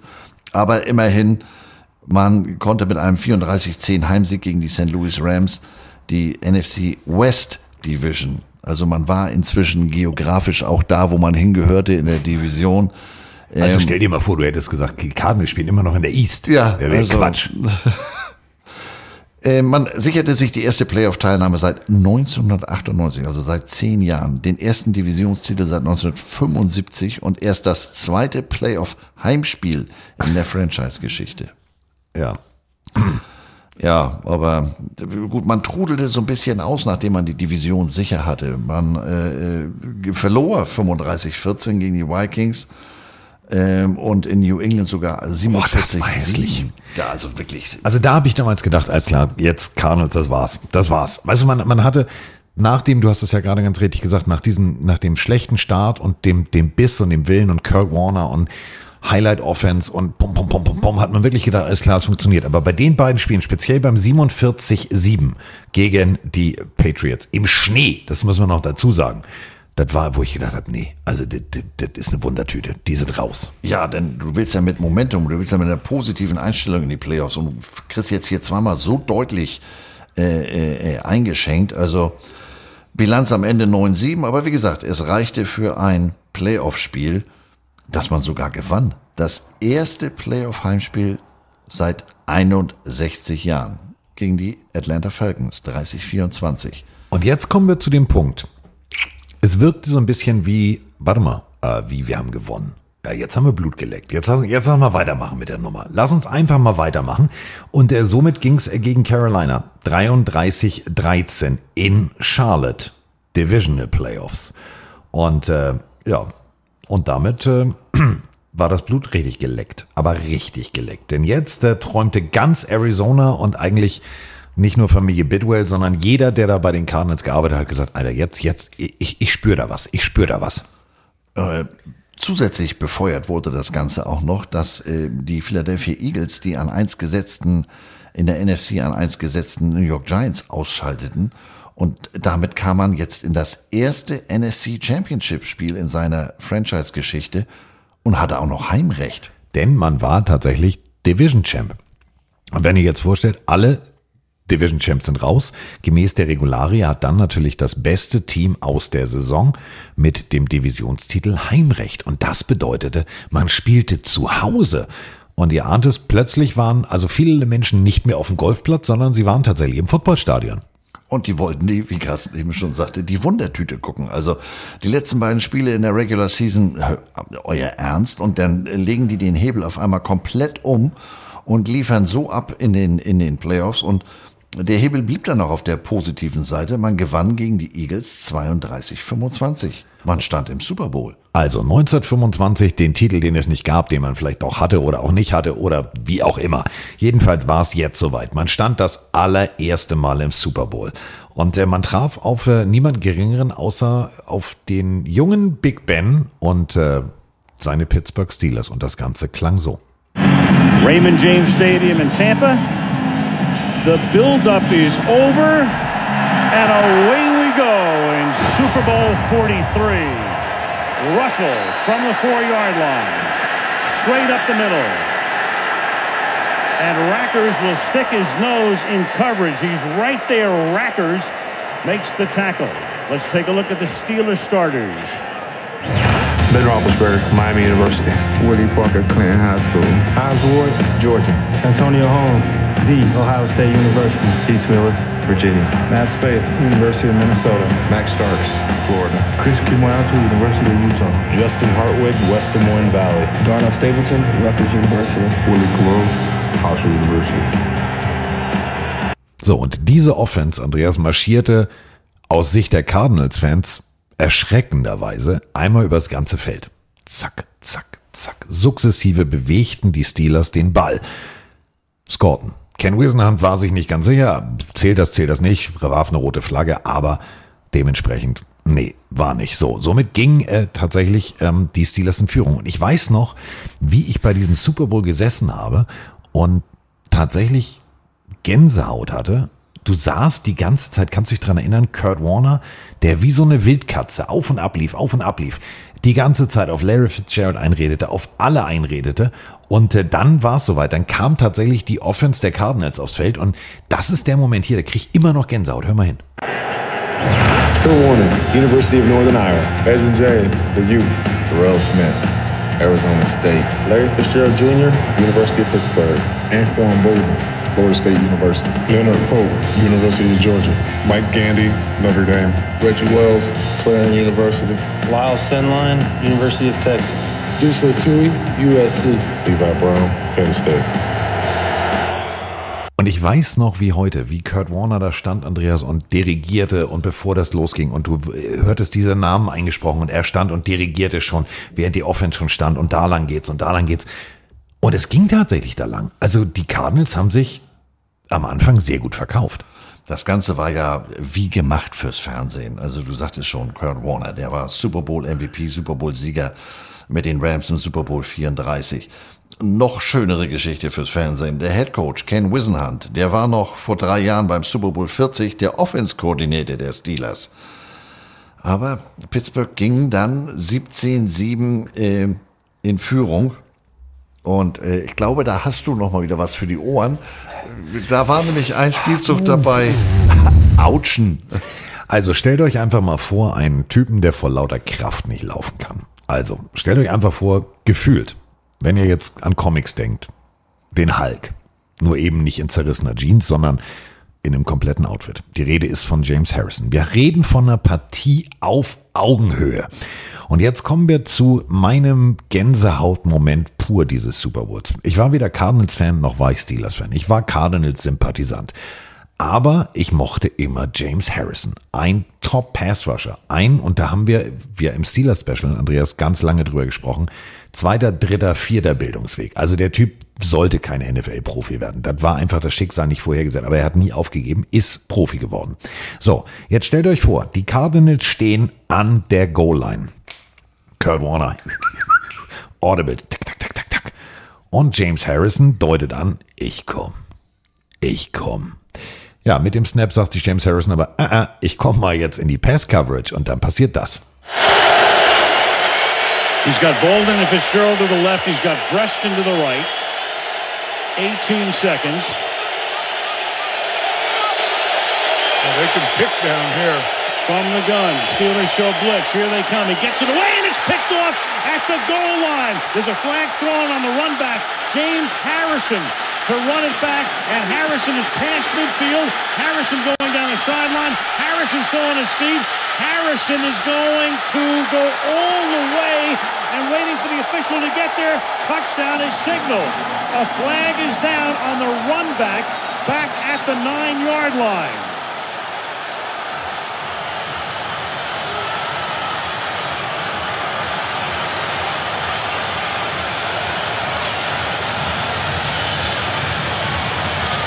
Prior to the pass, personal foul, grasping the face mask. Offense number 74. The foul occurred during the last time down. The touchdown counts. We'll have a try for Unbelievable. Harrison completely gassed. The call is on Reggie Wells. It's a 100-yard interception return. Look at him. Do you know that you have to protect against James Harrison because he's such a great pass rusher? On that play, he faked like he was going to rush the passer, and he dropped back into the lane and then made this run. Unbelievable. John Madden bringt es auf den Punkt. Unbelievable. Stiff Arm. Larry Fitzgerald. Also Larry Fitzgerald ist kein DK Metcalf. Das müssen wir nochmal deutlich so sagen. Ihr alle erinnert vielleicht, ja, Buda Baker. Zack, fängt den Ball ab, läuft Interception und von hinten kommt hub, hub, DK Metcalf und macht das Tackle. Das haben einige versucht, inklusive Larry Fitzgerald, aber versuch mal einen James Harrison, der weiß, ich kann jetzt Super Bowl Geschichte schreiben. Ich laufe das Ding zu Ende. Problem war, der Mann lag danach flach. Sauerstoffflasche, der war richtig fertig, der Kollege. Aber, und das war eben genau der Punkt, Kurt Warner hat es versucht und zu Recht, er hätte das Momentum aufbauen können, das Momentum mit in die Halbzeit nehmen, denn ihr habt es gehört, 18 Sekunden noch auf der Uhr. Das Momentum kam als Boomerang von hinten und machte doink. Vor allem, wenn man, äh, ihr müsst James Harrison, wer ihn nicht mehr vor Augen hat, äh, mal, mal, mal googeln, dass der Kamerad da über 100 Yards zurückläuft. Madden sagt es ja, oder äh, Summerall vielmehr in, in seinem Kommentar. Ja, und jetzt kommt auch der Schiedsrichter an. Äh, der ist den allen davongelaufen. Der, das ist wirklich der Lauf seines Lebens. Kein Wunder, dass der Junge da ein bisschen knapp bei Luft danach war. Ähm, ja, vom Momentum her war das natürlich ähm, nicht schön. Und man lag zu Beginn des vierten Quarters 20-7 zurück. Aber hat Kurt Warner gesagt, hey, ich bin ja nicht das erste Mal in dem Spiel, nun lass mich mal machen. Und ähm, fand dann tatsächlich unter anderem äh, über 44, 64 Yards Larry Fitzgerald zum Touchdown und holte 16 Punkte in Folge auf. Aber ähm, man war jetzt zweieinhalb, zwei Minuten 37, um genau zu sein, vor Ende. Das erste Mal in Führung. Ja, aber dann waren die Steelers, äh, die waren echt ein bisschen cold-blooded. Die haben Eiswürfel gepinkelt. Äh, die erzielten nach einem 78-Yard-Drive ähm, 35 Sekunden vor Schluss mit einem 6-Yard-Touchdown-Fang von Santonio Holmes doch noch den 27-23-Sieg. Und besagter Santonio Holmes, der hat in diesem letzten Drive, insgesamt hat er in dem Spiel neun Pässe für 131 Yards und einen Touchdown gefangen. In diesem letzten Drive fing er vier Pässe für 73 Yards. Ich erinnere noch mal, der Drive insgesamt waren 78 Yards. Und wenn ihr jetzt sagt, warte mal, Santonio Holmes sagt mir jetzt, ihr habt doch ein Steelers-Special gemacht. Ja, da kam er kurz vor, sonst nicht. Also, er hatte eine sehr zeitlich fokussiert begrenzte Karriere. Das war sein Spiel, das war sein Moment.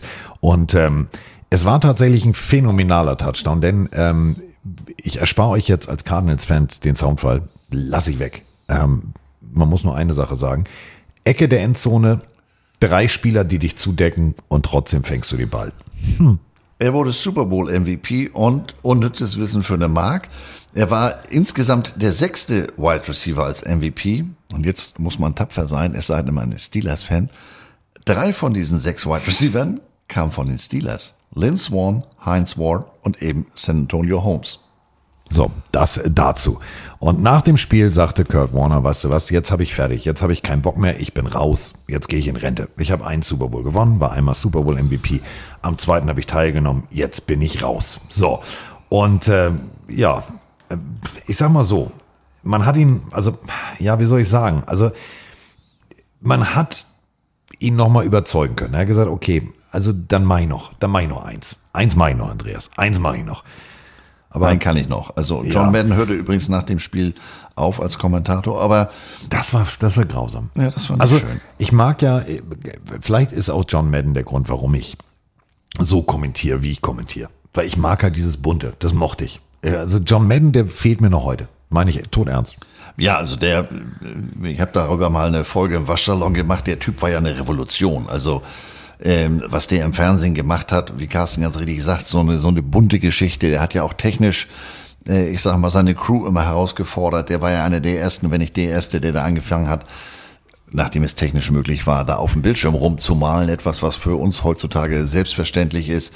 Also der war schon ähm, einzigartig. War ja auch als Coach sehr erfolgreich. Der hörte auf, aber Kollege Warner hat gesagt, ja, einen kann ich noch. Ja, aber ich kann, also ich kann verstehen, dass er nach dem Super Bowl gesagt hat, ich bin raus. Weil das, das Ding saß natürlich tief. Du hast eigentlich alles richtig gemacht. Ähm, aber dann tatsächlich, nee. Mir fällt übrigens auf, ich gucke dich die ganze Zeit an. Ja, sowieso, er sitzt mir gegenüber. Aber ist dir überhaupt klar, da müssen wir mal bei Tars anrufen, dein T-Shirt stimmt gar nicht. Da steht Arizona Cardinals, Conference, NFC, Division West, etabliert 1920. Ha! Diggi, ruf mal bei Nike an. Ja. Der wird pfeifen. Was ist das denn?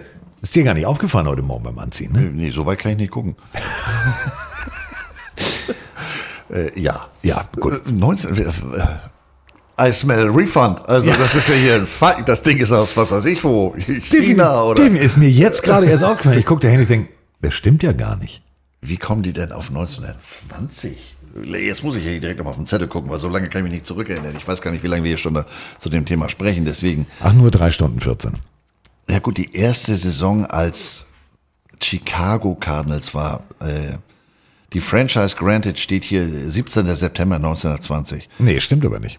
Sie das- waren ja vorher die Racine Cardinals. Und die waren ja schon, also das ist ja schon professioneller Laden. Aber äh, das, was ich gerade vorlese, habe ich von der, von der Hall of Fame Webseite. Also, die sind ja alle nicht korrekt. Die sollten uns beide mal fragen. ja, hör mal, rufen wir bei Nike an. Ja. So, gibt einen Refund. Moin. So, ab, ab, moin, ich weiß nicht, ob ihr es wusstet, aber eure Millionenfirma hat da einen kleinen Fehler. Kennt ihr den Racine Park in der Racine Avenue? Ja. Da ging die ganze Bumse eigentlich los und das Ganze nur, weil einer falsch gewaschen hat. Hm, so. Und übrigens, wir sind Deutsche. So, nur mal so als Tipp. Was? Oh, ich bin jetzt da. Ah, alles klar, ich bin jetzt CEO bei Nike Football. Ja, geht schnell, geht schnell. So, ähm, 2009, also man startete natürlich mit, mit äh, großen Erwartungshaltungen. Man holte sich äh, Chris Beanie Wells, ein äh, Running Back und ähm, ja, wir wissen, Running Back, erste Runde, warum? Also warum? So, hat ein bisschen funktioniert, alles klar, okay, alles super, alles fein, alles toll. Äh, nein, man spielte eine so, also wirklich solide Saison, aber eben nicht so exklusiv, so explosiv und nicht vergleichbar mit der Saison zuvor. Das muss man halt auch ganz deutlich so sagen. Klar stand man am Ende 10-6, aber es war nicht, oder liege ich da falsch? Es war nicht, Nein, also äh, statistisch kann man sich ja mal alles schönreden. Das war die beste Bilanz seit Umzug nach Arizona. Aber wie du sagst, im letzten Spiel des Jahres, da haben die richtig gekriegt. 33-7 gegen die Packers, könnte man jetzt meinen. Aber in dem Spiel ging es für beide im Hinblick auf die Playoff-Position um gar nichts mehr. Unmittelbar vor dem Spiel hatte nämlich Minnesota gewonnen und dadurch war klar, man würde sich in der nächsten Woche im NFC Wildcard-Spiel wiedersehen. Und so gingen beide Teams, wir sprechen immer von Rasenschach, ganz unterschiedlich in diese bedeutungslose letzte Regular Season Partie. Die Packers, die haben ihre Stammspieler drei Viertel lang spielen lassen, während die Cardinals die meisten ihrer Stammspieler nach ein paar Spielzügen wieder runternahmen. 33-7 liest sich böse, aber war ja nicht ganz unbeabsichtigt, denn ähm, am 10. Januar traf man zu Hause im NFC Wildcard-Spiel wieder auf die Packers. Und da haben sie zwei Basketballkörbe auf den Platz gerollt, weil das Spiel ging in Overtime. Und äh, im punktereichsten Playoff-Spiel der NFL-Geschichte gewannen die Cardinals 51-45. Haben sie wahrscheinlich beim Abklatschen nach dem Spiel gesagt, war schön letzte Woche das 33-7, aber wir spielen jetzt nochmal eine Woche weiter. Mhm. Übrigens, ähm, ganz wichtig, und das meine ich ernst, ähm, dieses Spiel, das 33-7, war übrigens der Grundstein, warum man damals gesagt hat, oh, diesen Backup-Quarterback von den Packers, den sollten wir uns mal holen. Auch ein guter Mann. Ja, ihr kennt die Geschichte von Matt Flynn. Das war das erste Mal, dass es aufflackte und dann ein, ja, zwei Jahre später, äh, selbes Ding, selbe Situation, es geht um nichts. Also diese Es geht um nichts Spiele, die sind für mich dann auch nie aussagekräftig. Ich hasse das zum Beispiel beim Kommentieren, Andreas, immer dieses, die einen sind fix in den Playoffs, die anderen nicht. Und dann sollst du das, also da ist keine Spannung für mich drin. Ist nicht. So, und deswegen das echte Ergebnis, das echte Augenhöhe, Augenhöhe, ist ja nun mal wirklich 51, 45. Das war, ey, das war eins der geilsten Playoff-Spiele, das ich jemals gesehen habe. Ja, und äh, der, also die beiden, die, die mögen sich ja nur schon, äh, das geht zurück auf 1921, da haben die 3-3 gespielt. Äh, in diesem Spiel kam der in Anführungsstrichen alte Mann nochmal richtig groß raus. Kurt Warner warf fünf Touchdown-Pässe, ähm, erzielte von den, erzielte 29 von 33 äh, äh, kompletten Passes, also nur vier unvollständig. Vier. Aber Vier. Wir reden von einem NFL-Playoff-Spiel gegen die Packers. Nur vier incomplete Passes. Aber das Ergebnis, äh, äh, man muss jetzt kein Raketenwissenschaftler sein, wenn du 45 Punkte zulässt, ist deine Defense jetzt vielleicht nicht ganz so weit vorne. Und äh, ach wirklich? Das zeigte sich dann auch für die Raketenwissenschaftler der New Orleans Saints in der nächsten Woche. Ja. Die schickten die mit 45-14 nach Hause, also die Cardinals. Und da sah Warner schon wieder deutlich äh, sterblicher aus. Ähm, 17 von 26 ist halt nicht 29 von 33. Das muss man auch ganz deutlich sagen. Und fünf Touchdowns sind halt auch keine 205 Yards Passing. Also es war. Vor allem, wenn du dann aus diesen 205 Yards keinen einzigen Touchdown machst. Ja, äh, der wurde in dem zweiten Viertel sogar ausgewechselt nach einer Interception. Es ist ein Wunder, du, du, Ja. also äh, dritter, dritter Versuch. Eins von acht. Das ist jetzt eher so suboptimal. Und ein paar Tage später erklärte Warner dann auch seinen äh, Rücktritt, was die Cardinals äh, wohl so ein bisschen überraschte, denn die hatten gesagt, ja, natürlich spielt er das letzte Vertragsjahr noch. Wieso? Der hat doch letztes Jahr schon gesagt, er geht in Rente und ist Genau. nicht gegangen. Der Also- bleibt doch. So, und jetzt wird's abstrus. Jetzt wird's abstrus. Pass auf. Was machen wir, Andreas? Unser Quarterback ist in Rente. Ja, lass uns mal gucken. Lass uns mal einen jungen, knackigen Typen holen, der die nächsten Jahre. Nee. Wie nee? Ich habe eine Idee. Der Donovan McNabb, der zu dem Zeitpunkt auch schon ein Haarkennzeichen, also wirklich viele, viele Kilometer in der NFL auf der Uhr hatte, der wohnte in Chandler. Chandler ist jetzt nicht weit weg. Also er wohnte teilweise in Chandler. Da hat er nämlich überwintert, um Golf zu spielen. Und da hat der Bidwell gesagt, du, da haben wir keine Reisekosten, da haben wir keine Hotelkosten. Das machen ja heutzutage einige Firmen, dass man äh, Personalentscheidungen darauf basiert, wer in der Nähe wohnt. Hier genau dasselbe. Man sagt, der wohnt in Chandler, den nehmen wir. Ja, tolle Idee. Äh, es ist dann, ja. Es wird nicht besser. Nein, es wird nicht besser, wollte ich gerade sagen. Also Donovan McNabb, äh, der da in der Winterpause war, stand zur äh, Diskussion Carson Palmer. Letztlich wurde es der Eagles Backup Quarterback Kevin Kolb. Ja, und, und, Achtung, und du Jetzt. gibst dafür auch noch Dominic Rogers Cromartie weg. Das äh, Ja. gibt so Dinge, die verstehe ich nicht, aber gut. Hm, vielleicht stand Bidwells Kaktus dichter an der Schaukel, als wir gedacht haben. Kann ja alles sein. Möchte ich nicht ausschließen. Äh, Wie Ja. gesagt, da kommen wir nochmal drauf. Ja. Gut, in Woche 1 siegte man gegen die Carolina Panthers, aber ja, war teilweise knapp, aber die nächsten sechs Spiele, ähm, die verlor man. Ja. Und dann verletzte sich auch noch Kevin Cobb am C. Also nicht am Kopf, sondern am C. Und daraufhin äh, griff man zurück auf den jungen Mann, der in Fordham am College äh, sein äh, Handwerk gelernt hat, der aus Burgess kommt. Das ist ein Vorort von El Paso, Texas. Ja, die Rede ist jetzt alle Mann festhalten von John Skelton. Klingt ein bisschen wie Skeleton in the Closet, so ähnlich war es auch. Also das war jetzt, ja, der Typ war tatsächlich Football, Baseball, Basketball, äh, Leichtathlet. Äh, Also an der Highschool hat er richtig gut funktioniert. Aber auch nicht so gut, dass er jetzt rein theoretisch bei der University of Texas gelandet ist, sondern bei Fordham. Und äh, der landete tatsächlich durch die fünfte Runde 2010 Pick 155 bei den Arizona Cardinals. Mhm. Und musste jetzt aufgrund der Verletzung von, von John Skelton, also wie jetzt sagt er, was hat er denn im großen C, hat er sich in der Badewanne gestoßen oder sowas, der sogenannte Turf Toe. Das ist eine, eine, eine Stauchung, eine Überdehnung, die, daher kommt der Name, in der Regel auf diesem stumpfen Kunstrasen kommt. Ist fürchterlich schmerzhaft und in der Regel auch langfristig. Und deshalb musste in Woche 9 besagter Skeleton, nämlich John Skelton, gegen die Rams ran. Ja gut, also 12 von 23, 222 Yards, zwei Interceptions. Aber immerhin war die Defense effektiv. Man gewann 23-20. Ähm, Rookie Cornerback Patrick Peterson noch erwähnenswert, fängt einen Punt an der 1-Yard-Linie und trägt ihn für 99 Yards zurück. Wichtig ist, diese Szene müsst ihr euch folgendermaßen vorstellen. Alte Special Teams Regel. Nicht an der Eins. Nicht an der Eins. Rookie halt, ne? Patrick Peterson, die absolute Cardinals Cornerback-Legende. So, der steht da, also Coaches. Peter, Peter, Peter, geh weg, lass den bouncen.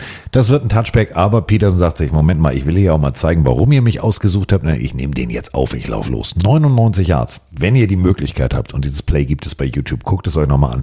Das ist der große Abfahrtsslalom in, frag mich nicht, irgendwo in der Schweiz. Der läuft Slalom, wo ich denke, den muss doch einer tackeln, aber ihn wollte keiner tackeln. 99 Yards. Hut ab. Woche 10, Skelton, äh, Kolb immer noch verletzt. Skelter, Starter gegen die Eagles. Nun muss man sagen, obwohl sie ja viele Jahre an der NFC East waren, vielleicht liegt es daran, äh, wenn die an die Ostküste mussten, das war nicht so das Thema der, der Cardinals, aber man gewann 21-17 gegen die Eagles und ja, Skelton war mal ordentlich dabei. Ja, also äh, das muss man jetzt wirklich ganz deutlich so sagen. 315 Yards und davon alleine nur 146 auf äh, Larry Fitzgerald, der den Ball zweimal in die Endzone trug. Das war jetzt also nicht so schlecht. So, und jetzt geht's los. Journalisten. Ja, Kevin Cobb ist eine Pfeife. Jetzt wollen wir es gelten behalten. Aber richtig, aber richtig. Der wird jetzt der Starter. Mhm. Mhm. Nächste Woche war man bei den 49ers.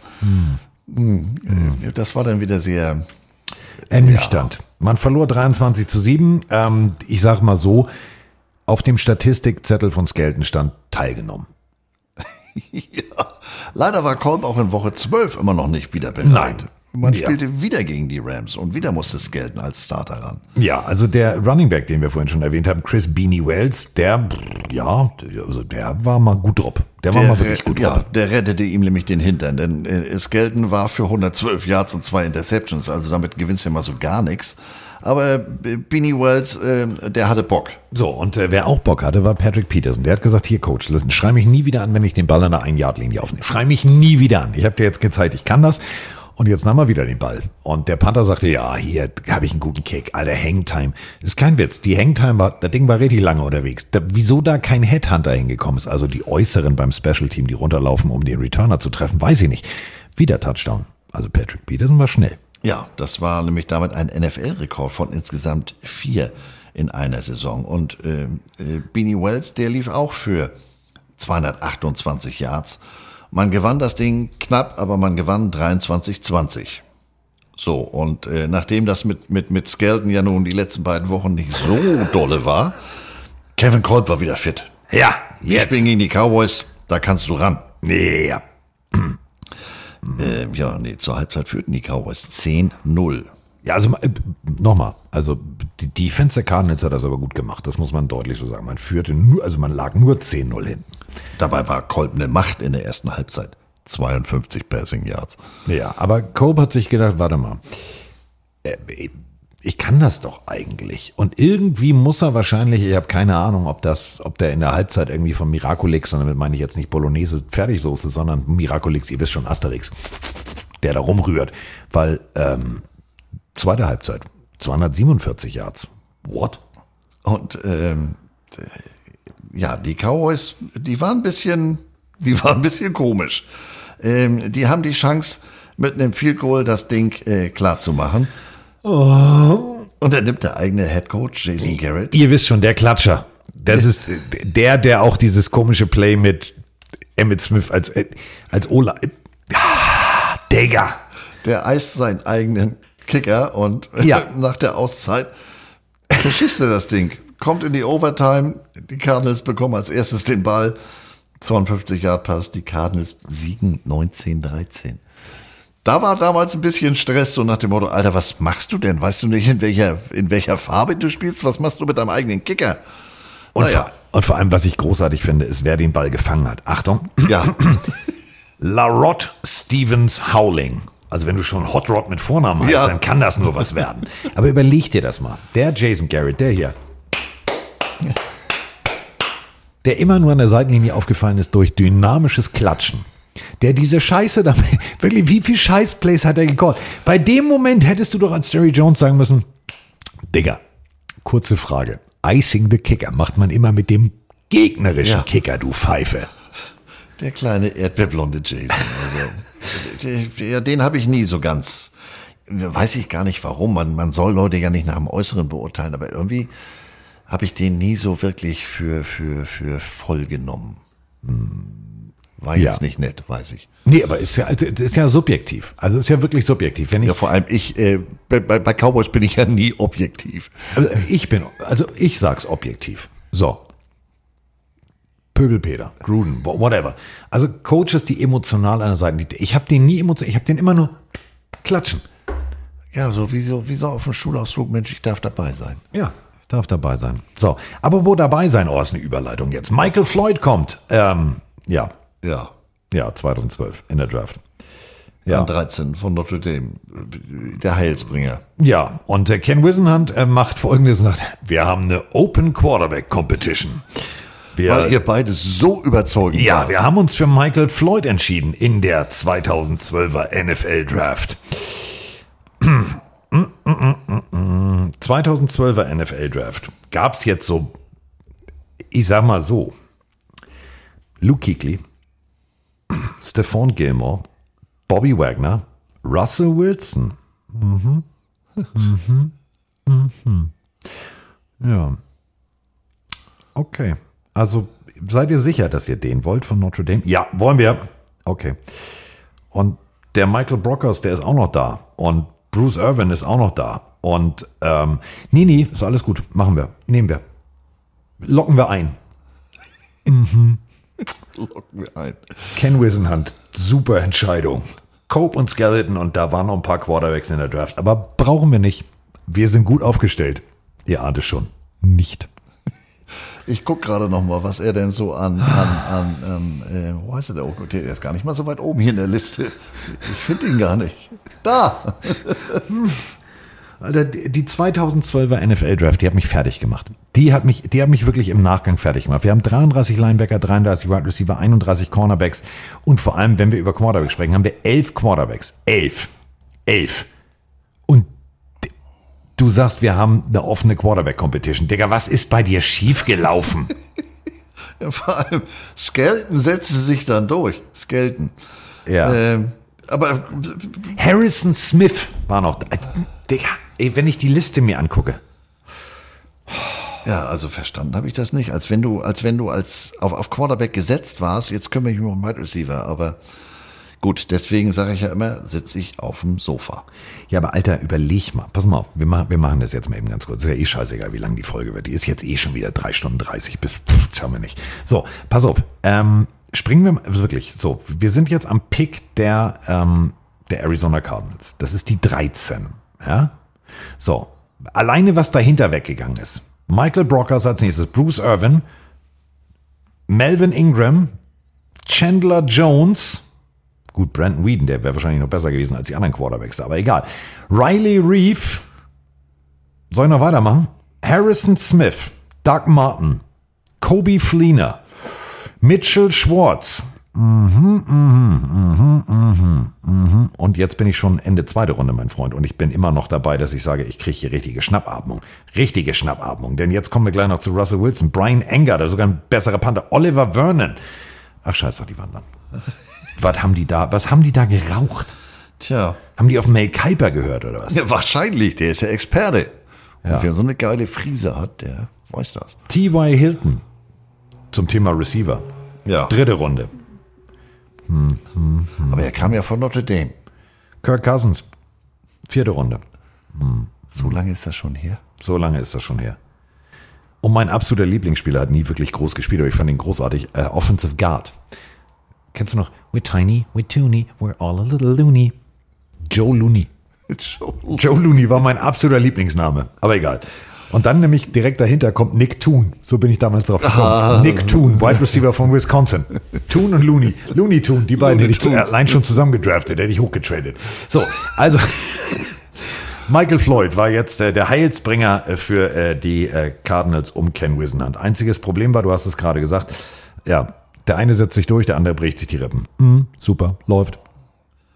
Ja, und dann musste, äh, sie haben ja dann doch noch einen Quarterback gedraftet, ähm, Ryan Lindley, Der musste da ran. Natürlich, wer kennt ihn nicht? Aber Ryan Lindley, äh, ja, der konnte auch nicht so wirklich. Und, Also äh, man startete immerhin 4-0. Das, wir wollen es jetzt nicht so schlecht machen, wie Ja. es ist, aber dann verlor man neun Spiele in neun Folge. in Folge, ja. Und unter anderem, ich musste auch wieder zweimal hingucken. Ich denke, das geht doch gar nicht.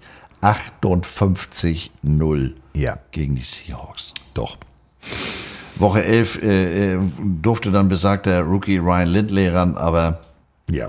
das war auch nichts. Äh, Also der ging rauf, um wieder runterzukommen, weil hat auch nicht funktioniert. Bilanz 5 Siege, 11 Niederlagen. So, und damit war am 31.12.2012 für Ken Wisenhunt Silvester und Kündigungsdatum in einem. Happy New Year. Ja, Happy New Year, da ist die Tür. Und jetzt zauberte man jemand aus dem Hut, wo ich sage, ab jetzt wird diese Folge garantiert mit Ansage die längste aller Zeiten. Denn jetzt kommt mein persönlicher Lieblingscoach. Ein Mensch, über den ich ein ganzes Kapitel voller, ich sag mal so, also pff, das ist eine Liebeserklärung, im Buch geschrieben habe. Mein absoluter Lieblingstrainer. Die Rede ist von Bruce Arians. Und Bruce Arians Bildungsweg zum äh, Football ist ein ziemlich, ich sag mal so, ist ein ziemlich steiniger. Also sagen wir es mal so, Bruce Arians, ähm, ja, wie soll man es am nettesten formulieren? Der hatte jetzt nicht unbedingt den einfachsten Weg zum äh, Football zu kommen.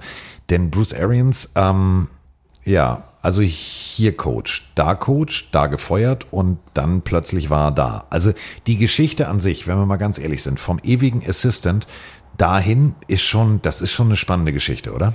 Ja, also der hat ja nur einige Stationen bis dahin hinter sich gebracht, kam aktuell jetzt äh, äh, von den Colts, da war er Offense Coordinator.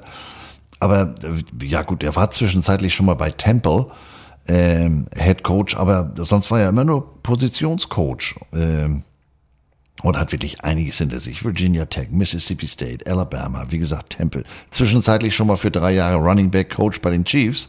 Dann wieder im College, Mississippi State, Tight End Coach bei den Saints, Offense Coordinator bei Alabama. Ähm, schon mal bei den Colts als Quarterback Coach, bei den Browns als Offense Coordinator, bei den Steelers als Wide Receiver Coach äh, und äh, vier Jahre dann auch als Offense Coordinator und dann wie gesagt 2012 Offense Coordinator Schrägstrich Interim Head Coach bei den Colts und jetzt bei Arizona. So, aber das Schöne ist ja, und das müssen wir ja ganz deutlich so sagen, ähm, Bruce Arians hat für mich absolut das Herz, also wirklich, wenn ihr die Möglichkeit habt, ich glaube, es gibt's leider nicht mehr. Ähm, ihr müsst irgendwo gucken, ob es im Netz noch findet. A Football Life, Bruce Arians. Bruce Arians, Migräne, Tempel verlassen hin und her und war jetzt in Indianapolis eigentlich nur als Koordinator. Äh, ursprünglicher Head Coach, krebserkrankt, Untersuchung. Und Bruce Arians hat gesagt, Freunde, ist jetzt scheißegal, das Licht in diesem Büro bleibt an, weil dieser Mann wird zurückkommen. Und für die ganzen Codes, für alle, die da waren, war das das, das, das das schönste Zeichen zu sehen. Der Mann will jetzt hier nicht einen Job beerben, sondern der macht sich gerade und hat immer gesagt, wir spielen für ihn, wir spielen für ihn, ist ins Krankenhaus gefahren, hat ihm äh, sozusagen beratend mit einbezogen und, und, und, und, und. Und jetzt, ähm, ja, war sein erster Head-Coaching-Job dran. Und das Schöne ist ja, dass Bruce Arians, wenn ihr euch damit mal beschäftigt, ähm, es gibt Bewerbungsvideos, wo er ganz deutlich, unter anderem zwei, drei Besitzern der Steelers etc. sagt, nee, ich sag dir jetzt nicht, dass ich hier bis 0 Uhr im Büro sitze und mach und tu, weil das macht keiner. Das willst du jetzt hören, aber das sage ich dir nicht. Und dieser Typ war jetzt plötzlich in Arizona und äh, er hat angefangen als Quarterback-Coach und ähm, mit einem, wie hieß der noch, dieser Mann mit der großen Stirn, Peyton Manning. Und, und an der Seitenlinie stand äh, ein Kamerateam. Das ist ein, ein, ein sehr exklusiver Soundclip, den vielleicht auch derjenige, der diesen Satz gesagt hat, bis heute noch bereut. Aber ähm, wir sind ja unter uns mit dem Pillenarius, deswegen können wir das machen. Achtung, hört zu.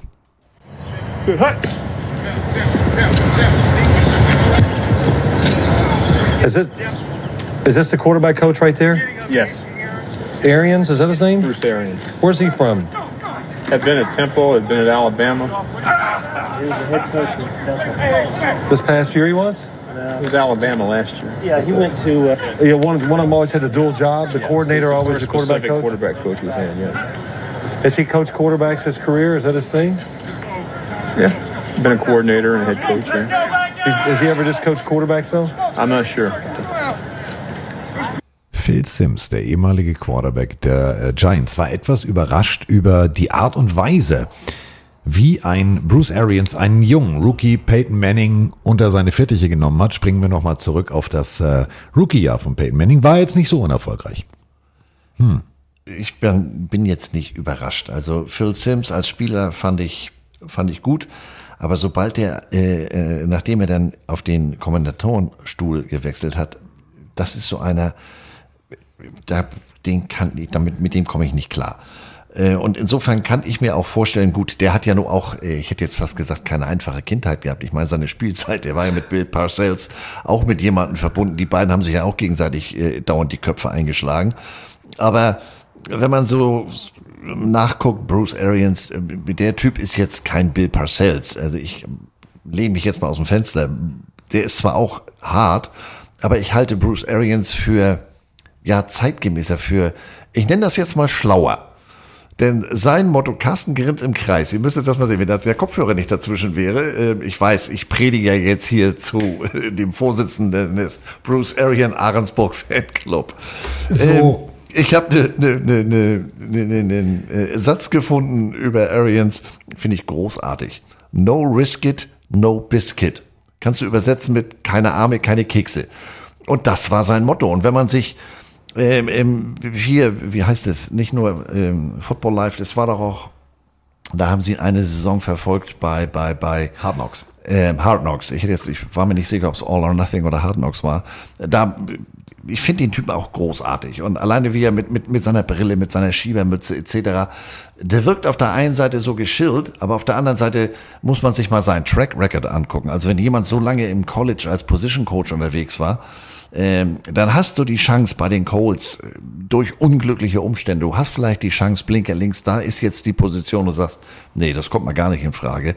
Äh, also der Typ hat ja wirklich Klasse, der Typ hat Stil, der sagt, hier bleibt das Licht an, der kommt auch wieder und es war ja dann auch so.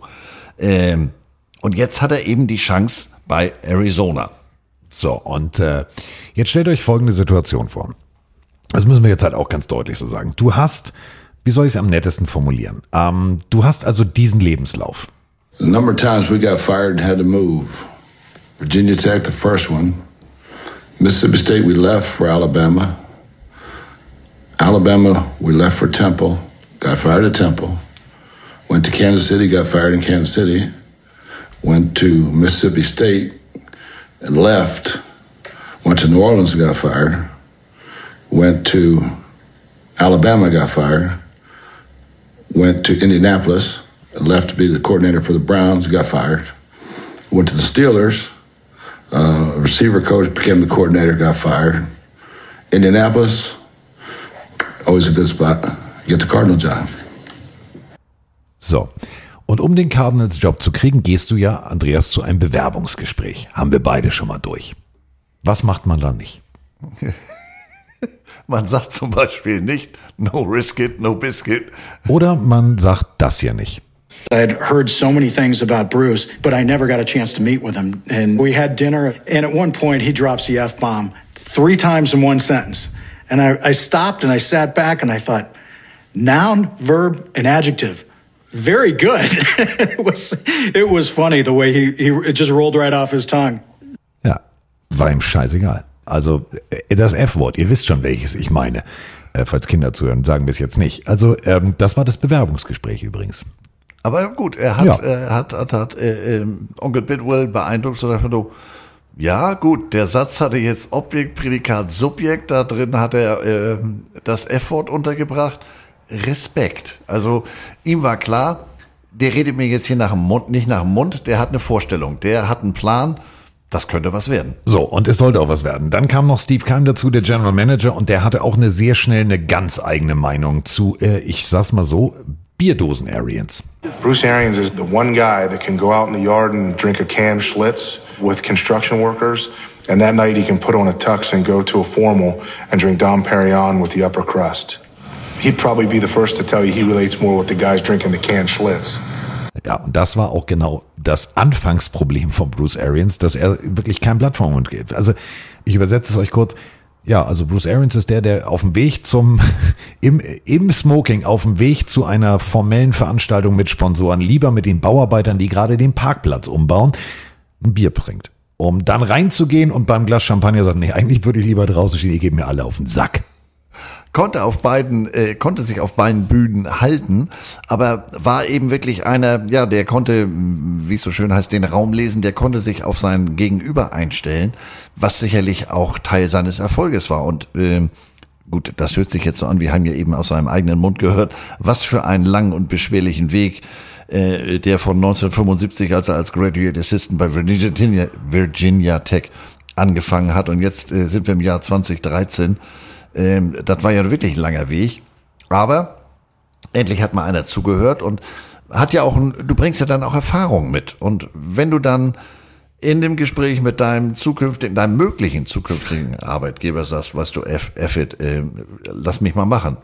Ja. Okay. So, machen sollte es jetzt inzwischen auch Carson Palmer als Quarterback. Und dieses Duo war großartig. Ich weiß nicht, ob ihr die Fernsehserie kennt, aber äh, Carson Palmer hatte äh, nach seinem ersten Meeting mit seinem neuen Headcoach eine sehr deutliche Meinung. He's got that Tony Soprano swag, that kind of, you know, he's 60 plus. Tony Soprano Swag. Und äh, Carson Palmer in diesem ganzen Interview, was unheimlich langes erzählt, immer, ja, ähm, ich hatte jetzt schon ein paar Coaches und jetzt war meine letzte Station irgendwie hier Arizona Cardinals und ich dachte, alles klar, das wird ruhig, das wird entspannt. Äh, äh, war's nicht. War's nicht. Tony Soprano hatte aber mal richtig das Sagen an der Seitenlinie und er gab auch gleich die Richtung vor. Ich war mir jetzt nicht sicher, Nein. ob mich das, Nein, nein, weil nein. wir sind ja jetzt hier. Guck mal, ich beim- hab beide Hände hier. beim- Beide Hände wir sind ja hier beim Fanclub. Ja. Äh, ja, also alleine äh, Palmer, Carson Palmer nach Arizona. Der war ja viele Jahre bei Cincinnati, dann ähm, war er nochmal zwischenzeitlich bei den Raiders. Überall nicht so ganz schlecht abgeliefert, aber ich war damals schon ein bisschen überrascht. Ähm, gut, die haben jetzt nicht äh, die Welt für ihn weggegeben. Den Sechstrunden-Pick 2013 und einen Conditional-Pick 2014. Kriegte zwei Jahresvertrag 16 Millionen. Fing dann auch ein bisschen holprig an. Drei Siege, vier Niederlagen, aber ähm, 10-6 Bilanz. Das hat zwar nicht ganz für die Playoffs gereicht, aber der warf mal eben für 4274 Yards. Also das waren die meisten in seiner Karriere bis dahin, von wegen Auslaufen in der Wüste. Und er war damit der erste ähm, Quarterback in der NFL-Geschichte, der für drei verschiedene Teams über 4000 Yards gepasst hat. Ich sagte es eben, die Bengals, die Raiders und jetzt eben die Cardinals. Zum Beispiel Woche 11, 419 Yards, zwei Touchdowns. Er wurde Player of the Week. Ähm, Woche 14 stellt er mal neben den Karrierehöchstwert äh, in Sachen Completion Percentage von 84,4 auf. Im 30-10-Sieg gegen die Rams brachte er 27 von 32 äh, Pässen an den Mann, 269 Yards, ein Touchdown. Gut, gab dann auch andere Tage, so wie Woche 16 gegen Seattle. Oh, die war nicht schön. Vier Interceptions, zwei davon an Richard Sherman, aber trotzdem den 17-10-Sieg. Aber gut, äh, man verpasste, wie gesagt, mit 10-6 zum vierten Mal in Folge die Playoffs. Aber da war ja nun, ich sag mal, auf jeden Fall ein positiver Trend zu erkennen. So, und damit geht es jetzt ins nächste Jahr. Alles gut, alles neu. Wir greifen jetzt richtig, richtig an. Und äh, es gab ein Motto übrigens. Ähm, stellt euch einfach Folgendes vor. Wir haben inzwischen, wir haben Patrick Peterson, wir haben Tyron Matthew, wir haben eine, eine, eine extrem harte Defense. Und ähm, Bruce Arians ähm, sagte hier, Freunde, pass mal auf hier, Locker Room, Diggi, ganz ehrlich, hier Eminem rauf, runter, Metallica, äh, ACDC, Pah, alles geil, aber ist Mainstream. Ist Mainstream. Ich habe da was Geiles für euch. Und drückt Tyron Matthew sein Smartphone in die Hand. Sagte, hier, mach mal Bluetooth mit der Box. So, so mach mal. Und äh, Tyron Matthew so, oh Gott, oh Gott. Initially, I'm just hoping it's not some country rock song. Because usually we listen to hip hop, we listen to a lot of motivational songs. I plugged it in, and instantly our locker room got crazy. We actually liked the song. I'm gonna whip somebody's ass. I'm gonna whoop something. And they play it again, play it again. Ja, play it again, play it again. Das Paradoxe ist, dass dieser Song, den gibt es eigentlich nicht. Es ist ein DJ-Remix eines äh, Pastors. Und äh, Dieses äh, Ding geht eigentlich nur, I gonna whip somebody, ihr habt es gerade gehört, whip somebody's ass, dann kommt, I got, so, und der Lockerroom ist rausgegangen. Und der Witz ist, wenn du dir diese Hard Knocks Folgen anguckst, egal bei welchem Spiel, du siehst Spieler an der Seitenlinie, die wackeln und sagen, I'm gonna whip somebody's ass. Das war deren Vorgabe. No risk it, no biscuit oder mit der Peitsche auf dem Po. Das ist Bruce Arians. der Peitsche auf dem Po. Ja, also Attacke, Abteilung, Attacke und äh, großartig. Ich kann mir das richtig vorstellen. So, oh Gott, jetzt hier 60 plus, jetzt kommt hier gleich wieder ey, Take Me Home Country Road oder so ein Quatsch. Und dann, was ist das denn? Wie geil ist das denn? So gewinnt man natürlich Ja. auch seinen Lockerroom für sich als Head Coach. Ja, äh, seine Frau übrigens ähm, hat dieses Lied im Auto verboten. Ja. Ja. Da, da wollen wir jetzt nicht ins Detail Weil stellt gehen. euch einfach mal, nein, stellt euch einfach mal, Bruce, Ar- das ist so großartig, wie sie das erzählt im Interview. Ähm, er hat ja immer diese, diese Kangol, diese, diese Schiebermütze auf. Ähm, großer, kräftiger Mann, Scheibe runter, Anlage, Bose volle Lotte, 500 Watt, Ellbogen draußen, Arizona und singt das, während ihn ältere Herrschaften angucken aus dem Auto. I gonna whip somebody's ass. Und wie sie das erzählt, sie sitzt da im Interview und ihr, selbst die Kinder so, es ist so peinlich. Papa singt das immer, immer, immer, auch beim Einkaufen. Okay, that's not good. That's not good. So, äh, Schluss jetzt hier mit Bruce Arians Liebe. Aber, äh, wie gesagt, How to Win Your Locker Room. Man gewann neun der ersten zehn Spiele 2014. Ja gut, äh, von den äh, nächsten sechs verlor man vier, aber elf Siege, fünf Niederlagen. Die meisten Siege in einer regulären Saison seit 1975. Einziges Problem war gegen die St. Louis Rams äh, Carson Palmer ohne Feindeinwirkung, äh, Verletzung am Knie. Und äh, man kann es als Coach in der Pressekonferenz, man kann es runterreden oder man kann es so machen. The uh, news on Carson is it is an ACL. Um, he will go on IR. Um, it's no MCL, no cartilage, so um, he's looking at a, a decent timetable. June, end of June, July return. So, um, you know, it's it's one of those things that non-contact injury.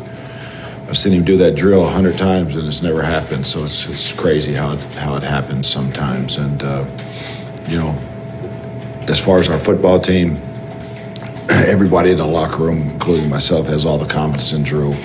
Uh, you all should too by now. Ja, Drew Stanton sollte jetzt also die wirklich erfolgreich gute Saison zu Ende bringen mit Playoffs, aber auch der verletzungsbedingt raus. Und damit war es dann übrigens Ryan Lindley. Von dem wir eben schon mal gehört hatten.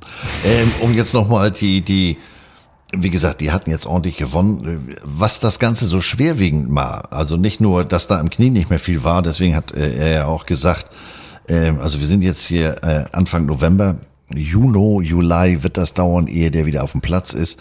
Zwei Tage vor dem Spiel gegen die Rams hatte er gerade eine Vertragsverlängerung für drei Jahre und 49,5 Millionen unterschrieben. Das tat natürlich weh. Und äh, auch dein, dein, dein Backup äh, verletzt sich in demselben Spiel. Nee, nicht in demselben Spiel, aber jedenfalls auch gegen die Rams. Und dann musste Ray Lindley für den Rest der Saison ran. Hm. Mhm, mhm, mhm. Gut, dass die so gut vorgelegt hatten. Äh, elf Siege, fünf Niederlagen, wie gesagt, Wildcard Playoffs. War jetzt gegen Carolina eher so suboptimal. 78 Yard Offense. Denn nicht nur der Starting und Backup Quarterback waren raus, das gleiche galt auch für den Starting und Backup Running Back, für den Starting Left Outside Linebacker und für den Starting Middle Linebacker, also der, der in der Defense den Verkehr regelt. Also entweder die waren verletzt oder hatten sich was anderes zu Schulden gekommen lassen, äh, warum sie nicht auf den Platz durften. Carolina, das war das zweite Team mit einer Bilanz unter 500. Also die hatten weniger als die Hälfte ihrer Spiele gewonnen und gewann das Playoff-Spiel 27-16. Das ist natürlich nach so einer Saison, wo sich dein Starting Quarterback verletzt, das ist natürlich die absolute Höchststrafe. So, aber wenn wir schon jetzt dabei sind, dass es sportlich nicht so erfolgreich lief, immerhin schrieben die Cardinals trotzdem Geschichte. Denn sie verpflichtet mit Jennifer Weller die erste weibliche Trainerin in der NFL. Muss man auch mal erstmal sagen, wirklich deutlich betonen. 1929 den einzigen afroamerikanischen Spieler, der Offense wie auch Defense gespielt hat und jetzt tatsächlich die erste Frau. So, du hast es gerade gesagt, Vertrag wurde verlängert, ähm, das Geld hättest du auch aus dem Fenster werfen können, denn Carson Palmer, das hat richtig lange gedauert und äh, somit stand Bruce Arians da und sagte, ja, wer spielt denn jetzt eigentlich? Wer, wer, wer spielt denn jetzt eigentlich? Ja, also äh, dauerte lange, aber er kam tatsächlich 2015 zurück. Also wer das gemacht hat, weiß ich nicht, denn er hat ja eben sehr detailreich beschrieben, da in dem Knie war jede Menge Luft, weil war alles kaputt. Palmer spielte 2015 seine, man mag es kaum glauben, in diesem hohen Alter und mit einem kaputten Knie, seine möglicherweise beste Saison.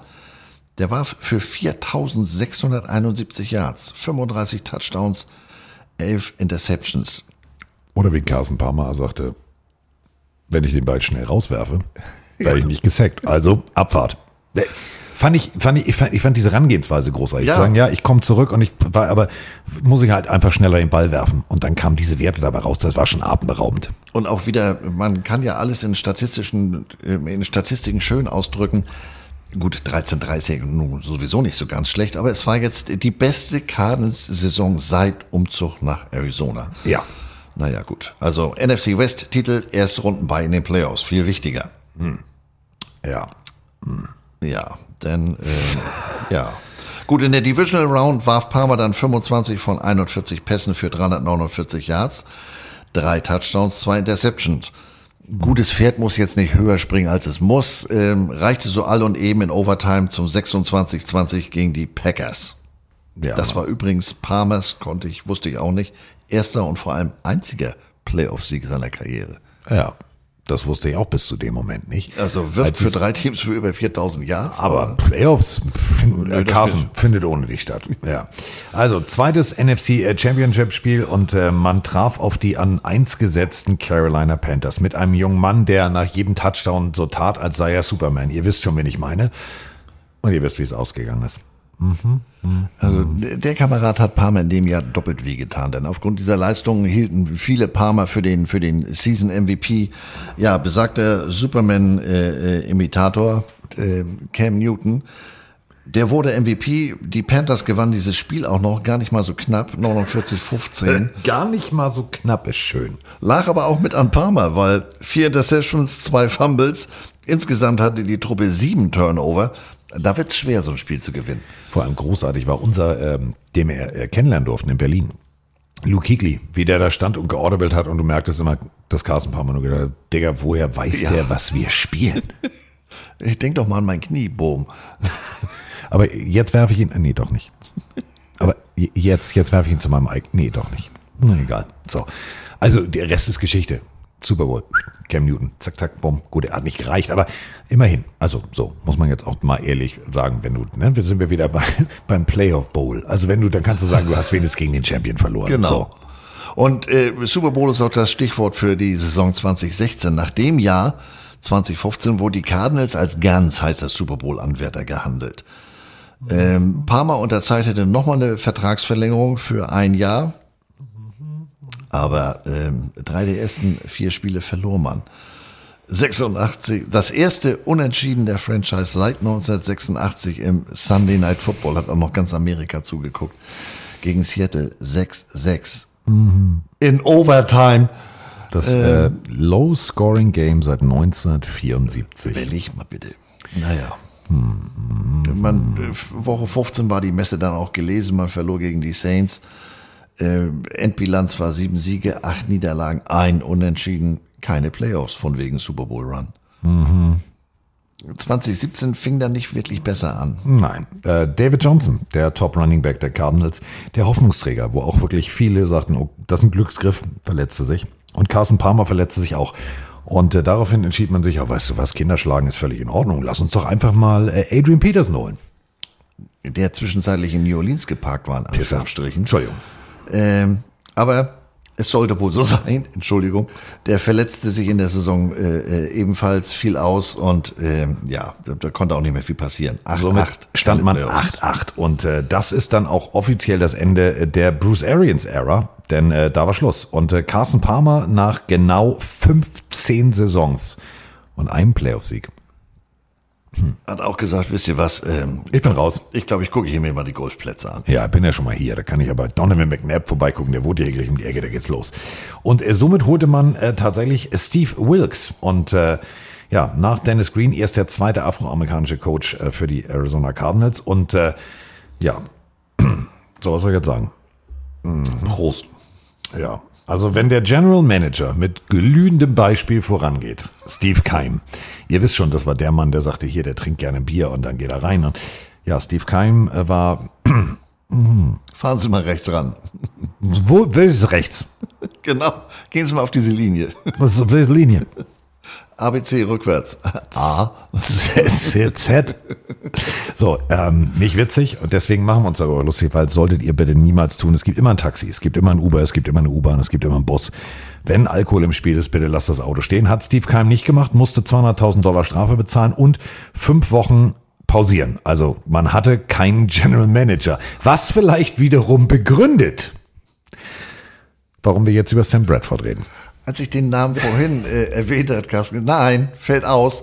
Ähm, ich komme noch mal. Auf Kann ich nicht, kann ich nicht, kann ich nicht.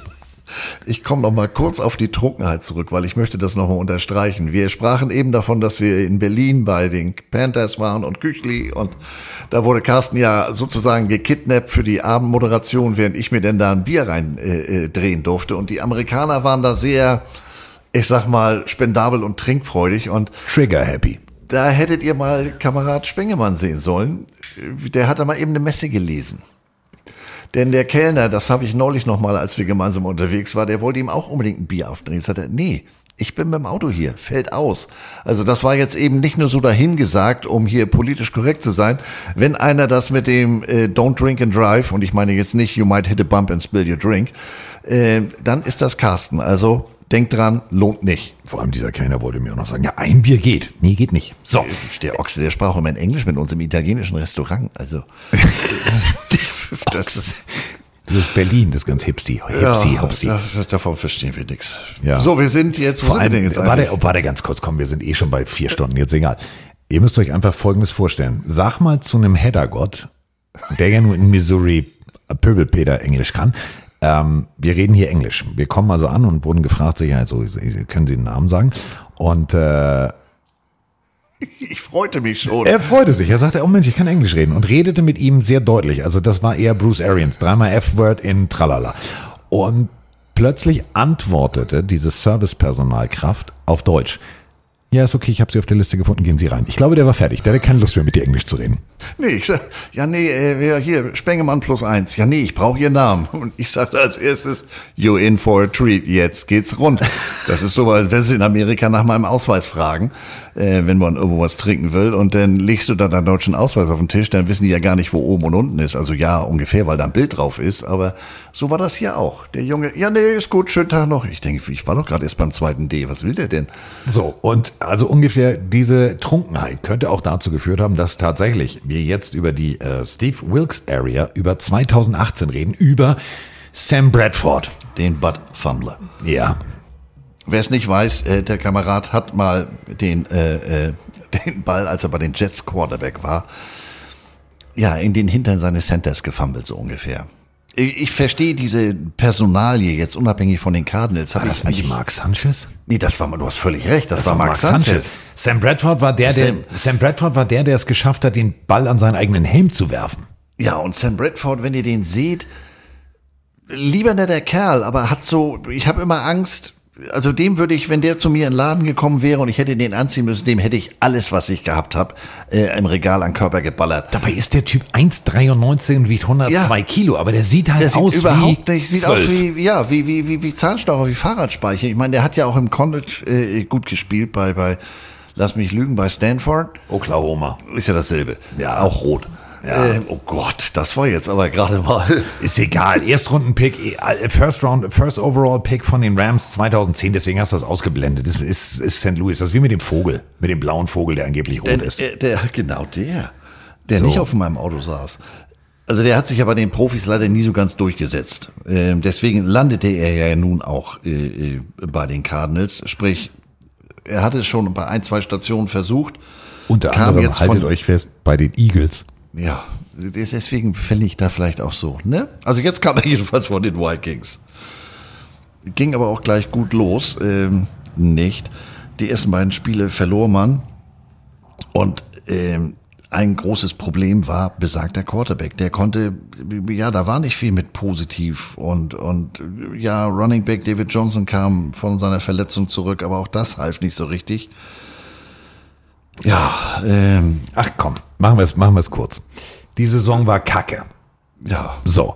Und äh, man Das wird sagt auch nicht besser. Man sagte sich, okay, hier, Sam Bradford, okay, nee, das ist es jetzt also nicht. Okay, das ist es nicht. Wir haben aber eine dufte Idee, wen wir draften. Here comes Roger Goodell across the podium, and now the question becomes Will this be the first time ever four quarterbacks in the top 10 picks of the draft? The Oakland Raiders have traded the 10th pick to the Arizona Cardinals. With the 10th pick in the 2018 NFL Draft, the Arizona Cardinals select Josh Rosen, quarterback, UCLA. Ja, UCLA Bruins Quarterback, äh, sehr von sich überzeugt, um es äh, ehrlich zu sagen, er sagte, alle, die äh, also mich nicht genommen haben, die werden es bereuen.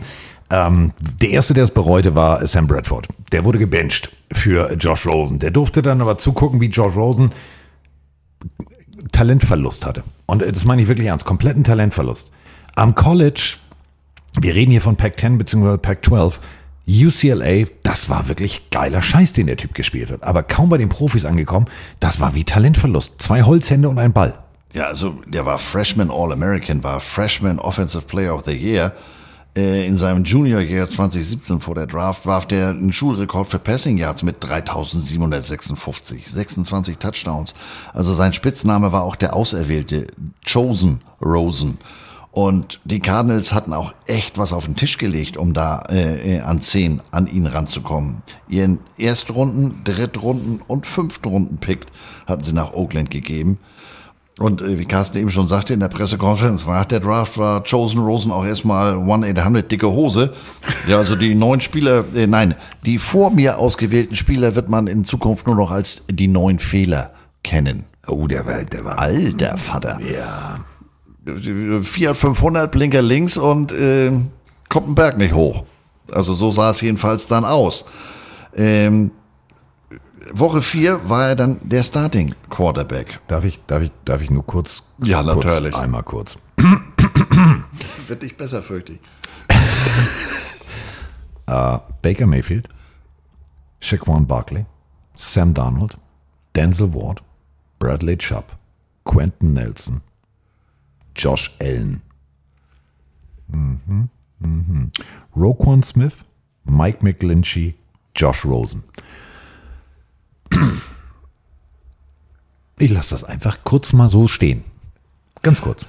Gut, über, über unseren äh, Freund Baker kann man sicherlich, also ich mag den ja. Ich auch. Ähm, gut, also wie gesagt, aufgrund der eben genannten Statistiken und ich hatte ihn im Quarterback, äh, hatte ihn im, im, im, im College auch schon gesehen, da hat man natürlich jede Menge erwartet. Also da jetzt zu sagen, äh, die neun Mann vor mir, dass man mich da nicht vorher genommen hat, das war ein Fehler.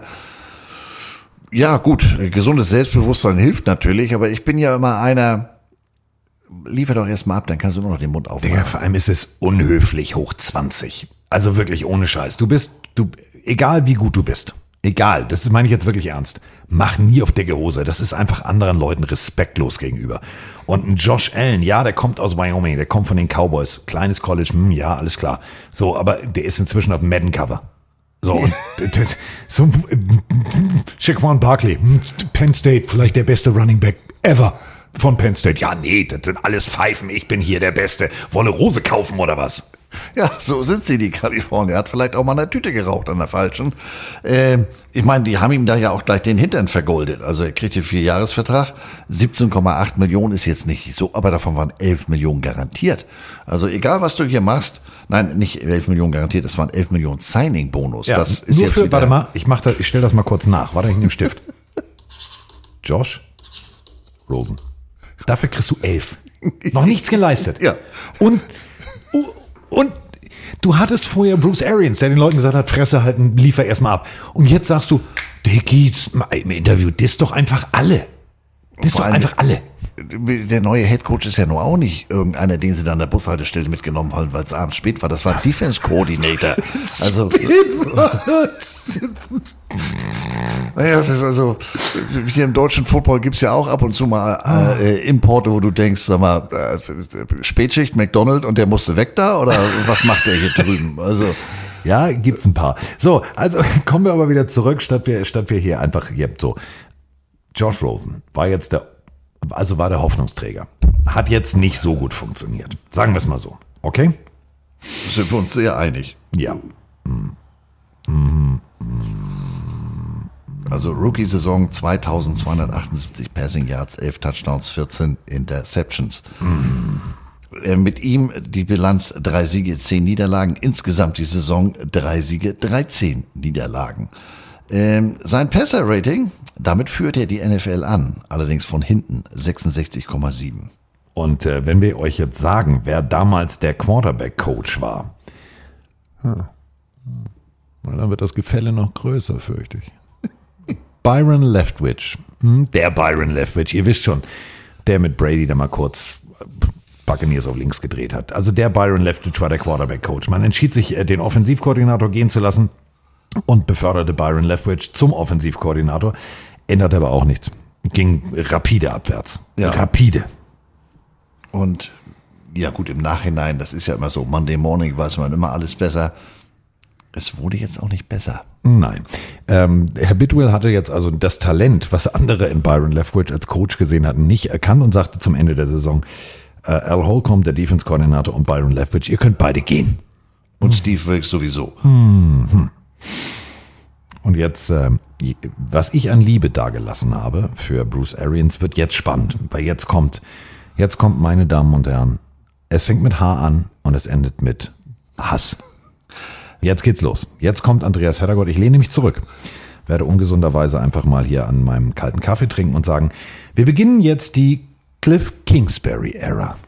Cliff Kingsbury kam von Texas Tech. Texas Tech ist ja nun äh, bekannt für offensiven Football, äh, Krawall und Remy Demi. Wir sprachen eben kurz in einem Nebensatz über Baker Mayfield. Cliff Kingsbury und Baker Mayfield haben auch eine Geschichte. Man muss sich mal den Werdegang von Mayfield angucken, dann erkennt man oder äh, erklärt sich vieles in seinem Verhalten. Jedenfalls Kingsbury, der war jetzt im College kein schlechter. Ich sag mal, im College würde man ihn wahrscheinlich als Player Coach bezeichnen. Also das war so ein Buddy-Typ.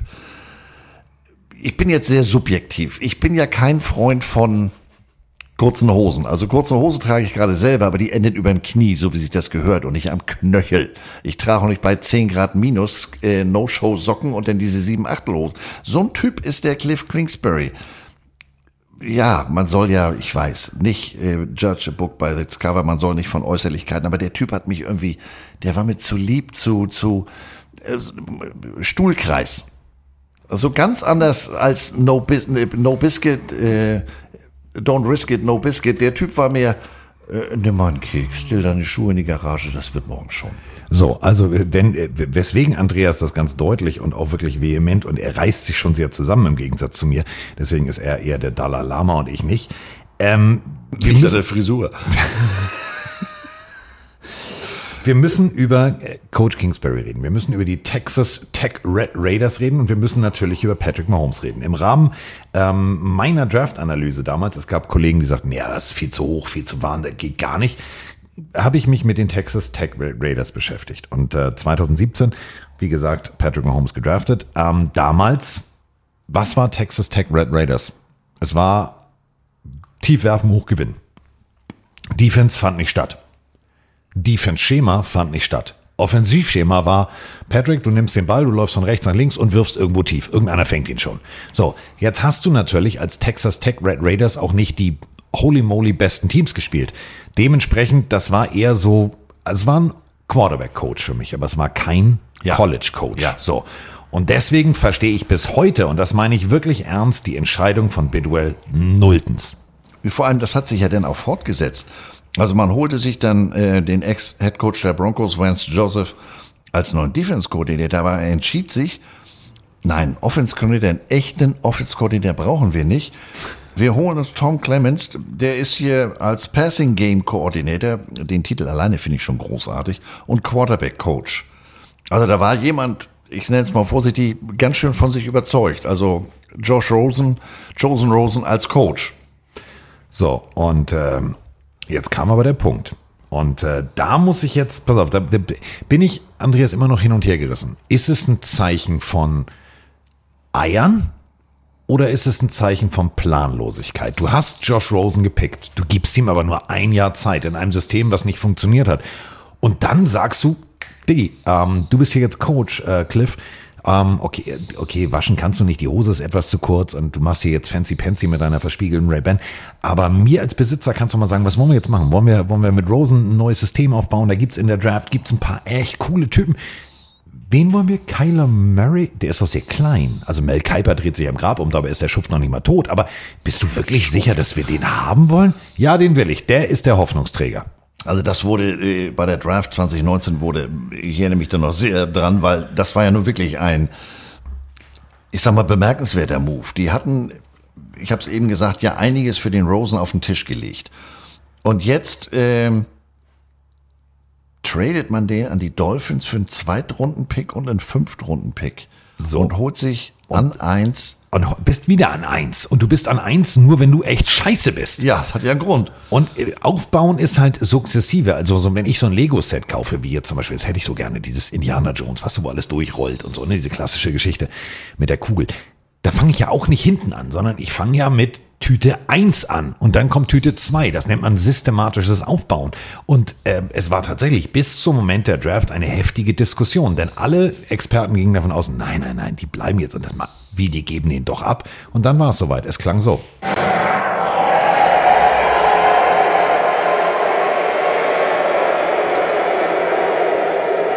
With the first pick in the 2019 NFL Draft, the Arizona Cardinals select Kyler Murray, quarterback, Oklahoma. Müsstet ihr diese begeisterten Augen gegenüber sehen. Das ist wirklich so, also pff, ich kann nicht viel, aber aus Blicken kann ich lesen. Das war jetzt so, boah, ich kann mich nur an den Moment erinnern, der war nicht schön. Also inzwischen hat sich das ein bisschen relativiert. Ähm, ich komme noch mal kurz zu Rosen, weil kann ich nicht liegen lassen, die Vorlage. Der ging ja zu den Dolphins. Ähm, der konnte sich, da ist er auch nur ein Jahr geblieben, von wegen auserwählt und diese ganzen Mock-Drafts und super und toll. Der Typ war mal ein kompletter Bust. Und jetzt kommen wir, und das habe ich damals wirklich nicht verstanden. Also ich war jetzt kein Rosen-Fan, aber ja gut, Murray, der hat die Heisman Trophy gewonnen und Oklahoma ist ja nur auch nicht, äh, äh, äh, ja doch, Oklahoma, er war ja nur ein Jahr bei, bei A&M, bei Texas A&M. War jetzt nicht irgendwas, aber mit 1,78. Ja, der Junge hat einen guten Arm, denn ähm, zeitgleich mehr oder weniger wurde er von den Oakland Athletics aus der Major League Baseball auch in, an erster, in der ersten Runde an neunter Stelle gedraftet. Also er konnte sich das aussuchen. Ist der erste Spieler, der in beiden Profisportarten in Runde 1 gedraftet wurde. Aber wie gesagt, ich habe ihm am Anfang immer nur den Baseballer genannt, weil äh, wenn du eine Obstkiste brauchst, um deine, über deine O-Line rüber zu gucken, gut, der Junge hatte jetzt äh, gute Hebel, der ist ja schnell zu Fuß und strafte natürlich den Sofa-Quarterback Heddergott ganz fürchterlich Lügen.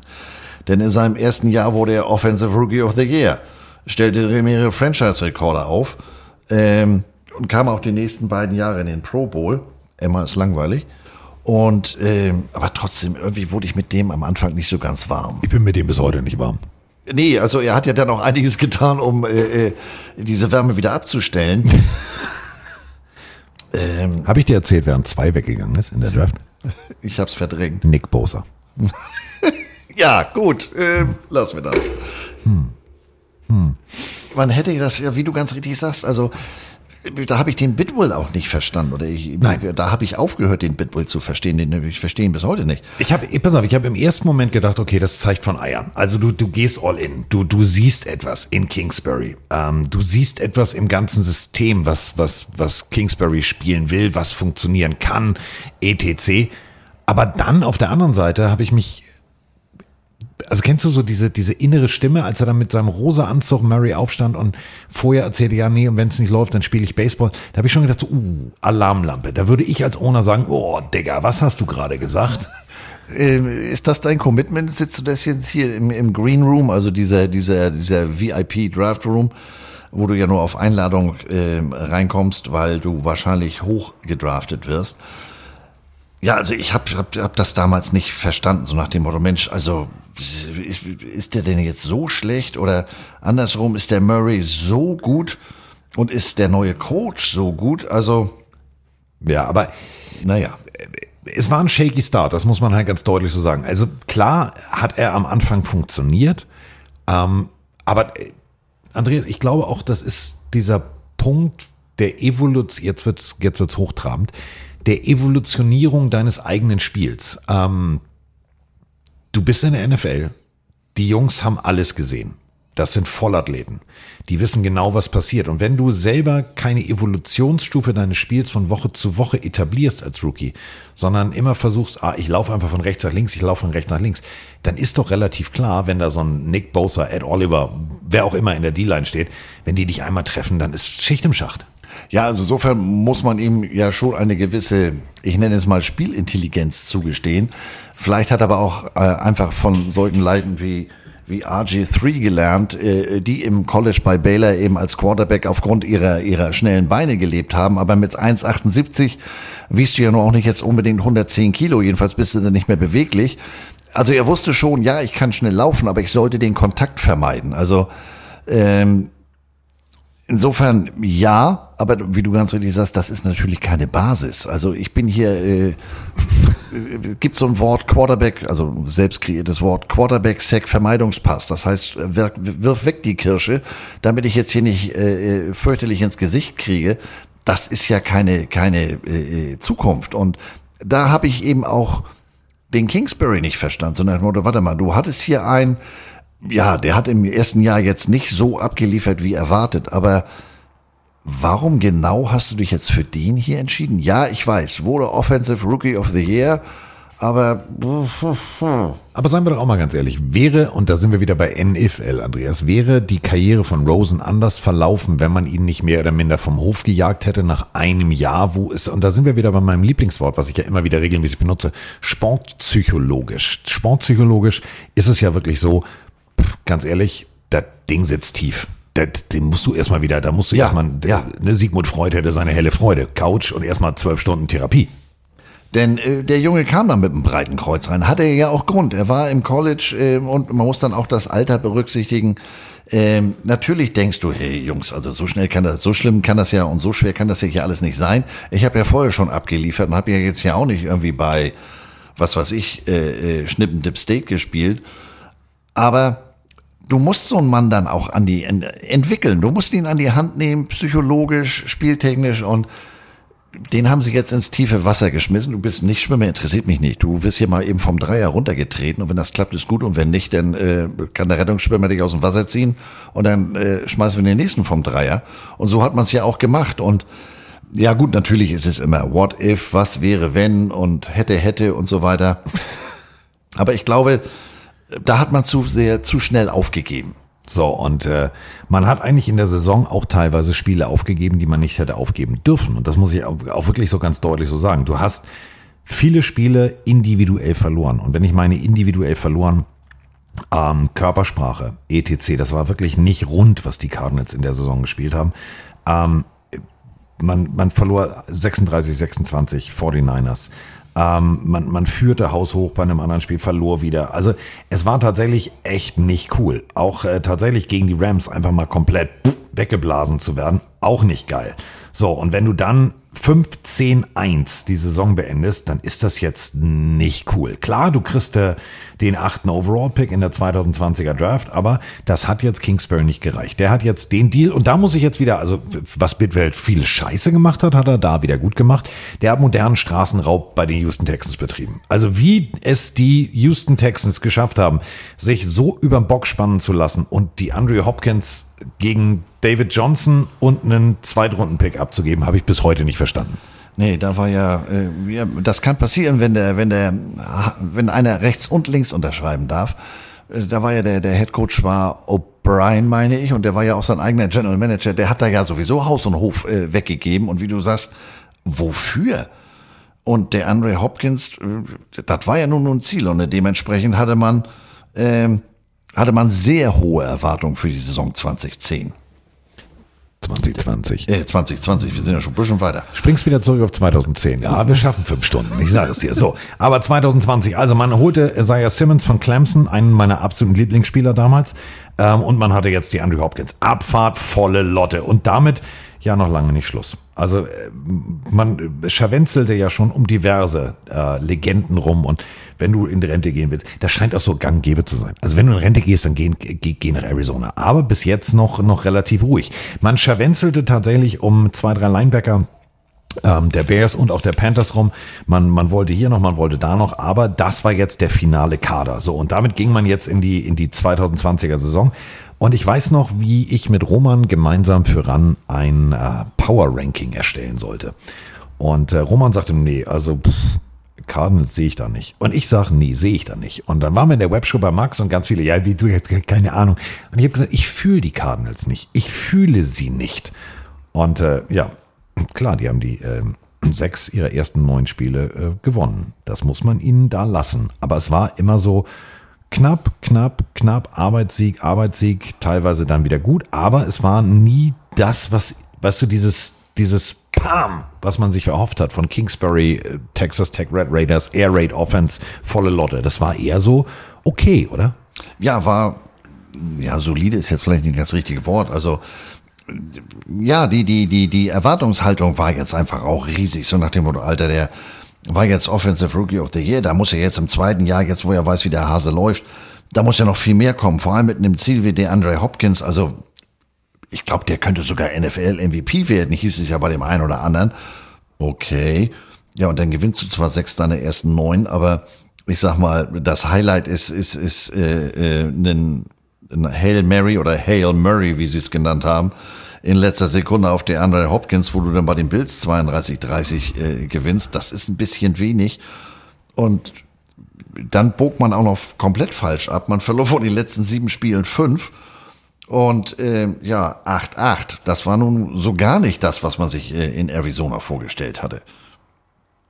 Und dementsprechend, du hast es eben schon angedeutet, Achtung, haben wir gesagt. Achtung, Achtung, und noch viel geiler ist, wenn es schon einen Tiebreaker gibt und du sagst, Ja. komm, wer, wer darf jetzt noch Playoff spielen und du verlierst, weil du tatsächlich negativer Rekord hast, ist okay. Aber wenn du dann auch noch wieder gegen deinen Erzrivalen, gegen die Chicago Bears verlierst, doof. Also keine Playoffs, man verlor den Tiebreaker gegen die Chicago Bears und man war raus.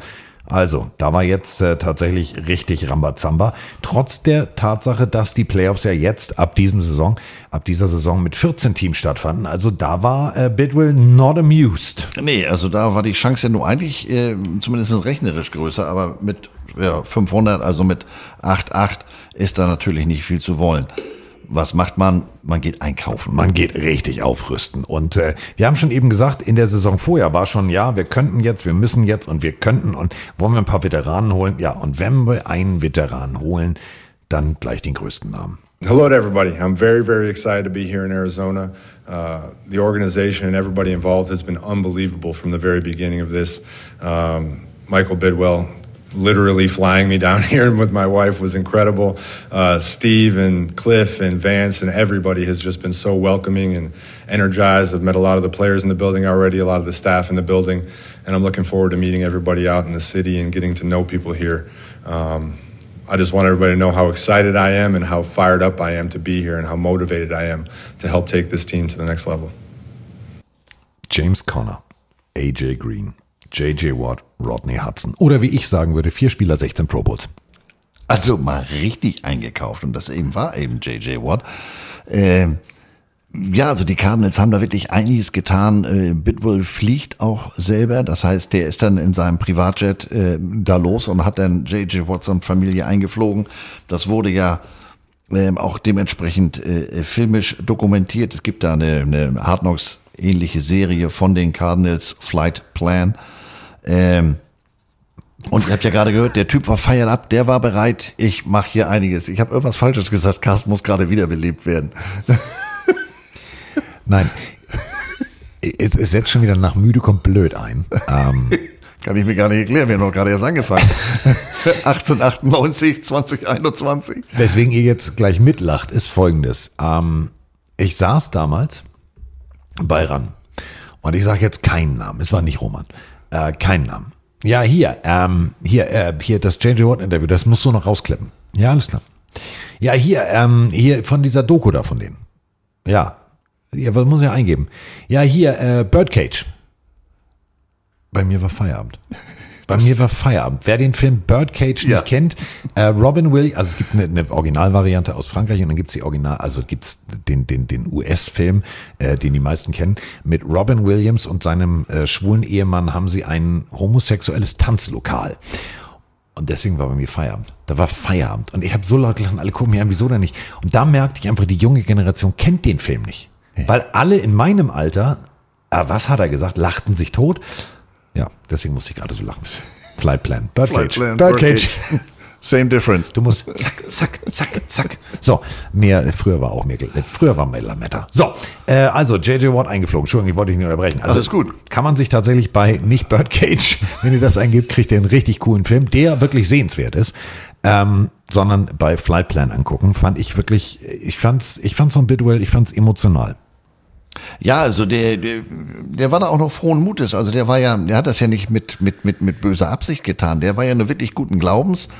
Ähm, und ich sag ja immer, wir haben es jetzt hier im Nachhinein ein, zwei, drei Jahre später natürlich leicht zu sagen, ja, hättest du das mal so gemacht und wärst du statt links rechts gelaufen, dann wärst du nicht darunter gefallen oder was auch immer, hättest du das Bernsteinzimmer gefunden, keine Ahnung.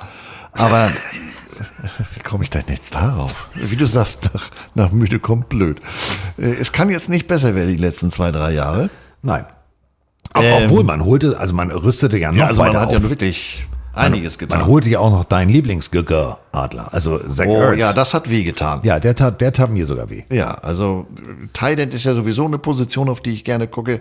Zach Ertz ähm, war ja nur auch beim Super Bowl-Sieg der, der Eagles nicht so ganz unbeteiligt. Ähm, ja, als der darüber ging, das tat weh. Aber, das Aber- lag an den Eagles. Aber man muss wirklich eine Sache sagen, das, was Kyler Murray in diesem Moment, Ehre wem Ehre gebührt, zu leisten imstande war, das war MVP-Niveau. Das war richtig. Das hat mir Spaß gemacht. Ähm, 32 Punkte pro Spiel.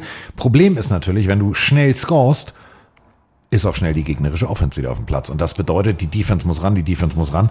Und dann passierte das, was äh, niemand von uns sehen wollte. Captain America ähm, zeigte seine Verwundbarkeit. Also JJ Watt, äh, äh, Labrum, Bizeps, Rotatorenmanschette, ist gefühlt alles kaputt. Ja, Schulter ausgekugelt, also der, der war raus für den Rest der Saison.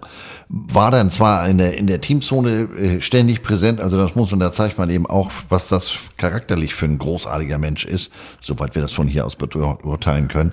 Der war immer dabei, hat die Jungs immer angefeuert. Wenn ich da so an einen gewissen Quarterback aus Baltimore denke, äh, dem hat das ganze Jahr nicht gesehen. Aber gut. Ja, andere Sache. Ähm, wir sprachen drüber. Wenn du dein Spiel nicht evolutionierst, hast du irgendwann das Problem, du kriegst einen Hit. Und äh, ich zitiere Michael Vick, der damals auch nur am Laufen war, der sagte, zweites Jahr NFL habe ich festgestellt, ich werfe mal lieber und laufe weniger, weil Hits tun weh.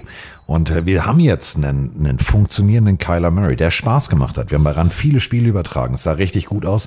Ja, und dann war Thursday Night Football. Ich weiß es noch wie heute. Ich saß auf der Couch, habe mir das Spiel nachts angeguckt. Es ging gegen die Packers und es machte und man sah Kyler Murray humpeln. Und das war der Moment, wo ich gedacht habe, das war klar, dass das irgendwann passiert.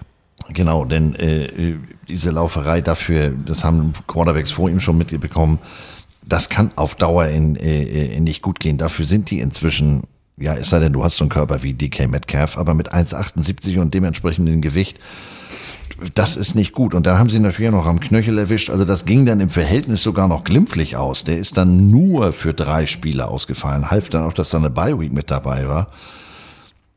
Als der Backup dann auf den Platz kam, da musste ich mir erstmal die Augen reiben. Weil den habe ich noch im College abgefeiert. Ja, ich habe ihn, Moment, falsch. Ich kenne dich schon etwas länger. Den hast du im College abgefeiert bis zu seinem Verhalten im letzten Bowl-Spiel. Ja, gut, weil da hat er gesagt, ich bleib mal hier draußen. So, was habe ich euch in der letzten Folge gesagt? Genau dieser Satz wird kommen. Und er kam. Wir sprechen von Colt McCoy, Ja. der gefühlt Pisser. seit Ewigkeiten dabei ist. Immer nur als, als, als, als ähm, Backup, aber der auch hier gesagt hat, ja gut, also Starter werde ich in, an diesem Punkt meiner Karriere auch nicht mehr. Aber ich will immer noch spielen und will jetzt auch das Beste daraus machen und hat er dann auch. Also äh, im 2-1 ist ein solider Rekord. Genau. Also muss man, muss man so sagen. So, man, man schlug tatsächlich auch die 49ers ähm, 31-17, man schlug die Seahawks mit 23-13, aber verlor dann 34-10 gegen die Panthers. Und Kyler Murray war dann in Woche 13 wieder da. So, und da gab's ganz viele, ganz viele. Ja, übertragen wir das Spiel, übertragen wir das Spiel nicht, wie was wo. Und ich habe gedacht, es ist gegen die Bears. Es ist jetzt nicht, also zu dem Zeitpunkt waren die Bears eher so, hm, naja, okay. So, aber 33-22, aber man merkte tatsächlich bei Kyler Murray, das wirkte noch nicht rund. Wirklich noch überhaupt nicht rund.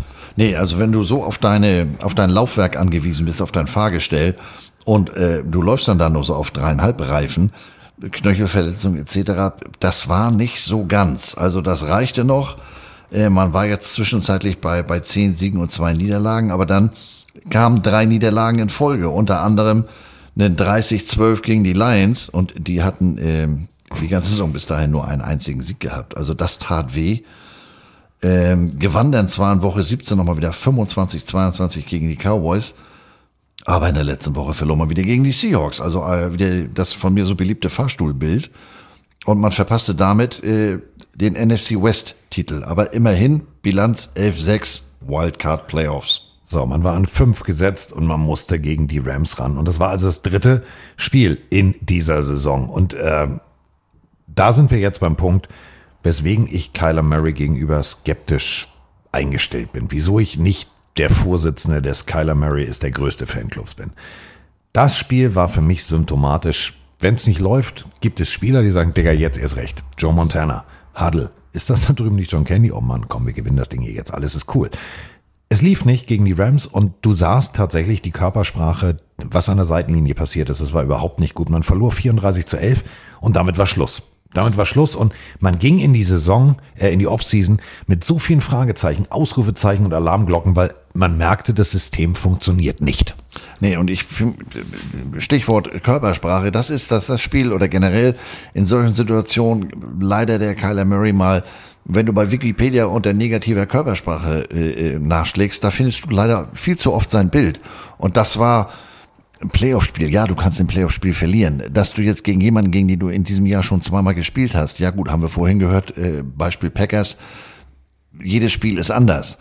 Aber das lief jetzt nicht so, oh, na Mensch, Mund abwischen, machen wir weiter so, äh, wir müssen alle Goldfisch sein, Ted Lasso. Goldfisch war dann auch der Bidwill. Ja. Denn man sagte, weißt du was, wir ziehen jetzt die, die, die, die Option und verlängern Kylers Vertrag. Und weil wir schon dabei sind, nehmen wir einfach mal richtig Geld in die Hand. Denn wir haben ja jetzt rein theoretisch, haben wir unserem Coach ja auch gesagt, Diggi, ähm, wir, wir sind mit dir eigentlich ganz happy. Ähm, also du verdienst ja gutes Geld, aber jetzt dann doch nicht mehr so. Also was, was hältst du davon? Ähm, wollen wir jetzt also die Saison, ja komm, wir spielen sie noch. Wir unterschreiben alle und wir, wir wollen jetzt gemeinschaftlich in die Zukunft gehen. Ja, nicht wirklich. Kyler kriegte eine Vertragsverlängerung über 230,5 Millionen Dollar. 160 Millionen davon garantiert. Soweit, so bekannt, sag ich mal. War aber ein kleiner Schönheitsfehler. Und da fange ich jetzt an, mich zu fragen, sag mal, was macht ihr eigentlich beruflich? Morgen mal nicht mitgerechnet. Da war ein Passus im Vertrag, der von Kyler Murray verlangte, dem ich gerade 160 Millionen seines Vertrages garantiert habe, dass er vier Stunden pro Woche, das ist jetzt nicht so viel, außerhalb der normalen Teamvorbereitung Gamefilm studieren muss. Und dabei, ganz wichtig, darf er nicht nebenbei Fernsehen oder Video spielen. Was? Mein liebes Kind, mach deine Hausaufgaben. Entschuldige mal bitte, warum hast du ihm jetzt gerade eine Vertragsverlängerung gegeben und warum gibst du dieses Detail an die Presse? Also die Woche hat 168 Stunden. Jetzt rechnen wir mal, also gute Jungs, gute Jungs, Josh Allen ist um 5.30 Uhr morgen schon da, macht, tut, tut, tut. Kennen wir alles, die Geschichten. Ähm, und du verlangst von deinem Quarterback, dem du gerade den Arsch vergoldet hast. Du musst vier Stunden die Woche ohne nebenher, so. Problem, äh, er lockte sich auch mit seinem echten Namen bei Call of Duty ein, war da öfter am Zocken, als es wahrscheinlich vielen, vielen Fans lieb ist. Und der Coach Kingsbury, dem man auch gesagt hat, Diggi, komm, weil willst noch ein bisschen mehr Geld, ist kein Thema. Die spielten eine beschissene Saison. Also wirklich beschissen. Und 168 Stunden, du hast es gerade gesagt, vier Stunden ist, äh, ist eine Frechheit. Ja, also wenn er gestanden hätte am Tag, dann hätte ich gesagt, ja gut, also drei Stunden oder zwei Stunden am Tag, aber vier Stunden die Woche. Und ich muss dir auch noch erklären, dass du dich dabei bitte konzentrieren sollst und nicht beim nebenbei auf dem Handy Call of Duty spielen sollst oder oder oder. Ähm, also da, da waren nicht nur hier die beiden Schlaumeier am Mikro ganz weit vorne, sondern insgesamt war Krawall und Remi Demi Fans, Analysten, Medienexperten. Was ist denn das für einer? Was ist denn das für eine Arbeitsmoral? Und vor allem, wenn ihr ihm das in den Vertrag reinschreibt, warum kriegt ihr dann so einen, so einen Vertrag äh, mit so einer hohen Summe garantiert? Da war natürlich auch der kleine Keiler äh, wenig begeistert und äh, berief eine relativ spontane Pressekonferenz im Trainingslager ein und sagt, sag mal Leute, glaubt ihr, dass ich all das, was ich bis hierhin erreicht habe, unter Berücksichtigung meiner Körpergröße, äh, dass ich das geschafft hätte ohne Leidenschaft, ohne äh, entsprechendes Studium, Spielstudium? Also sagt er, das ist nicht nur respektlos, das ist eigentlich schon ein Witz. Ja, ich fühle mich ehrlich gesagt geschmeichelt, dass ihr glaubt, dass ich das schaffe, aber ich kann das ehrlich gesagt nicht ernst nehmen. Ich sag mal, ja, nice talking, aber Viola weiß was.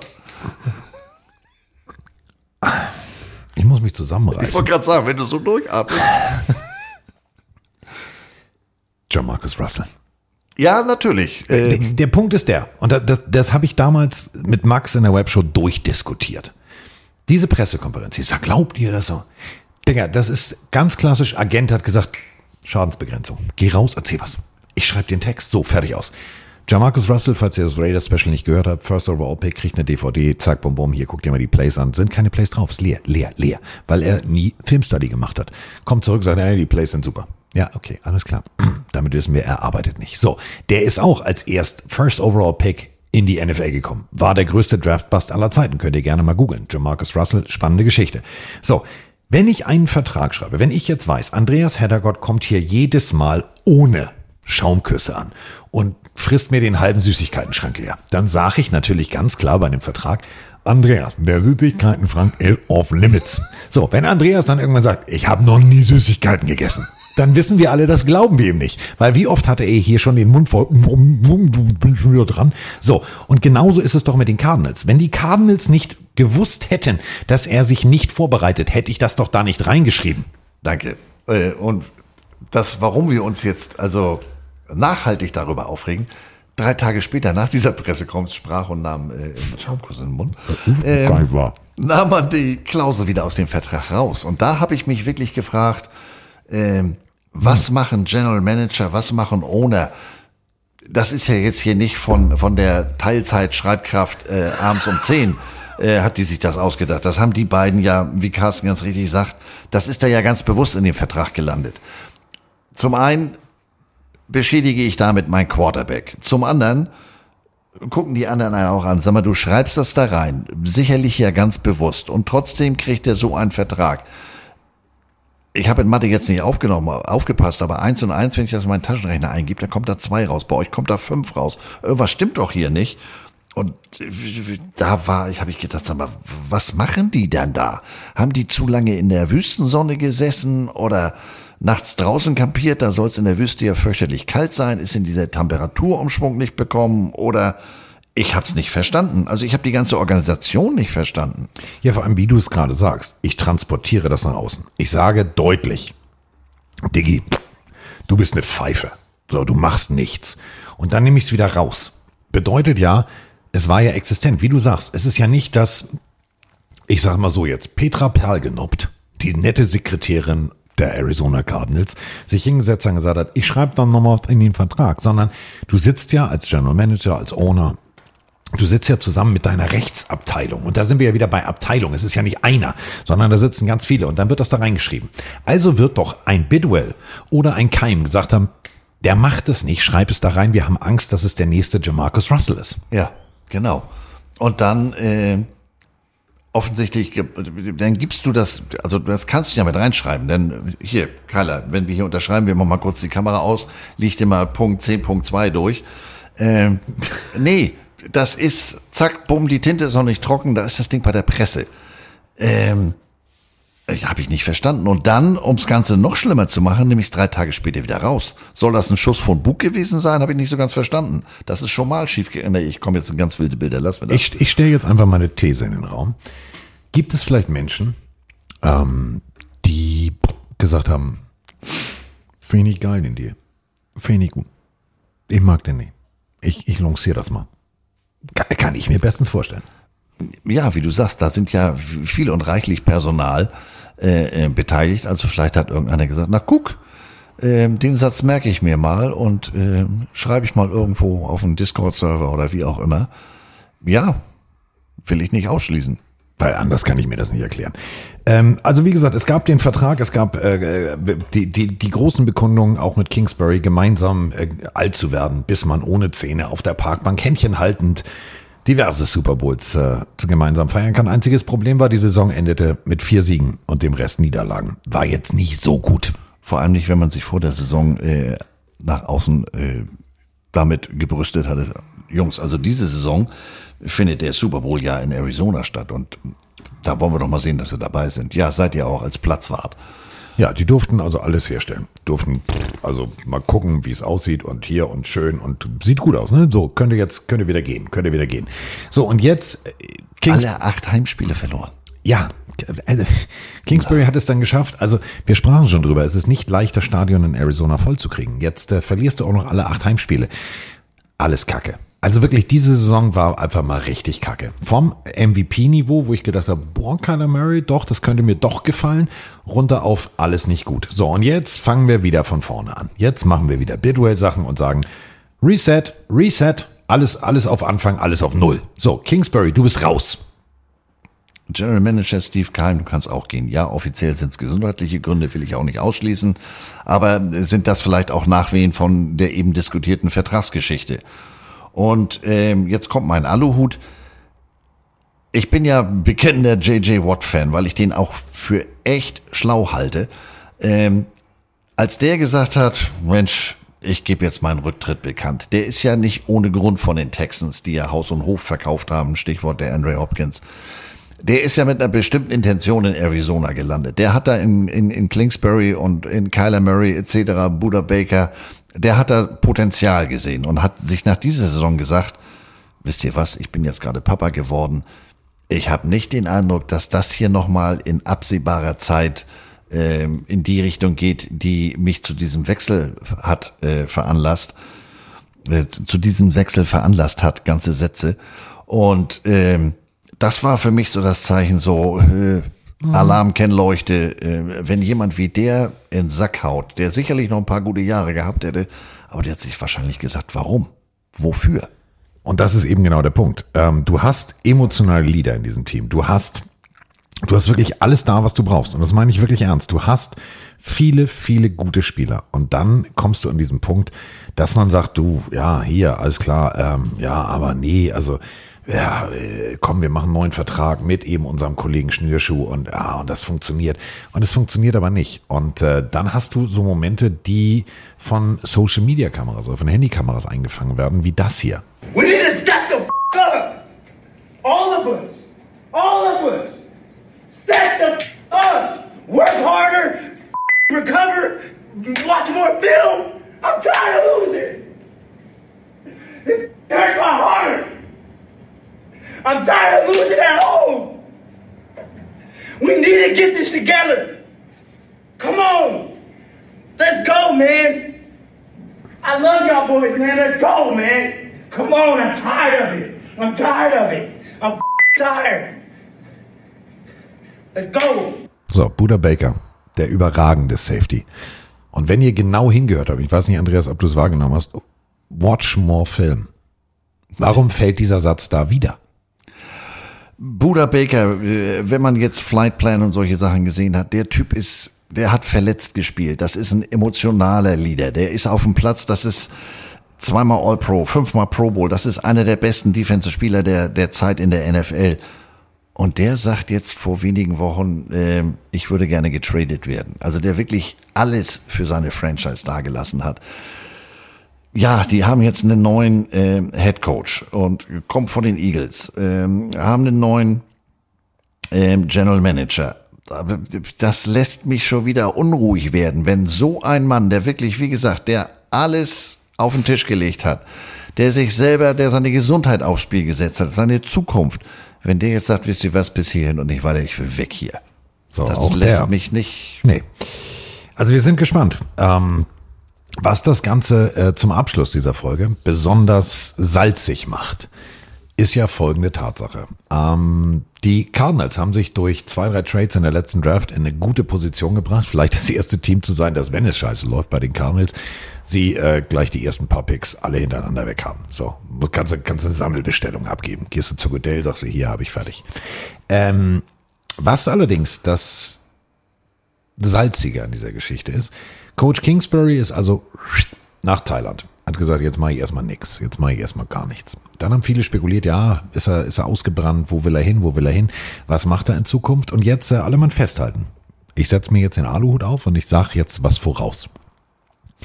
Kyler Murray wird dieses Jahr wieder nicht funktionieren. Bedeutet, man kann früh draften. Und das wird bedeuten, man entscheidet sich vielleicht für nach Trevor Lawrence das zweite Jahrhunderttalent. Klingt immer doof, wenn zwei, also in einem Jahrhundert zweite, aber ist egal. Also das nächste Jahrhunderttalent. Caleb Williams von USC gedraftet wird. Problem ist, der wird gerade ausgebildet von Coach Kingsbury. Der ist nämlich aus Thailand wieder zurückgekommen. Der hat gesagt, hier, alles klar, Gesichtstattoo, langweilig, Tiger im Badezimmer, auch doof, habe ich alles durch, kenne ich aus den Filmen. Ich mache jetzt äh, Quarterback-Coach bei USC. Also da kommt tatsächlich vielleicht der nächste Move von Bidwell, mit dem wir so nicht rechnen. Ja, und da sehe ich den, den, den, den Kingsbury eigentlich auch im College. Ich habe so einen ähnlichen Coach mal äh, äh, bei mir bei Missouri erlebt. Super positiver Typ. Der meinte, sich dann äh, verbessern zu müssen und ist seitdem eigentlich auf der Wanderschaft. Äh, da sehe ich ihn bei USC, die ja nun auch nicht so ganz schlecht aufgestellt sind. Ähm, und was das für die Cardinals heißt, ja, also ich bin gespannt. Ich sag mal, der nächste Tritt vors Knie war jetzt die, und damit mache ich mich jetzt möglicherweise fürchterlich unbeliebt, war die Vorstellung ihrer neuen Uniform. Sehr viel äh, Krawall und Remi-Demi. Ich wollte schon eine Folge drüber machen, weil es dafür auch eine, eine extra Flight Plan Folge gab. Und habe ich gesagt, nee, da ist jetzt nicht so viel drüber zu sprechen, weil äh, finde ich jetzt nicht so spektakulär. Sieht aus wie damals. Ja, also da hat Nike auch sich wieder ein bisschen sehr bedeckt gehalten. Also insofern als Abschluss aus, aus meiner Sicht, es bleibt spannend, aber ich bin jetzt nicht übermäßig äh, äh, positiv gestimmt. Mm, stimmt wirklich.